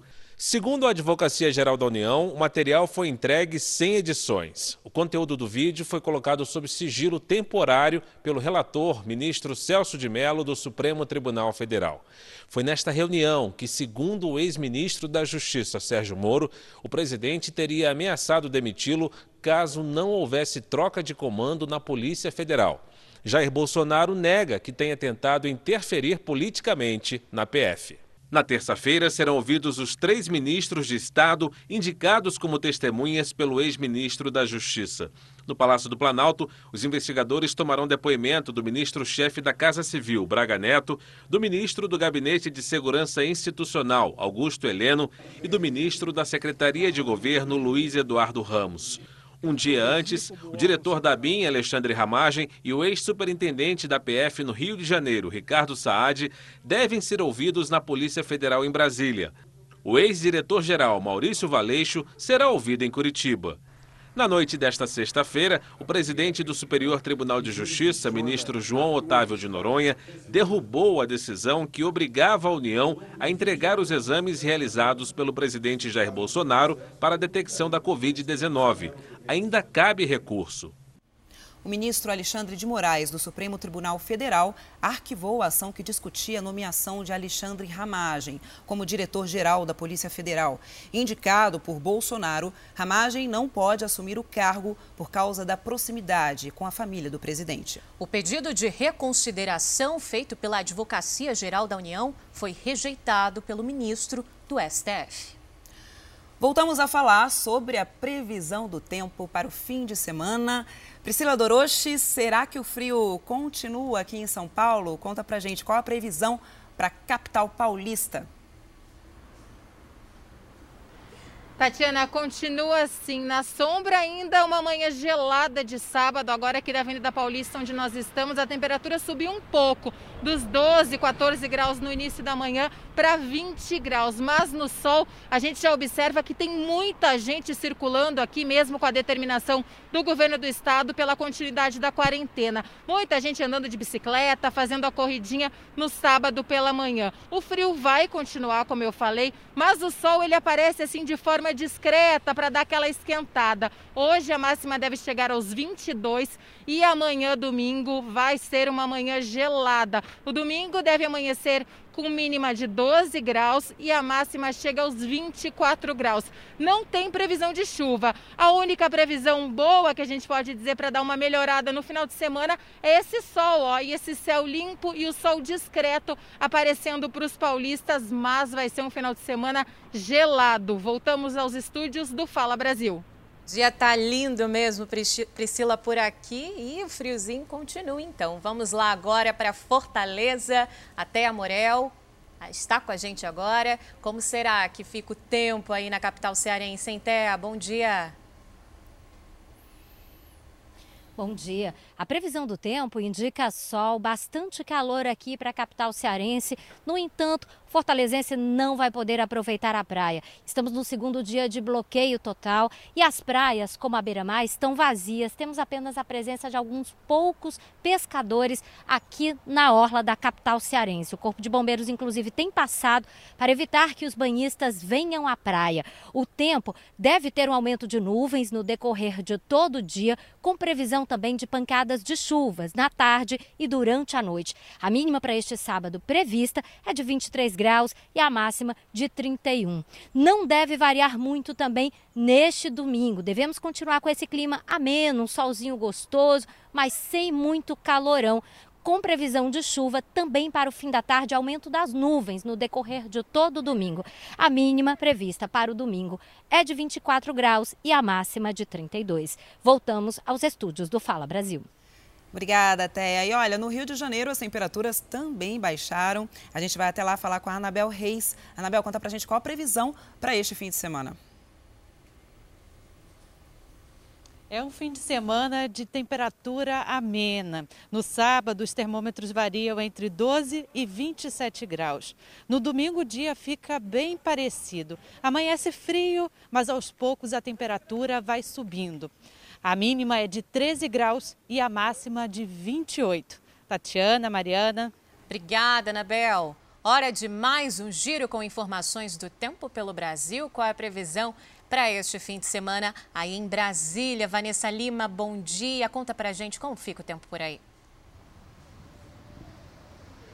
Bom dia, olha, fim de semana de frio na capital federal, viu? Isso por conta de uma névoa úmida sobre a região. Nós estamos aqui bem no centro de Brasília, em frente à fonte que fica aqui na região da Torre de TV e a temperatura agora está em torno dos 20 graus. Na madrugada fez 16, mas o pior nem é isso. É a máxima que é prevista para hoje de 24 graus. Venta um pouquinho, acaba roubando um pouquinho de calor e a sensação térmica é de mais frio ainda. No domingo, o dia deve ser parecido, com muitas nuvens, temperatura variando entre mínima de 15 graus e máxima de 25. Não há previsão de chuva para este fim de semana na capital federal. Eu volto aí ao estúdio do Fala Brasil. Obrigado. Olha, um alerta importante agora. Festas em condomínios em plena pandemia desafiam as regras de isolamento social e, claro, provocam a indignação dos vizinhos. No condomínio com 3 mil moradores, a quarentena nem sempre é silenciosa. O barulho incomoda os vizinhos. Eu estou há 45 dias trancada dentro de casa com a minha família. Tem dois meses que eu não vejo minha mãe. Não é certo, né? Por mais que a gente come, é, faça todas as, as medidas de segurança do condomínio, uma pessoa pode estragar tudo isso e pôr tudo a perder. A situação se repete em vários prédios. Os espaços comuns estão lacrados, ninguém tem autorização para usar o parquinho, a piscina, a churrasqueira, a quadra. O problema é o que acontece dentro dos apartamentos. Alguns condôminos resolvem fazer festas e reuniões com muitos amigos. Isso tem provocado confusão entre os vizinhos e dor de cabeça para os síndicos. Rafael administra 30 condomínios. E desde o início do isolamento social, as reclamações sobre barulhos triplicaram e as multas aplicadas cresceram 25%. O problema está sendo sim madrugada adentro. Nesses casos que, que são reincidentes, a gente já logo coloca uma multa em tempo real, isto é, nós temos um bloquinho de multas, o qual a gente já apresenta para o morador no mesmo momento. Nesse prédio, o morador instalou até iluminação na varanda para receber os amigos. No outro dia existem pessoas que fazem home office, existem crianças que hoje estão tá tendo que ter aula via, via internet, alguma coisa assim. Um levantamento de uma empresa de gestão de condomínios mostra que moradores de prédios em São Paulo relaxaram. O número de visitantes aumentou 64%, comparando as primeiras semanas de isolamento social com as últimas. A gente tem que seguir as diretrizes governamentais e municipais. Na cidade de São Paulo, a gente está sofrendo um processo de isolamento, existe restrição à, à, aglomeração de pessoas e não me parece razoável permitir que essa aglomeração aconteça ainda aqui dentro da unidade. Não pode, né, gente? Respeito acima de tudo. Não, não é nada razoável, né? Pois é, agora olha essa história. Traficantes estão ameaçando de morte moradores que não obedecerem às regras de isolamento social. Os criminosos usam um carro de som para veicular a mensagem. O recado termina com a música daquilo que ficou conhecido como o meme do caixão. Um carro de som percorre as ruas da comunidade e avisa sobre a obrigatoriedade do uso de máscaras. Atenção Vila Aliança! Atenção morador! Partir de hoje, não será mais permitido andar na rua sem o uso da máscara protetora contra o coronavírus. Repare no início do vídeo. Dois homens em uma moto passam pelo carro. Um deles carrega um fuzil. A Vila Aliança fica na zona oeste do Rio e é controlada por traficantes. Pelas regras do isolamento social, nenhum comércio além dos considerados essenciais podem abrir. Mas dentro das comunidades, as leis são diferentes. O carro de som anuncia uma ordem de toque de recolher. Comércios, bares e qualquer outro tipo de estabelecimento, funcionamento até às 8 da noite somente. Morador na rua, somente até às 8 da noite. Toque de recolher a partir de hoje. E se você não abraçar o papo, já sabe, né? O recado também foi enviado aos moradores pelas redes sociais. A Polícia Civil investiga o caso e tenta descobrir a procedência do vídeo.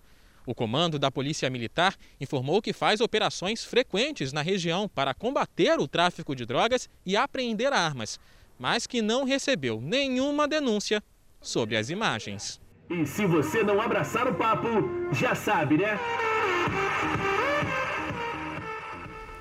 E olha essa história, gente. Notícia de hoje, daqui de São Paulo. Um entregador de aplicativo foi morto por um vigilante durante uma discussão dentro de um poço de combustíveis em bairro nobre da capital paulista. A confusão entre o motociclista e funcionários do posto começou por causa da demora no atendimento. Olha que absurdo. A bolsa que o entregador usava para trabalhar ficou em cima do banco. A área em volta da conveniência foi interditada pela polícia. Mário Sérgio Queiroz, de 36 anos, trabalhava como segurança em um hospital e, nas horas livres, entregava encomendas por uma empresa de aplicativo. Ele estava nesta moto quando resolveu parar neste posto de combustíveis do Morumbi, área nobre da Zona Sul de São Paulo. Segundo a polícia, Mário Sérgio entrou na conveniência e pegou um produto, mas como não havia ninguém no caixa, ele teria começado a discutir com o frentista. O segurança do posto tentou intervir e, no meio dessa confusão, acabou atirando no entregador. Mário Sérgio não resistiu aos ferimentos e morreu no local. O segurança do posto pertence a uma empresa particular. Ele foi detido e teve a arma recolhida.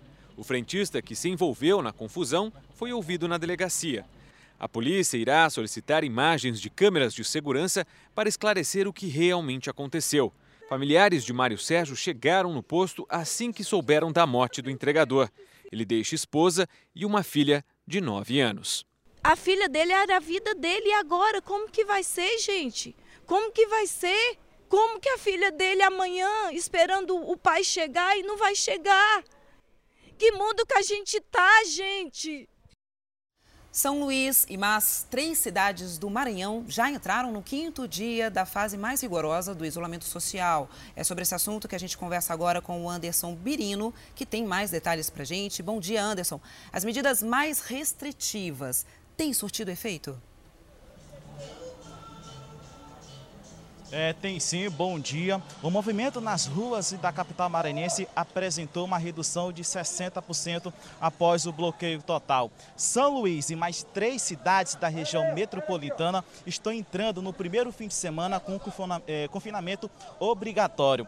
Lembrando que é, na, na, no, no centro da capital maranhense e na região nobre da capital, o movimento é bem baixo, mas dentro da periferia a situação é diferente. Como vocês vamos, é, a gente vai observar agora, agora, a movimentação é muito grande aqui na Feira da Liberdade, que fica na região central da capital de São Luís. E assim, muita gente usando máscara. Lembrando que a entrada da Ilha de São Luís está restrita e apenas veículos de carga estão entrando na cidade. Lembrando que a medida vai valer por 10 dias consecutivos tudo para evitar a propagação do novo coronavírus aqui em São Luís e no estado do Maranhão. Voltamos à redação do Fala Brasil.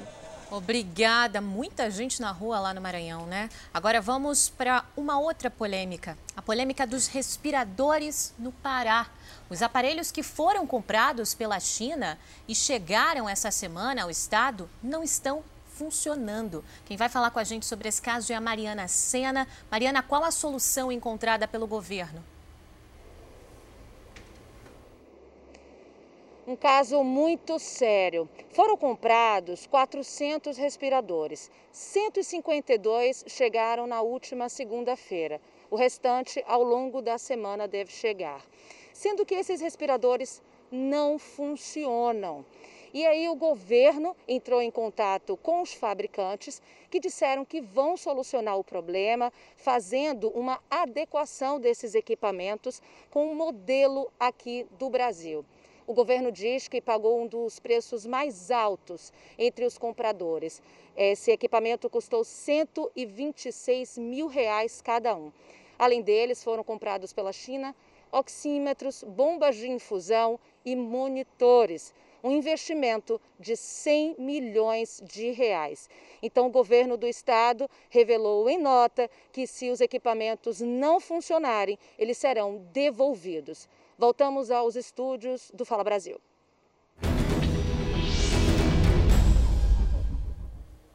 11 horas e 27 minutos, o Fala Brasil, edição especial de sábado, numa cobertura levando informações até ao meio-dia ao vivo. Tudo sobre o coronavírus no Brasil e no mundo.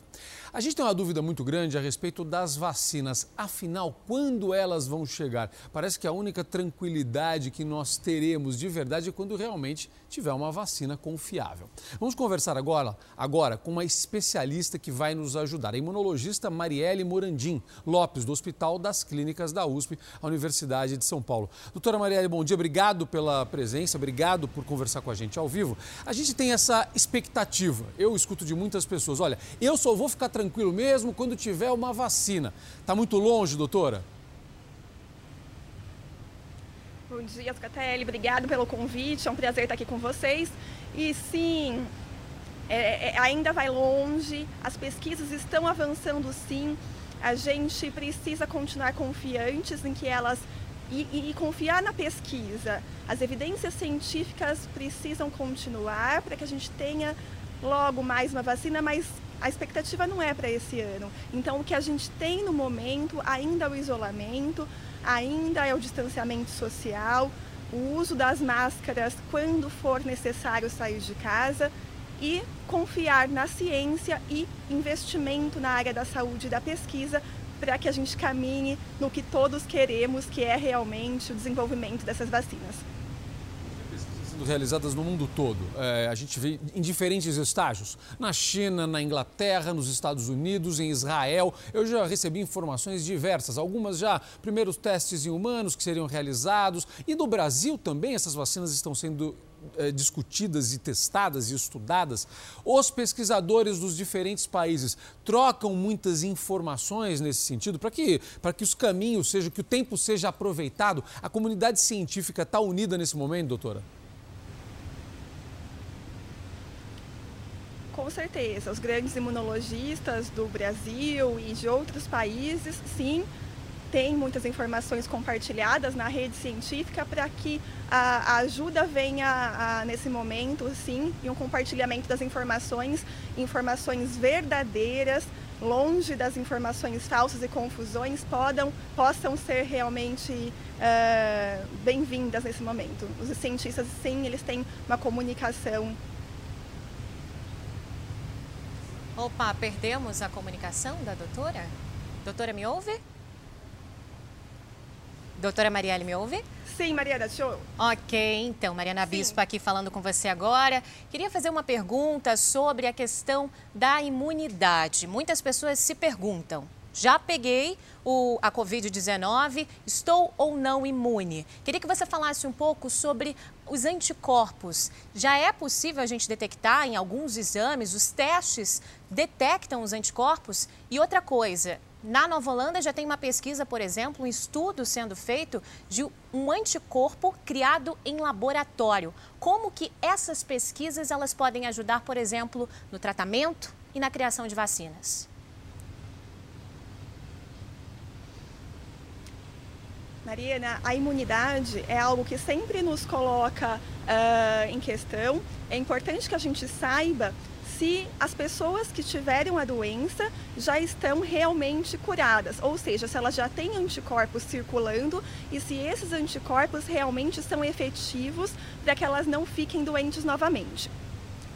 Mais, pesqui mais pesquisas precisam ser realizadas. É claro que a gente ainda está num começo nesse, desse cenário, mas o que se sabe atualmente é que as pessoas que depois que elas ficam infectadas, ou seja, o teste que é feito no início da doença é um teste com PCR em que partículas do material genético podem ser detectadas e depois a sorologia, ou seja, a detecção no sangue através de algumas metodologias que pesquisam o anticorpo no sangue do paciente que teve o coronavírus, sim, é possível a gente detectar e isso já é realizado na prática clínica. O que a gente ainda não tem total certeza é se esses anticorpos eles são permanentes, eles são duradouros e para isso o próprio Hospital das Clínicas da USP vem realizando uma pesquisa com doadores que forneceram o sangue, pacientes que tiveram coronavírus, casos confirmados de Covid, para que as pesquisas possam nos mostrar e nos esclarecer com certeza se esses anticorpos são duradouros. Doutora Tatiana Brasil falando, a gente está no momento, né, em meio à pandemia, que todo mundo quer aumentar a imunidade. Aí, com, com esse desejo, começam as automedicações, que já é um risco em qualquer situação, principalmente agora. Todo mundo quer tomar vitamina C, aí uma hora fala que é vitamina D. Qual o risco da automedicação? A qualquer sintoma de gripe, toma um antigripal. O que fazer nesse momento, doutora? Qual a orientação? Tati, obrigada pela pergunta. Uh, como alergista e imunologista, é, a, o ideal, que eu mais gostaria de dar uma notícia é, é uma pílula mágica para a imunidade. Mas o que as pessoas precisam realmente saber é que não existe um alimento, uma vitamina, uma resposta ou um medicamento. O que existe sim é totalmente um estilo de vida. Então, uma alimentação de um modo geral mais saudável, que isso significa mais verduras, legumes, frutas, menos, menos alimentos ultraprocessados, industrializados, noites de sonos bem dormidas, de um modo geral, na medida possível, também um pouco de relaxamento e que a gente não fique o momento todo em estresse tudo bem que estamos vivendo num momento difícil, mas que a gente consiga ter de uma maneira geral, global, uma, um estilo de vida um pouco mais saudável. Em relação às vitaminas, a gente sabe sim que algumas vitaminas são importantes para a nossa imunidade, a vitamina D é uma delas. Uh, mas a automedicação ela pode ser muito perigosa à medida que também as vitaminas precisam ter um limite porque em excesso fazem mal, sobrecarregam nossos órgãos, nosso rim, então precisa as pessoas precisam ter sim um cuidado com automedicação, inclusive com vitaminas. Todo suplemento a mais pode ser prejudicial. Então elas precisam de um acompanhamento com um profissional da saúde capacitado para orientação. Nós estamos conversando ao vivo com a doutora Marielle Morandim Lopes, que é imunologista do HC, do Hospital das Clínicas da Universidade de São Paulo. Doutora, há uma mudança. Nós estamos fazendo entrevista, eu conversei isso com o doutor Jean hoje. É a primeira entrevista neste Fala Brasil especial de sábado, que estamos já há várias semanas, que eu faço com os médicos agora de máscara, porque mudou até a recomendação e os nossos entrevistados e os nossos repórteres estão de máscara, porque agora o uso da máscara aqui em São Paulo é obrigatório. Saiu de casa, tem que estar de máscara. Uma recomendação que nós tínhamos até poucos dias atrás, é, falava da prática de exercícios físicos. Olha, praticar exercícios físicos está autorizado pelo Ministério da Saúde, pela Organização Mundial da Saúde, desde que não seja com aglomeração, cada um sozinho fazendo seu exercício, tudo bem, não é ruim, aumenta a imunidade, melhora a nossa saúde. Mas e agora, doutora, que a gente tem que usar máscara? Fazer exercício físico de máscara não é ruim, não, doutora? Pois é, os exercícios físicos, eles são necessários, sim, né, em, em, quando é possível que a gente faça, a gente lança a mão do exercício físico, mas a gente está no momento que os exercícios também devem ser mais orientados para dentro da nossa casa, para não precisar eventualmente sair de máscara, para uma atividade física, mesmo que externa. É, a, além disso, a gente sabe que num, numa prática de um exercício físico, o distanciamento ele é necessário muito maior. Então, a, a orientação atualmente é que as pessoas, assim como a gente viu até na reportagem hoje mesmo do Fala Brasil, que as pessoas façam o exercício dentro das suas casas. A gente não tem incentivado o exercício físico ao ar livre nesse momento. Muito bem, olha, a gente tem algumas perguntas dos nossos telespectadores, doutora. Por exemplo, aqui está uma pergunta que vem do Rio de Janeiro, que é da Maria Ruth. Ela mora no Rio, como eu disse, marido dela tem Alzheimer, tem mal de Alzheimer. Ela pergunta se a doença pode ser um complicador no caso dele, quando a gente fala especificamente de coronavírus.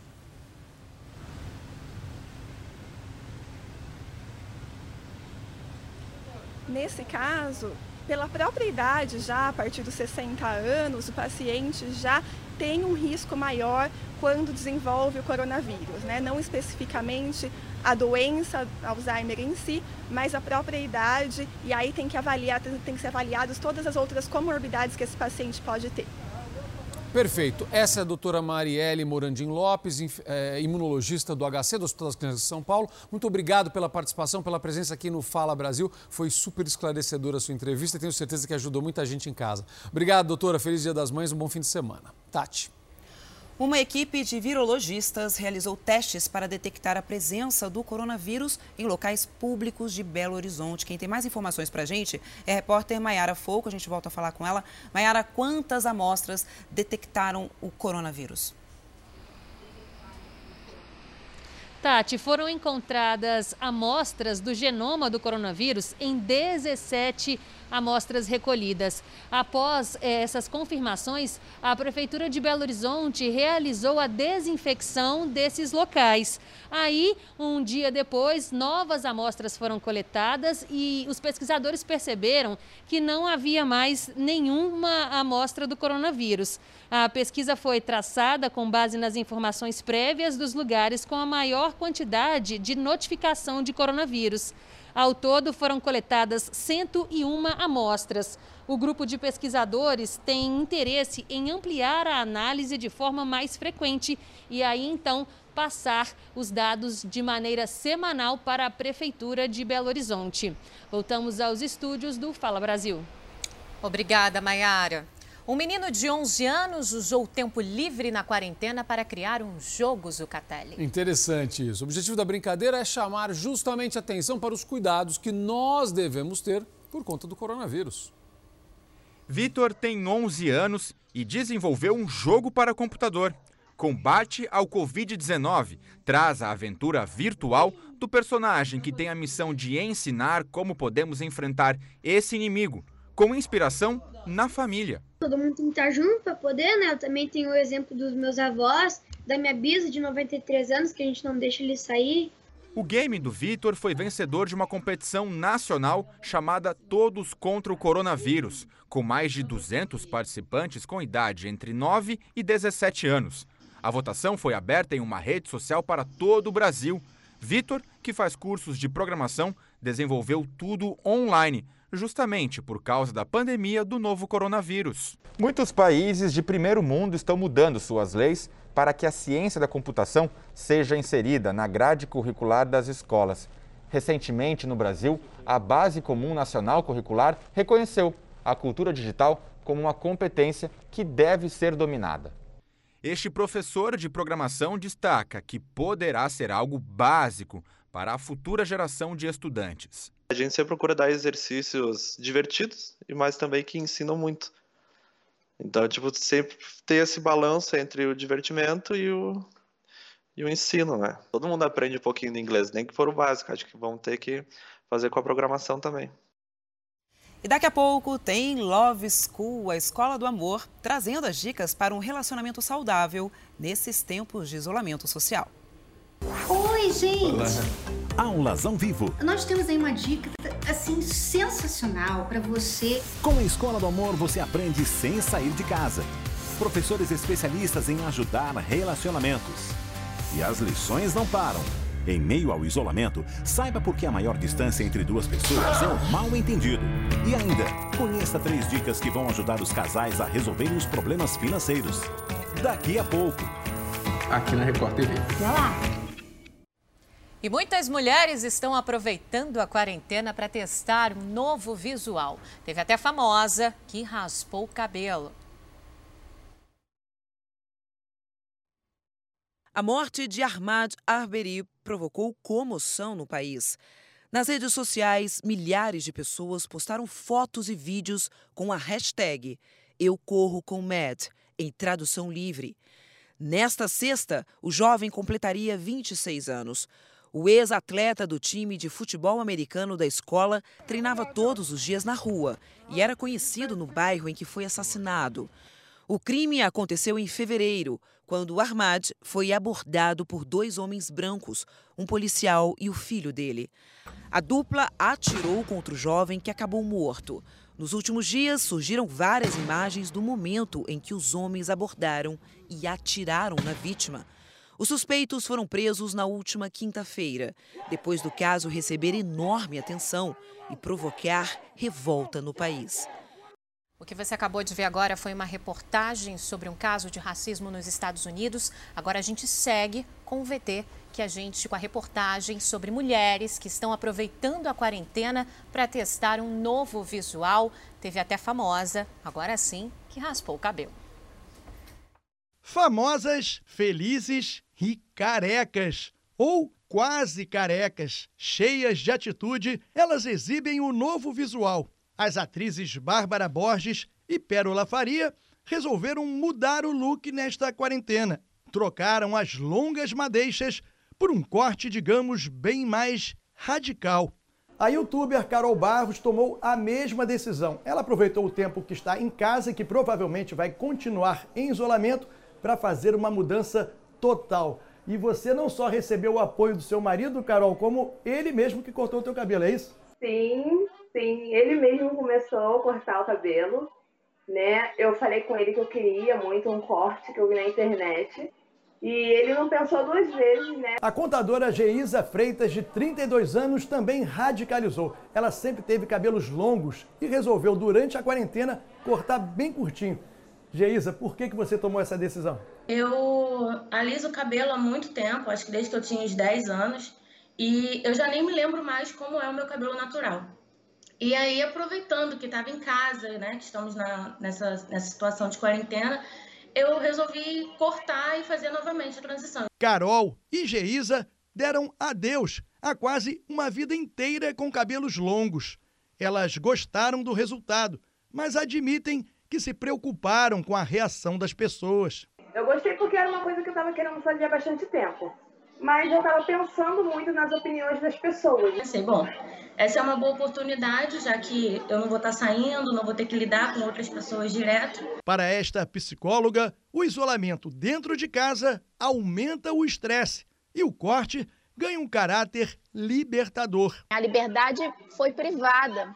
Então, é, cortar o cabelo, a sensação é de estar tá rompendo também fronteiras. E cá entre nós, além de libertador, em época de salões fechados, é muito mais prático, né?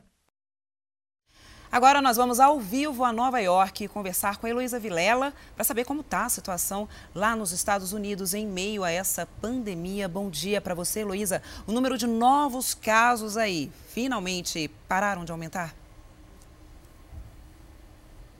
Exatamente, os números estão melhorando sim. Bom dia. Olha, aqui nos Estados Unidos já são 78 mil mortos, 1 milhão e 300 mil pessoas infectadas, mais 183 mil ficaram curadas. Aqui em Nova York, o estado chegou a ter 800 mortes por dia. Nas últimas 24 horas foram 217. Esse número vem caindo há duas semanas consistentemente. E o governador Andrew Cuomo disse que isso tudo mostra para a população uma coisa muito positiva, que o nosso comportamento tem influência, que o que a gente faz, se a gente segue o isolamento, mantém as regras de higiene, que a gente consegue achatar essa curva e fazer com que esses números todos continuem caindo. Qual que é a perspectiva né, para a retomada da economia? Porque a gente sabe que já são milhões de pessoas desempregadas aí nos Estados Unidos. É, nesse ponto os números não são nada bons. É, esse último mês foi o pior de todos. Mais de 20 milhões de americanos deram entrada no seguro-desemprego. Em dois meses já são mais de 33 milhões de desempregados. Para a gente ter uma ideia, o índice de desemprego chegou a 14%. Esses números são os piores desde a Grande Depressão, depois da queda da Bolsa em 1929.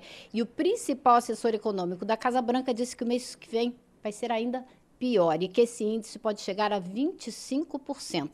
Mas em alguns estados os negócios já estão sendo retomados aos poucos. Algumas lojas, alguns restaurantes estão reabrindo, mas tudo com muita cautela, com muita proteção, luvas, máscaras e respeitando o distanciamento social. Nós sabemos que é ano né, de eleição aí nos Estados Unidos e por causa da pandemia, algumas primárias democratas tiveram de ser adiadas. E a partir de agora, como é que será essa votação? Olha, é muitas. Aqui nos Estados Unidos não é muita novidade essa história de votar pelo correio. Muitos estados adotam essa prática, mas nem todos. Agora, com a pandemia, os eleitores têm pedido mais e mais para ter o direito de votar pelo correio. Na Califórnia, que é um estado que normalmente sai na frente com tudo aqui nesse país, o governo já começou a enviar as cédulas eleitorais pelo correio para garantir aos eleitores o direito de votar em casa sem correr o risco de contaminação. Aqui em Nova York, as primárias tinham sido canceladas, mas vão acontecer majoritariamente pelo correio. Aqui o medo é grande, claro, porque nós estamos no centro da pandemia do país. Mas eu queria, falando em Nova York, mostrar para você e para todos que estão nos assistindo um vídeo que está circulando nas redes sociais e provocando reações emocionadas mundo afora. O diretor de cinema Spike Lee, nova-iorquino do Brooklyn, fez um curta-metragem que ele chamou de Carta de Amor a Nova York. Vamos ver? Start spreading the news. Em menos de quatro minutos, o cineasta retratou a Nova York da pandemia. A cidade dos parques sem crianças, do metrô às moscas, das ruas vazias. Mas também conseguiu dizer, sem palavras, o que a população está sentindo. New York, New York a gratidão que tem pelos que estão fazendo de tudo para reduzir o tamanho do problema e traduziu também a esperança dos nova-iorquinos. Right through the very heart of it, New York, New York. Essa vontade de dizer bem alto está difícil sim, mas vai melhorar. Vai ser possível sair dessa situação e recomeçar.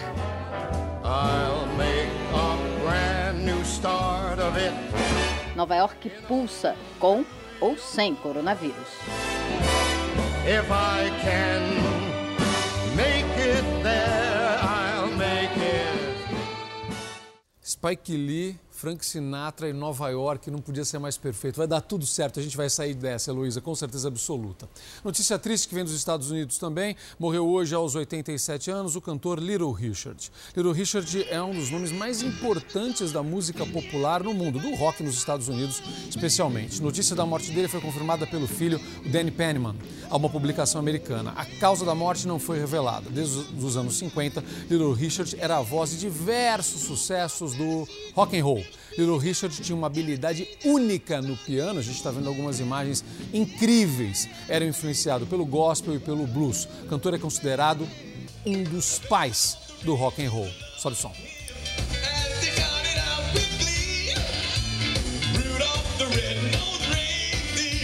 Um músico morreu num acidente em Minas Gerais. A van que ele dirigia foi atingida por uma roda que se soltou de uma carreta.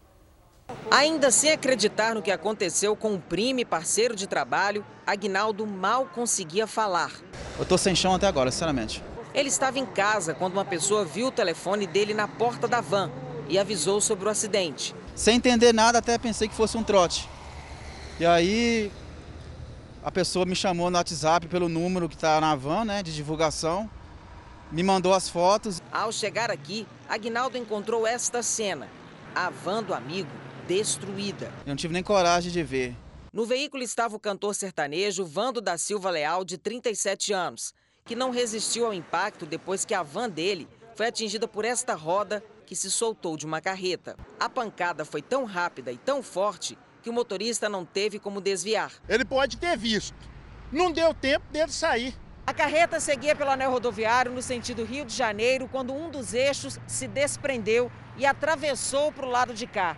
Em alta velocidade, a roda atingiu em cheio a van que seguia no sentido Vitória. Aquele conjunto de roda com tambor deve pesar quase uns, uns 300 quilos. Aí você vê, na velocidade, ela vindo e batendo, e batendo num objeto ao contrário. O caminhoneiro não foi identificado. Segundo a PM, ele provavelmente não viu quando a roda se soltou e por isso não pode ser culpado pelo que aconteceu. Com a pandemia do coronavírus, os shows da dupla do Vando e do Aguinaldo estavam parados. Para não ficar sem dinheiro, o jovem músico usava a van para entregar carvão. Ele voltava para casa quando houve o acidente. Vando era casado e tinha um filho especial. A banda com o amigo Aguinaldo era um sonho que decolava aos poucos. Parece que agora só Deus mesmo confortar o coração da gente. Na página da dupla numa rede social, Vando e Aguinaldo apareciam sempre juntos, abraçados e sorrindo. É assim que o amigo e companheiro de estrada vai se lembrar dele. Só Deus sabe, né? Só Deus sabe como é que vai ser. Bom, hoje é sábado, né? Estamos chegando ao fim do jornal. Vamos dar uma respirada com notícias mais leves agora? Vamos. Vamos. Durante a pandemia, a arte tenta amenizar os efeitos do isolamento. Agora, a rua mais bonita do Brasil, além de encher os olhos, também agrada aos ouvidos. É que uma escola de música vai fazer apresentações nas janelas, serenatas, em homenagem ao Dia das Mães. Música para os ouvidos e para a mente. Uma boa alternativa para encarar a pandemia e o isolamento social. Tanto que neste Centro Cultural de Porto Alegre, os artistas resolveram fazer uma serenata e transmitir pela internet. Este músico venezuelano, que há um ano estuda violino em Porto Alegre, está ansioso para o espetáculo. Sempre encontrar com o instrumento é, é gratificante, é, um, um, é muito bom é, é, pegar o instrumento e sair do, do, do mundo exterior. A apresentação em homenagem ao Dia das Mães vai ser transmitida no domingo, como um presente para elas. Pela janela, os artistas encaram uma nova plateia. O público vai ser apenas virtual. A ausência de espectadores pode até fazer falta, mas é recompensada pela vista que eles têm lá de cima. A rua Gonçalo de Carvalho é considerada uma das mais lindas do país, cheia de árvores e tranquila em meio ao caos da cidade. Antes, os recitais eram feitos todo fim de semana na Casa de Cultura, sempre com a participação de amantes da música. Agora, mesmo que distantes, eles conseguem amenizar essa saudade. Coisas de isolamento. Mas o que importa é a ideia de passar pela música a mensagem de paz e tranquilidade, assim como os artistas sentem por aqui.